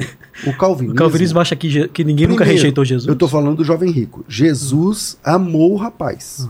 Mas não com amor eletivo. É, isso é por sua conta, lá não está escrito nada disso. Mas Jesus ele o não amou, foi salvo. Jesus o amou Ele e foi o salvo. chamou. Ele Não, foi salvo. Não. Não foi e para mim tá tudo bem não ser salvo, porque Jesus ama todos.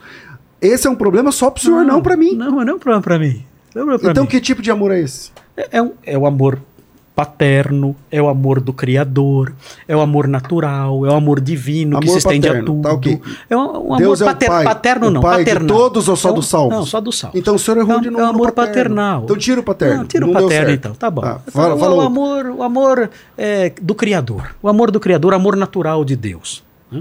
Mas não é um amor eletivo. Aquele que Paulo pregou dizendo que ele dá chuva, não sei o que e tudo é, mais. algo assim. Agora Com veja. cuidado. Agora- Agora, pastor. Não, pastor eu- a questão é, a questão é, eu, eu entendo o seu dilema, pastor. Então, eu mas eu- entendo, eu- porque eu- o eu seu dilema, tá, eu o seu terminar o dilema, dilema o seu Eu dilema é o o meu dilema, dilema senhor- também. ok. O que eu estou dizendo é que o amor de Deus, o amor de Deus, e ao mesmo tempo o fato dele criar pessoas para a perdição, e isso, com isso não demonstrando seu amor salvífico ou eletivo, essas duas coisas, os vasos da ira preparados para a perdição, o perverso preparado para o dia da calamidade, isso tudo se harmoniza em Deus de modo pleno. Ele Tá, continua ok. sendo amor fazendo essas Ok, coisas. É isso Deus que eu estou dizendo. Jesus amou- Agora eu não sei como conciliar pastor. essas coisas. Tá bom, Qual o lá. problema? Posso falar? Vai lá.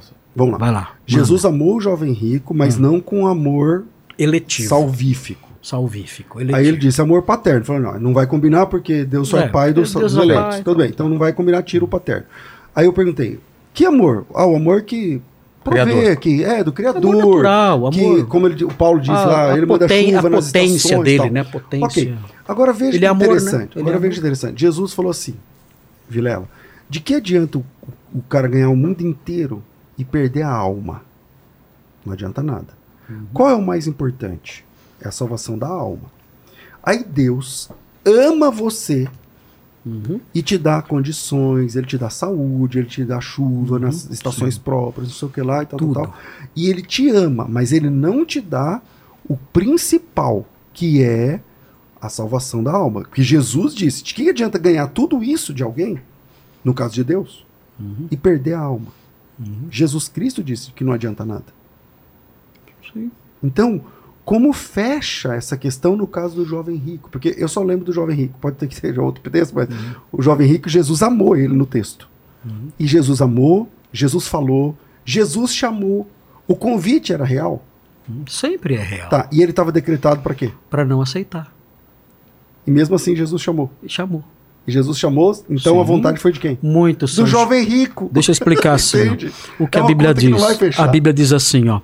Muitos são chamados, mas poucos os escolhidos. Qual o problema? Ele não pode chamar? E, e- e- e se ele chama, havendo poucos escolhidos, isso significa que o chamado foi hipócrita?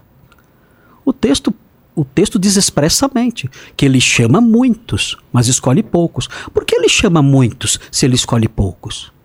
Por quê? Mas por que que ele Que chama se- alguém é, que ele não vai Porque escolher? ele não vai escolher. Entendo. Então, essa é a questão que nós não entendemos. E é o que deixa o pastor perplexo e me deixa perplexo também. Mas a grande realidade é essa. Ele chama com sinceridade, ele não chama com hipocrisia, ele chama com amor, ele chama com amor, mas poucos são os escolhidos. Então, Agora, como, é, como, é, como é que igreja- fecha essa conta? Mas quando o senhor prega que, na que eu igreja... estou tentando falar para o pastor desde, desde as duas da tarde, que essa conta não fecha e que nós então devemos humildemente nos recolher e dizer: Senhor, eu não entendo a- a- esse paradoxo. É demais para mim.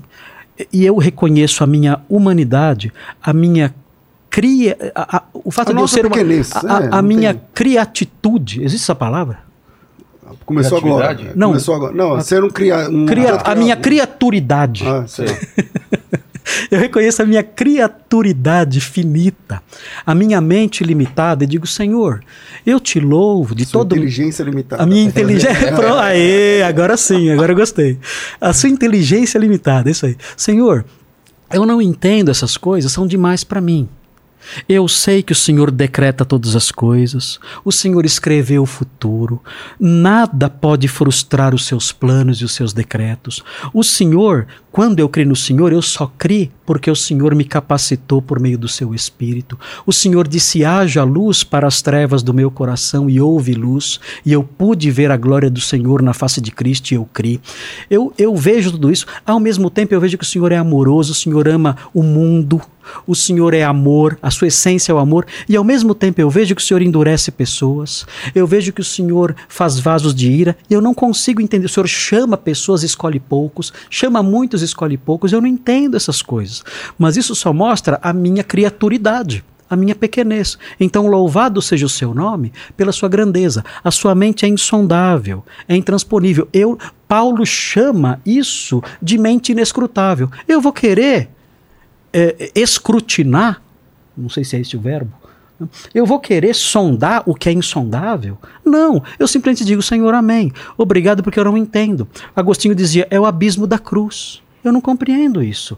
Louvado seja Deus por essas coisas. A sua mente é infinita e insondável. Não, não, não é legal reconhecer isso e, e se calar diante dele toda a terra? Toda vez que o senhor fala isso, eu agradeço Então pronto. e falo que é verdade. Então pronto. Agora, Aí, mas o senhor não se diante- conforma, não, o senhor não, se conforma com o pastor. paradoxo. Então, pastor, o assim, senhor, o senhor quer, se o senhor quer, é quando, o, o senhor quando quer tá diante texto explicações onde, claro, pastor, quando o senhor está o- diante de um o- texto claro onde Jesus ama uma pessoa. Porque eu perguntei Mas eu assim, tô ó, dizendo que ele no ama. começo do Eu tô dizendo que ele ama, é só mas voltar não- lá atrás. Aí você falou assim: Jesus ama todos? Você falou, não.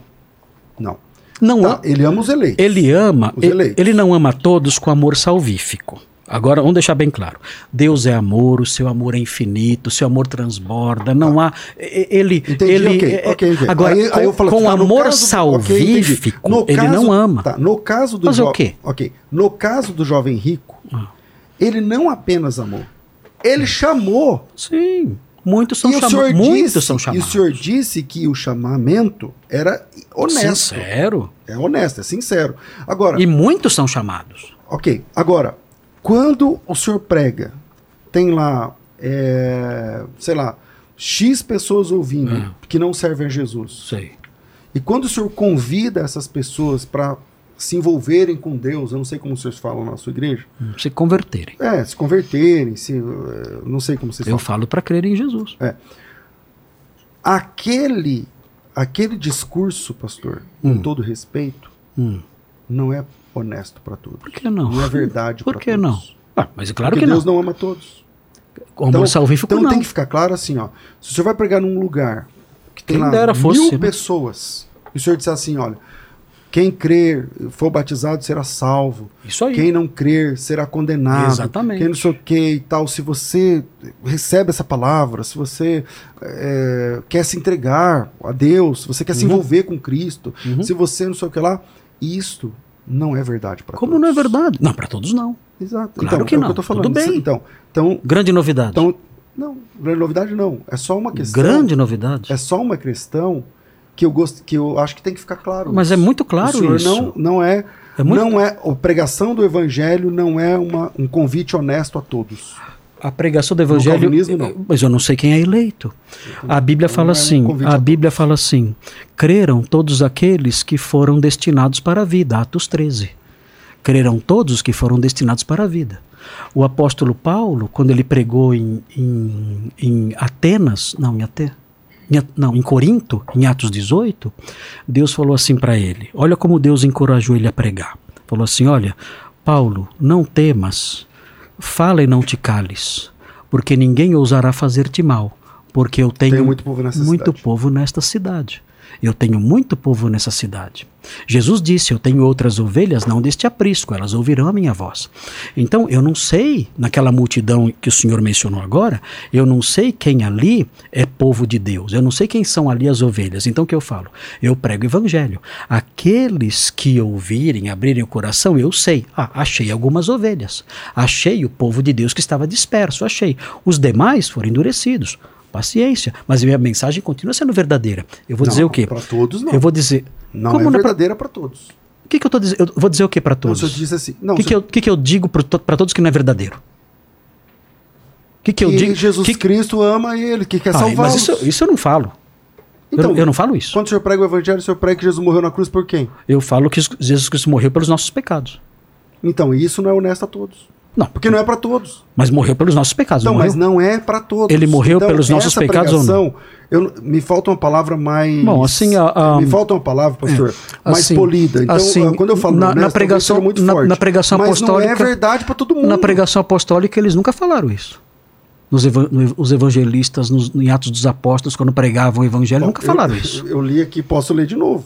Eu posso ler de novo, voltar aqui nos textos e mostrar que Jesus Cristo morreu por todos Não, os não, não, homens. não, não, não, não, não, não, que- não, não. Vamos lá, Tito Não, 2.11. não, Tito eu, eu 2:11. tô falando. Como que o senhor lida com Tito Eu estou 2:11? falando, eu estou falando que quando os apóstolos pregavam, eles não chegavam e falavam assim, ó, Deus ama todos vocês. Não Tá bom, pastor. Tito, Nunca falaram Tito isso. é um apóstolo, é Paulo. não tem, Paulo não tem escrevendo. nenhuma pregação. Tá bom, Tito é Paulo que- escrevevendo. Sim. E não, Paulo- eu sei, mas está escrevendo para que que o Tito. senhor ali. lida eu estou falando sobre com- tá bom, evangelismo. como o senhor dito- O senhor está li- falando sobre evangelismo? Estou. Como o senhor- então, no como é que, evangelismo, como é que, o senhor lida com como Tito é, 2:11? Como é que as pessoas, como é que as pessoas em Atos dos Apóstolos, a pregação apostólica, como que era? Tá. Como o senhor lida com Tito 2.11? A graça de Deus, é esse texto, né? Isso. Se, se, se manifestou Salvador a todos os homens. É verdade isso? Claro que é. Você sabe o que significa? Então o que é verdade? Isso Cê- que o senhor acabou cê- de assumir que é verdade ou o calvinismo que diz que não é para todos? Não, rapaz, olha, deixa eu te explicar. É, é, dá- vamos lá. O, o que, por que Paulo escreveu isso aí?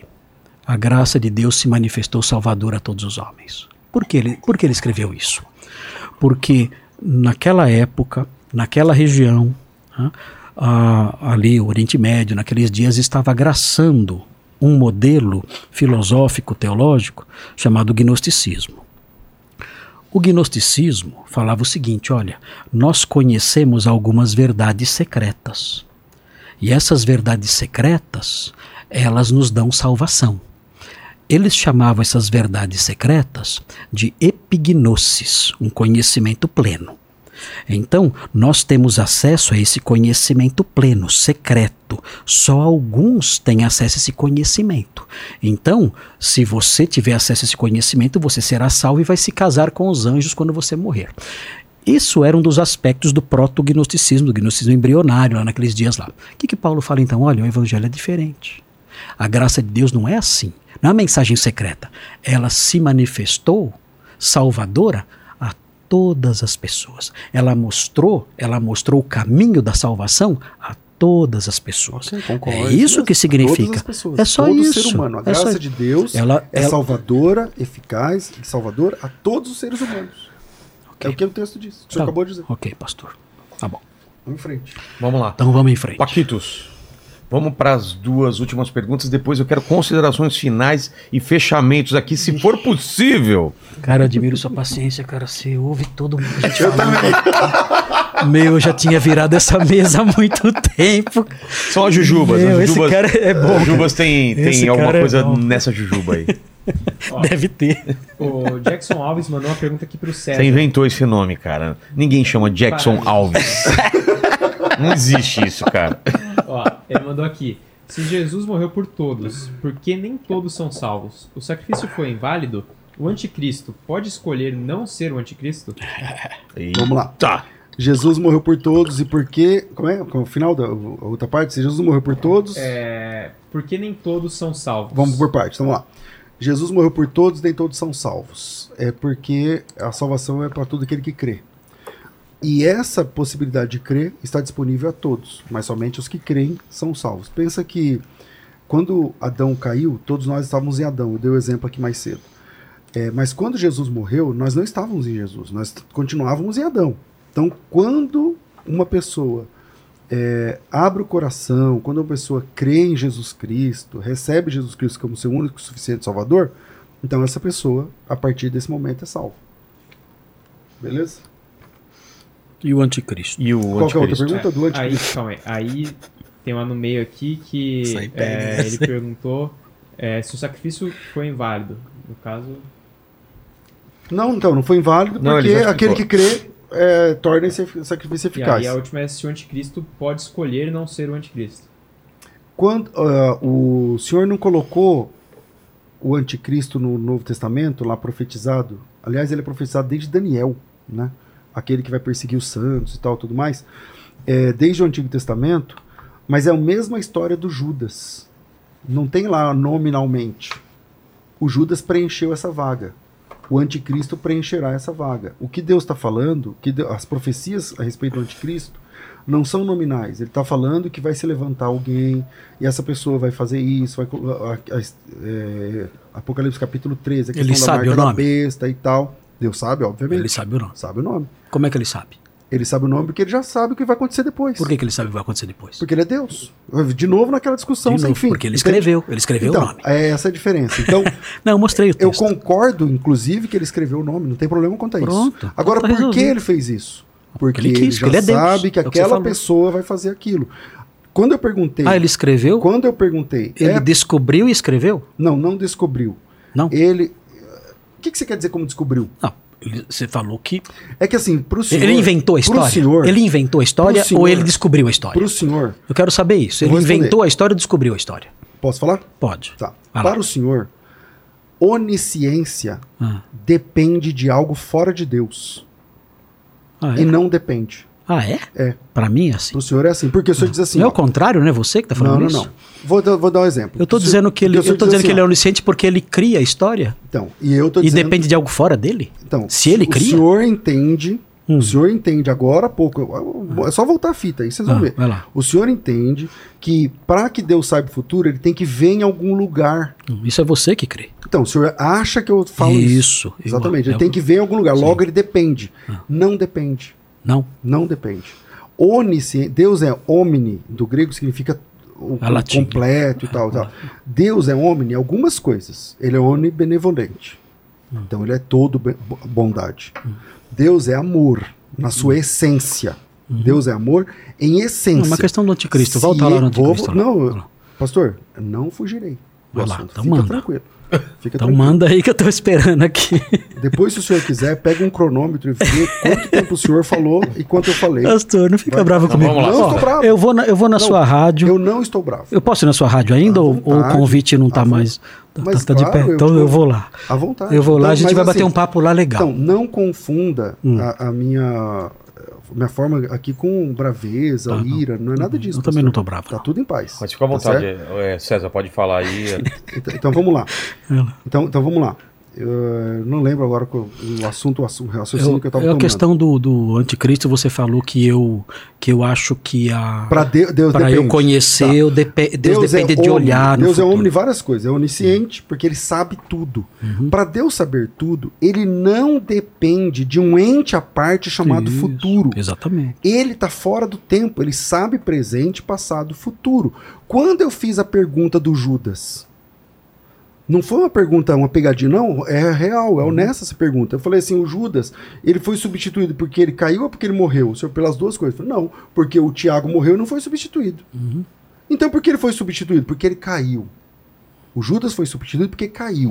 Uhum. Se ele não tivesse caído, não precisava ter sido substituído. Ele podia ter morrido e o colégio apostólico não ia ter o Matias. Não, mas eu, eu- Agora, esse faz parte, pastor. lá, Fica tranquilo. lá, fica tranquilo. Eu, eu sempre te ouço aqui. Com, aguarde o senhor falar e tal. Então, vai. agora, o senhor está falando do futuro. Quando Deus falou sobre Judas, lá no Antigo Testamento, lá em Isaías. Isaías? Acho que é Isaías que fala sobre Judas. Não, não é Isaías. É Salmo. tem, não, tem Não, Salmo. Salmos e tem um profeta também. Tá. Um fala das 30 Ah, sim, moedas. sim, tem um da Santa. Moeda tá certo. Acho tá que é, certo. Amó- É, é, é, tem lá um profeta menor lá. é, é, enfim, quando ele fala do Judas, ele não está falando da pessoa do Judas, pessoalmente, o, o- o CPF do Judas. Ele está dizendo que Jesus seria Alguém traído vai- por alguém que assumiria aquele comportamento. O Judas é o cara que assumiu esse comportamento porque ele quis. Por isso faz sentido o juízo final. Tá. Para mim, faz sentido o juízo final porque ele foi responsável pelo que ele fez, preenchendo o que Deus já tinha dito que iria acontecer porque ele sabia. Deus já sabia. Ou seja, A precisava mesma de uma pessoa para trair e ele foi o cara que escolheu Deus disse que trair. ele seria tra- que o filho de, de, de Deus seria traído. E Tá. seria com 30 moedas. Seria, tem lá os, ah, tanto no Salmo quanto no profeta menor, acho que é Miqueias, enfim. Ok, Deus disse. O Judas é o cara que preencheu isso. A mesma coisa acontece com o anticristo. Vai ter o anticristo? Vai. Tem como não ter o anticristo? Não, não tem. Agora, Alguém vai tomar essa é, posição. porque o senhor sabe quem é o anticristo? Eu não. Não, por quê? Porque nós não sabemos quem é que vai assumir essa posição. Uhum. É essa a minha, minha Mas Deus resposta. sabe. Deus sabe. Deus sabe tudo. Então eu não estou fugindo da, da Não, eu resposta. sei, mas eu tô falando assim. Ele sabe o nome da pessoa? Sabe? Ele sabia o nome de Judas lá atrás? Sabia. Sabia? Não tem problema nenhum. Sabia. Sabia. Sabia. Mas o Judas Agora- assumiu esse tá. posto. O Judas assumiu esse posto. Porque o Judas assumiu esse posto Mas no eu- futuro, mas no eles- passado, Deus já sabia. Porque Deus está fora do tempo. Tá, eu sei, mas ele. é, então, essa história, então, ela já. Não, não foi Deus que criou essa história. O que, que você chama de história que foi ou não foi Deus que criou? A do Toda a história. É toda a É. história. A história de Judas, a história do anticristo, Deus não criou essa história. Ele simplesmente. Os homens ele, ele são tá- responsáveis pelas suas atitudes, como Eu o senhor sei, mesmo claro, disse. claro, mas não, eu- incluindo Judas. Eu não, não tô perguntando isso. Eu, Eu tô, perguntando assim, você falou que Deus está acima do tempo e ele tá do vendo tempo. tudo, tá fora, Fora do, do tempo, ele tá vendo tudo lá. Isso tudo que ele tá vendo, eu queria saber o seguinte, isso tudo que ele está vendo, ele ele isso aí, ele escreveu isso? Ele é o autor disso? Ele é o criador disso que ele está vendo? Não, os Não. homens são os responsáveis por isso. não, Ele mas os homens, sabe. não, os homens nem existem. Eles estão lá, ele está olhando lá de trás. Então, os homens serão os responsáveis por isso. Não, ele já sei, mas- sabe que vai acontecer. É, Mas ele está vendo. Porque senão o juízo não faz sentido. Ele, ele está vendo toda a história. Os nomes das ele pessoas. sabe o que vai acontecer, exatamente. Tá, porque ele está vendo. Isso. Isso que ele está vendo, ele não criou.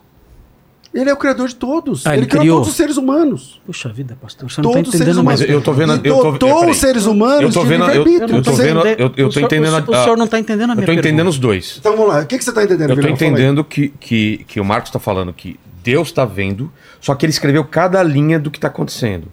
E, e você está falando, o César está falando que Deus está vendo, só que, o- só que Cada ele- um é responsável. cada um é responsável, como ele vê o futuro, ele sabe o que cada um fez, mas não, Não. é ele que está tomando cada decisão. Ele, ele criou, não é isso? Exato. Não, é que- Porque se for do Isso- jeito que ele está falando, o juízo final não faz sentido. É que- se, se de- Se o homem vai ser julgado porque ele, pelo Me que ele escolheu fazer, e ele não escolheu. Me corrija, Marcos. Se ele escreveu, escreveu a fala e a ação de cada personagem, e ele é o diretor, ninguém é responsável por nada. É, aí que tá. Exatamente. Ah, ah, vol- voltamos, Exatamente. voltamos a estacar zero. É. Voltamos a estacar zero. Eu desisto. Tá bom. Eu vou. Ó, ó, meu, Tá, tá, tudo não bem. é possível. Eu não, não falei nada, então. Cinco horas que eu tô falando isso aqui. Eu tô falando Meu Deus do céu. o Cara, argumento do César. o tô- e o o que eu- teu argumento. O que eu tô é dizendo, que- o que eu tô dizendo É. é, assim. É, eu estou dizendo, eu mostrei aqui alguns textos bíblicos que mostram que Deus determinou e ele agora está fazendo executar. Então eu mostrei lá o texto de Isaías, olha, tudo isso aí que você está fazendo, Senaqueribe, eu já tinha planejado e agora estou fazendo executar. Eu mostrei o Salmo 139, dizendo, olha, cada um dos dias do bebezinho estão escritos e determinados, ou seja, a história é uma criação de Deus não é um algo que a parte dele, que ele olhou de cima lá, fora do templo, ele olhou e falou: "Ah, legal, então os homens vão fazer isso, então deixa eu revelar". Não. A história não é um ente independente e autocriado. A história, a história não é um ente Mas independente. Por que, ele precisou fazer correções no meio desse caminho, Não, que- como o dilúvio? como- Correções? Não, não foram correções, tudo decreto dele. Tudo decreto dele, ó. Eu vou fazer isso aqui. A história que eu vou escrever é essa aqui, que inclusive vai envolver a morte do meu filho, lá o cordeiro antes da fundação do mundo, a queda, a- tudo isso. E o anticristo. Então ele sabe o nome do anticristo, por quê? Porque ele escreveu a história e já tem a pessoa certa. Está lá designado. Como ele fez com Ciro, ele fala assim: ó, eu vou chamar Ciro. Ele disse isso em Isaías 45. Eu vou chamar Ciro. Caramba, ele disse isso séculos antes de Ciro nascer. Ele disse: Eu vou chamar um cara chamado Ciro e eu vou dar sucesso para ele nos seus, nos seus empreendimentos de conquista. Ele deu nome pro cara. Ele falou o nome do cara. Ele sabia tudo. E ele fala assim: Eu. Olha o que ele diz em Ezequiel, em Ezequiel e em Isaías. Ele fala: Eu farei isso. Eu farei isso. Eu estabeleci, eu planejei e eu farei isso. Ou seja, ele é o criador da história. Ele sabe o que vai acontecer porque ele escreveu. Eu escrevi um livro de história, escrevi uma ficção Sim. chamada Cabeça de São Bernardo das Correntes. Eu sei o que vai acontecer no fim, porque eu escrevi. Eu escrevi aquela história. Eu sei o que vai acontecer porque eu sou o autor dela. Deus é o autor da história. Ele sabe o que vai acontecer porque ele escreveu aquilo. Então ele sabe sim o nome do anticristo porque ele já escolheu a pessoa. Tá lá. E como escolheu Judas. Mas eu não gostaria mais. de ser um personagem do seu livro a partir do momento que eu não posso mudar o final. Ah, eu lamento muito. Que os, que, como é que você vai controlar o Por autor isso do a livro? proposta do se, eu for, evangelho se eu for não é- escolhido como assassino do teu livro, eu tô fadado a ser o assassino. Sim, não tem jeito. Por isso, quando E- e- um e calvinista aí- prega e- o evangelho para uma multidão, e Deus fala- essa proposta não é, me falta uma palavra mais mansa, né? Não é honesta para todos. E, Porque ele fala, quem e- crê e esse, batizado e- e é esse verdade. assassino, Judas e todos esses que Deus levantou, Sei. essas pessoas todas são responsáveis pelo que fizeram. É aquela história. Herodes e Pôncio Pilatos fizeram tudo que a tua mão e o teu propósito predeterminaram. Mas eles são culpados. Lamento. Então, É assim, é e, é, e é esse ponto, Vilela, que não fecha. E que eu estou dizendo aqui desde o começo, gente, existe uma tensão bíblica que se eu tentar destruir, eu destruo algo que é bíblico. E o que é bíblico? Essa tensão. Essa tensão não existe para ser destruída nem sanada. Essa tensão existe para nos colocar de joelhos e dizer: Senhor, o Senhor é infinito, a sua mente é insondável. A razão da existência dessa desse dilema a razão da existência dessa insondabilidade, a razão da existência dessa inescrutabilidade, a razão disso tudo é mostrar minha pequenez e me jogar no chão, como Paulo fez. Ó profundidade de riquezas. Eu não entendo, Senhor. Louvado seja o seu nome. É isso. É, é, é, é esse é meu ponto aqui. Né? E é isso que eu queria deixar Não, realçado. Perfeito. Ô, Paquito, tem mais alguma é, questão que não volte às que a gente já, já falou? Alguma coisa nova? Ó, Vou na sua rádio. É. Tem uma aqui do. É, eu, o pessoal só viu um apontando pro outro. Eu vou falar o que eles falaram, vocês não vão achar que. Vou te pegar lá fora. É, um, alguém amaldiçoou. Ele falou, eu vou na sua rádio. Ele falou, então tá bom. Porque senão o pessoal só vê apontando, vou te pegar lá fora. não, que Ó, isso. A gente é irmão na fé.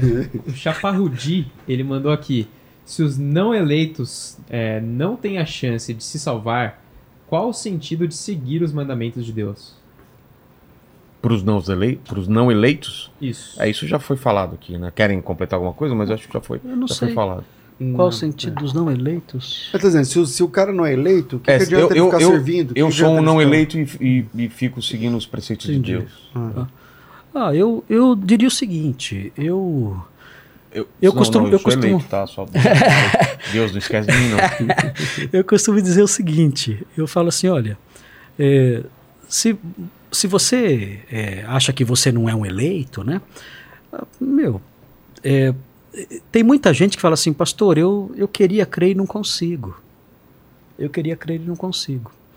E isso é real. É, as pessoas falam isso com muita sinceridade. Puxa, eu queria crer em Jesus eu não consigo. O pastor é pastor há muitos anos e já ouviu esse tipo de, de testemunho. Oh, eu queria crer em Jesus, pastor, eu admiro a sua fé, mas eu não consigo crer em Jesus. Então, o que eu diria para essa pessoa? Eu diria o seguinte: olha, é, certa vez, um homem se aproximou de Jesus e falou assim: Senhor, o meu filho está aí possuído por demônios e tudo mais, né? E eu não sei o que fazer. Se o senhor puder, por favor, ajude. Jesus falou assim: Se eu puder, é, tudo é possível ao que crê. Aí aquele homem falou assim: Senhor, ajuda-me na minha incredulidade. Caramba, é, o que eu tenho a dizer a uma pessoa como essa, né? Eu diria o seguinte: olha é, se aproxime do Salvador hoje, vá até o Senhor hoje né? e diga: Senhor, eu não, eu não consigo crer no Senhor. Meu coração é duro, para mim nada faz sentido. Para mim, Jesus era só um, um, personagem histórico, um filósofo, sei lá. Para mim, esse negócio de cristianismo é tudo bobagem. Né? Mas eu vivo na escuridão. Meu coração é, é treva. Meu coração é, é um cemitério sombrio, frio e chuvoso num tempo chuvoso, numa noite chuvosa. Eu sou infeliz. E eu não creio no Salvador, eu não creio em Jesus Cristo. Não creio nisso. Então, se isso é real, se isso tudo, se isso tudo que, que tem sido dito aí por esses caras, por esses dois pastores, é verdadeiro, ajuda-me na minha incredulidade. É, Capacita-me a crer. Capacita-me a crer. Ah, eu não sei por que mecanismos a graça de Deus trabalha, né? Mas Jesus atendeu a oração daquele cara e curou aquele moço. Então eu diria isso para essa pessoa. Diria: olha, aproxime do Salvador e diga: ajuda-me na minha incredulidade. Geralmente quem faz isso é um eleito. Porque só pode ir a Jesus aquele que o Pai concede. Então tente. Tente fazer isso. É, a gente falou muito aqui do. Do rico lá, do. O jovem rico. Jovem rico. Jovem rico. E ele não foi um dos eleitos, certo? Exato. Foi, a questão Jesus é amou, chamou, mas ele não foi. A questão eleito. é o primo rico, né? Que acabou de se converter. Se ele é eleito ou não, fica aí ele a é dúvida. Ele é jovem também. Ele jovem é jovem. Ele é jovem e é rico. É o primo rico. Então, o primo rico, vamos ver se ele é um dos irmão rico agora. É, senhores, é, eu, eu, gostei muito do papo. A gente, a gente avançou muito aqui, levantou muitas questões. E eu queria que cada um agora tivesse seu tempo para passar os seus recados, fazer um uhum. fechamento de alguma coisa que ficou aberta e fica à vontade aí. Quem quer começar? Pode começar, pastor. Você que... Eu? Vamos lá. Você que manda. Bom, mas primeiro os mais velhos. Pode ser. Bom, é, eu, eu quero dizer que é, a minha súplica a Deus, né, é que é, as pessoas, elas, é, de tudo que foi dito aqui, as pessoas gravem no coração o seguinte: Jesus Cristo disse assim: Eu sou a luz do mundo. Quem me segue não andará em trevas, mas terá a luz da vida. Então eu queria dizer para todos que estão nos ouvindo isso, que eu sei que todo incrédulo vive na escuridão. Eu sei que todo incrédulo vive é, uma cegueira terrível e o nome disso é infelicidade. E na palavra de Deus nós aprendemos que felicidade é ser perdoado. Felicidade não é ter dinheiro, felicidade não é ter diplomas, felicidade não é ter namoradas, não é ter realização pessoal e nada, desse, nada, nada daquilo que o mundo oferece. Bem-aventurado é o homem cuja iniquidade é perdoada. Esse é o homem feliz, o homem que é perdoado. E Jesus fala que aquele que nele crê, rios de água viva fluirão do seu interior. Ou seja, é a plena felicidade brotando do coração. Então, é, nós falamos sobre eleição aqui, sobre livre-arbítrio, sobre uma série de temas aí que são controversos e a teologia tem debatido isso há pelo menos 500 anos mais, porque Agostinho começou a debater isso com Pelágio já no século V. Então é uma coisa de 1500 anos aí que a coisa vem brigando. Mas independente de, independentemente disso, eu, eu faria um apelo para, para, para todos que estão ouvindo dizendo o seguinte: olha, se você quer saber se você é um eleito, aproxime-se hoje do Senhor Jesus e diga: Senhor, a minha vida é uma vida de trevas, de escuridão. E eu quero, eu quero ser, eu quero a, luz da vida. Eu quero crer no Salvador. Eu quero recebê-lo em minha vida pela fé, ter os, os meus pecados perdoados. Se você fizer essa oração com sinceridade, crendo no Salvador, crendo naquele que morreu pelos nossos pecados, então é, você é um eleito. E o Senhor vai mudar a sua vida, porque essa oração ele nunca rejeita. É, essa é a mensagenzinha que eu queria deixar para todo mundo aí. Eu sei que há muitos paradoxos, há muitas coisas difíceis de unir as pontas, mas essa é a mensagem do Evangelho. É.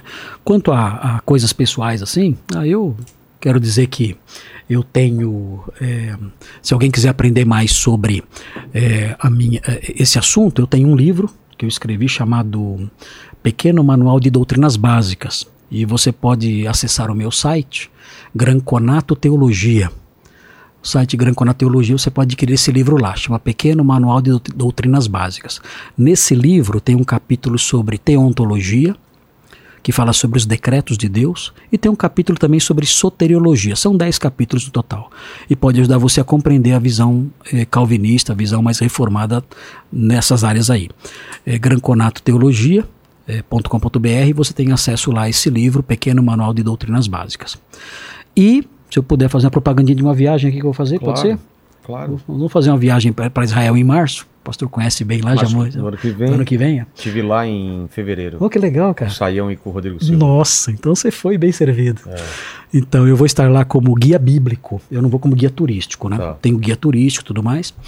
É, os guias ali vamos para Grécia e Israel em abril. É, em abril do ano que vem. Se você quiser participar, Me chama. é, opa, Vou- vou de novo. Mas vamos lá. É, se você quiser participar, é, eu vou é, publicar no meu Instagram. Acesse ali o meu Instagram, eu vou deixar lá publicado lá os detalhes da agência Be My Guest. Para quem quiser viajar comigo lá. E a gente vai conhecer Atenas, Corinto e depois, claro, Israel, as diversas cidades ali. Vai ser muito legal. E eu conto com você participando comigo dessa viagem maravilhosa aí para Israel. Ele falou no Instagram, você não falou. Oi? Não falou no Instagram. O meu Instagram É. é. Arroba. Caramba, acho que é arroba granconato.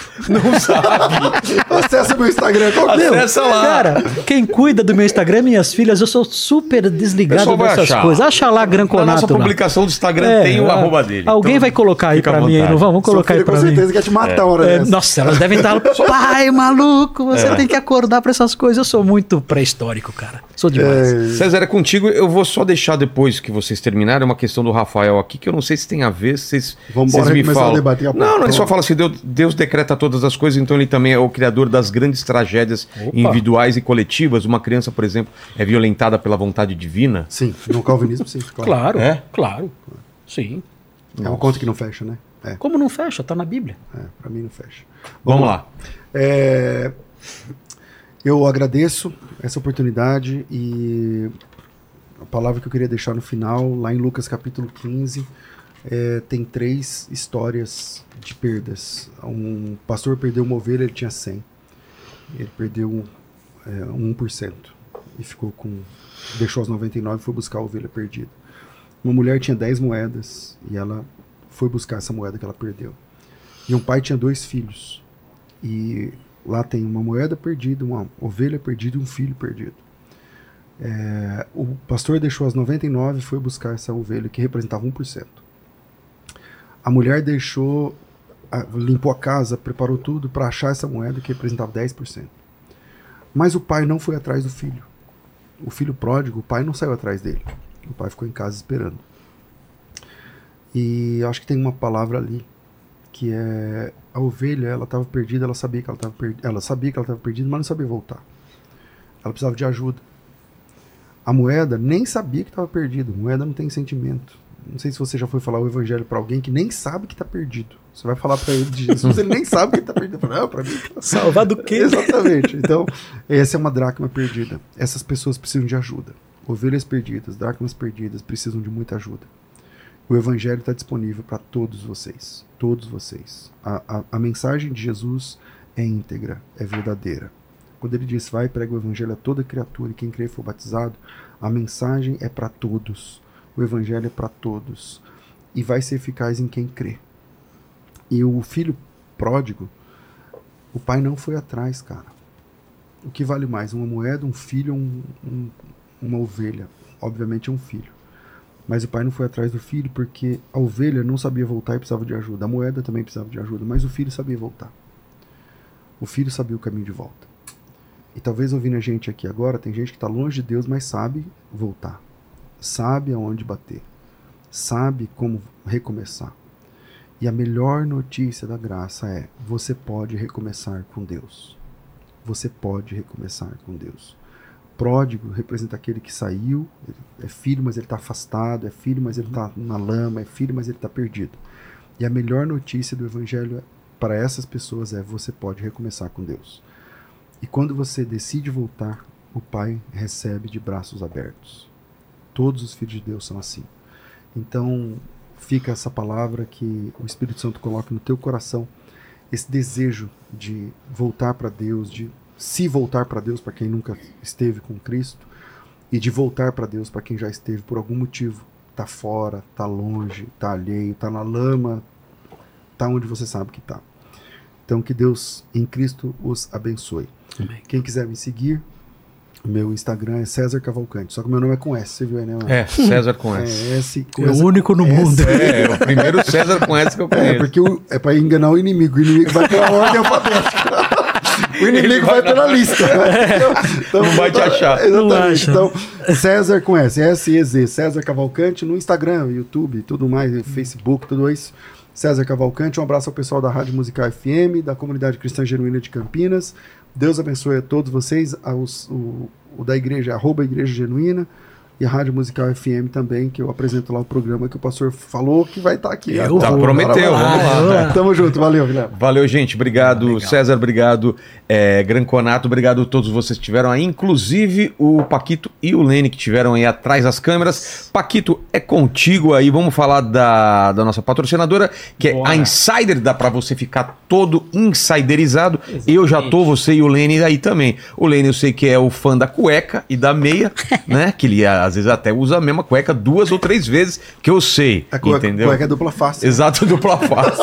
Não façam como o Lene, entendeu? Comprem mais cuecas e usem, porque ela, a, a, as roupas são totalmente tecnológicas e a gente está com essa promoção aí. Use o nosso cupom Inteligência12 que você baixa pelo, pelo link ou, ou aponta o celular para o QR Code, não é? Paquito? Exatamente, aponta o celular para o QR Code ou clica no link na descrição, você vai direto lá para a loja da Insider Aí você coloca as roupas que você quer lá no seu carrinho e coloca o nosso cupom lá, Inteligência 12, que você tem Tudo, todo o site. Aí, em todo o site de 12% e pode usar quantas vezes você quiser o cupom, fechou? Exato, dê like, se inscreva, torne-se membro para participar de algumas lives exclusivas onde só lemos as perguntas dos membros. E, Paquito, você prestou atenção no papo de hoje? Eu prestei, lógico. Aprendeu bastante? Eu aprendi bastante. E o que, que o pessoal escreve nos comentários para provar que chegou até o final? Galera, é o seguinte, você chegou aqui até o final, comenta aí pra gente. Primo Rico vai ser salvo. ele, ele é um... Eleito. Um eleito ou não é? um Coloca primo rico eleito ou primo rico não eleito. Ele vai ver isso aí. Ele vai ver, com certeza. e primo rico, volte aqui. Até mais. Valeu, fiquem com Deus. Beijo no cotovelo e tchau.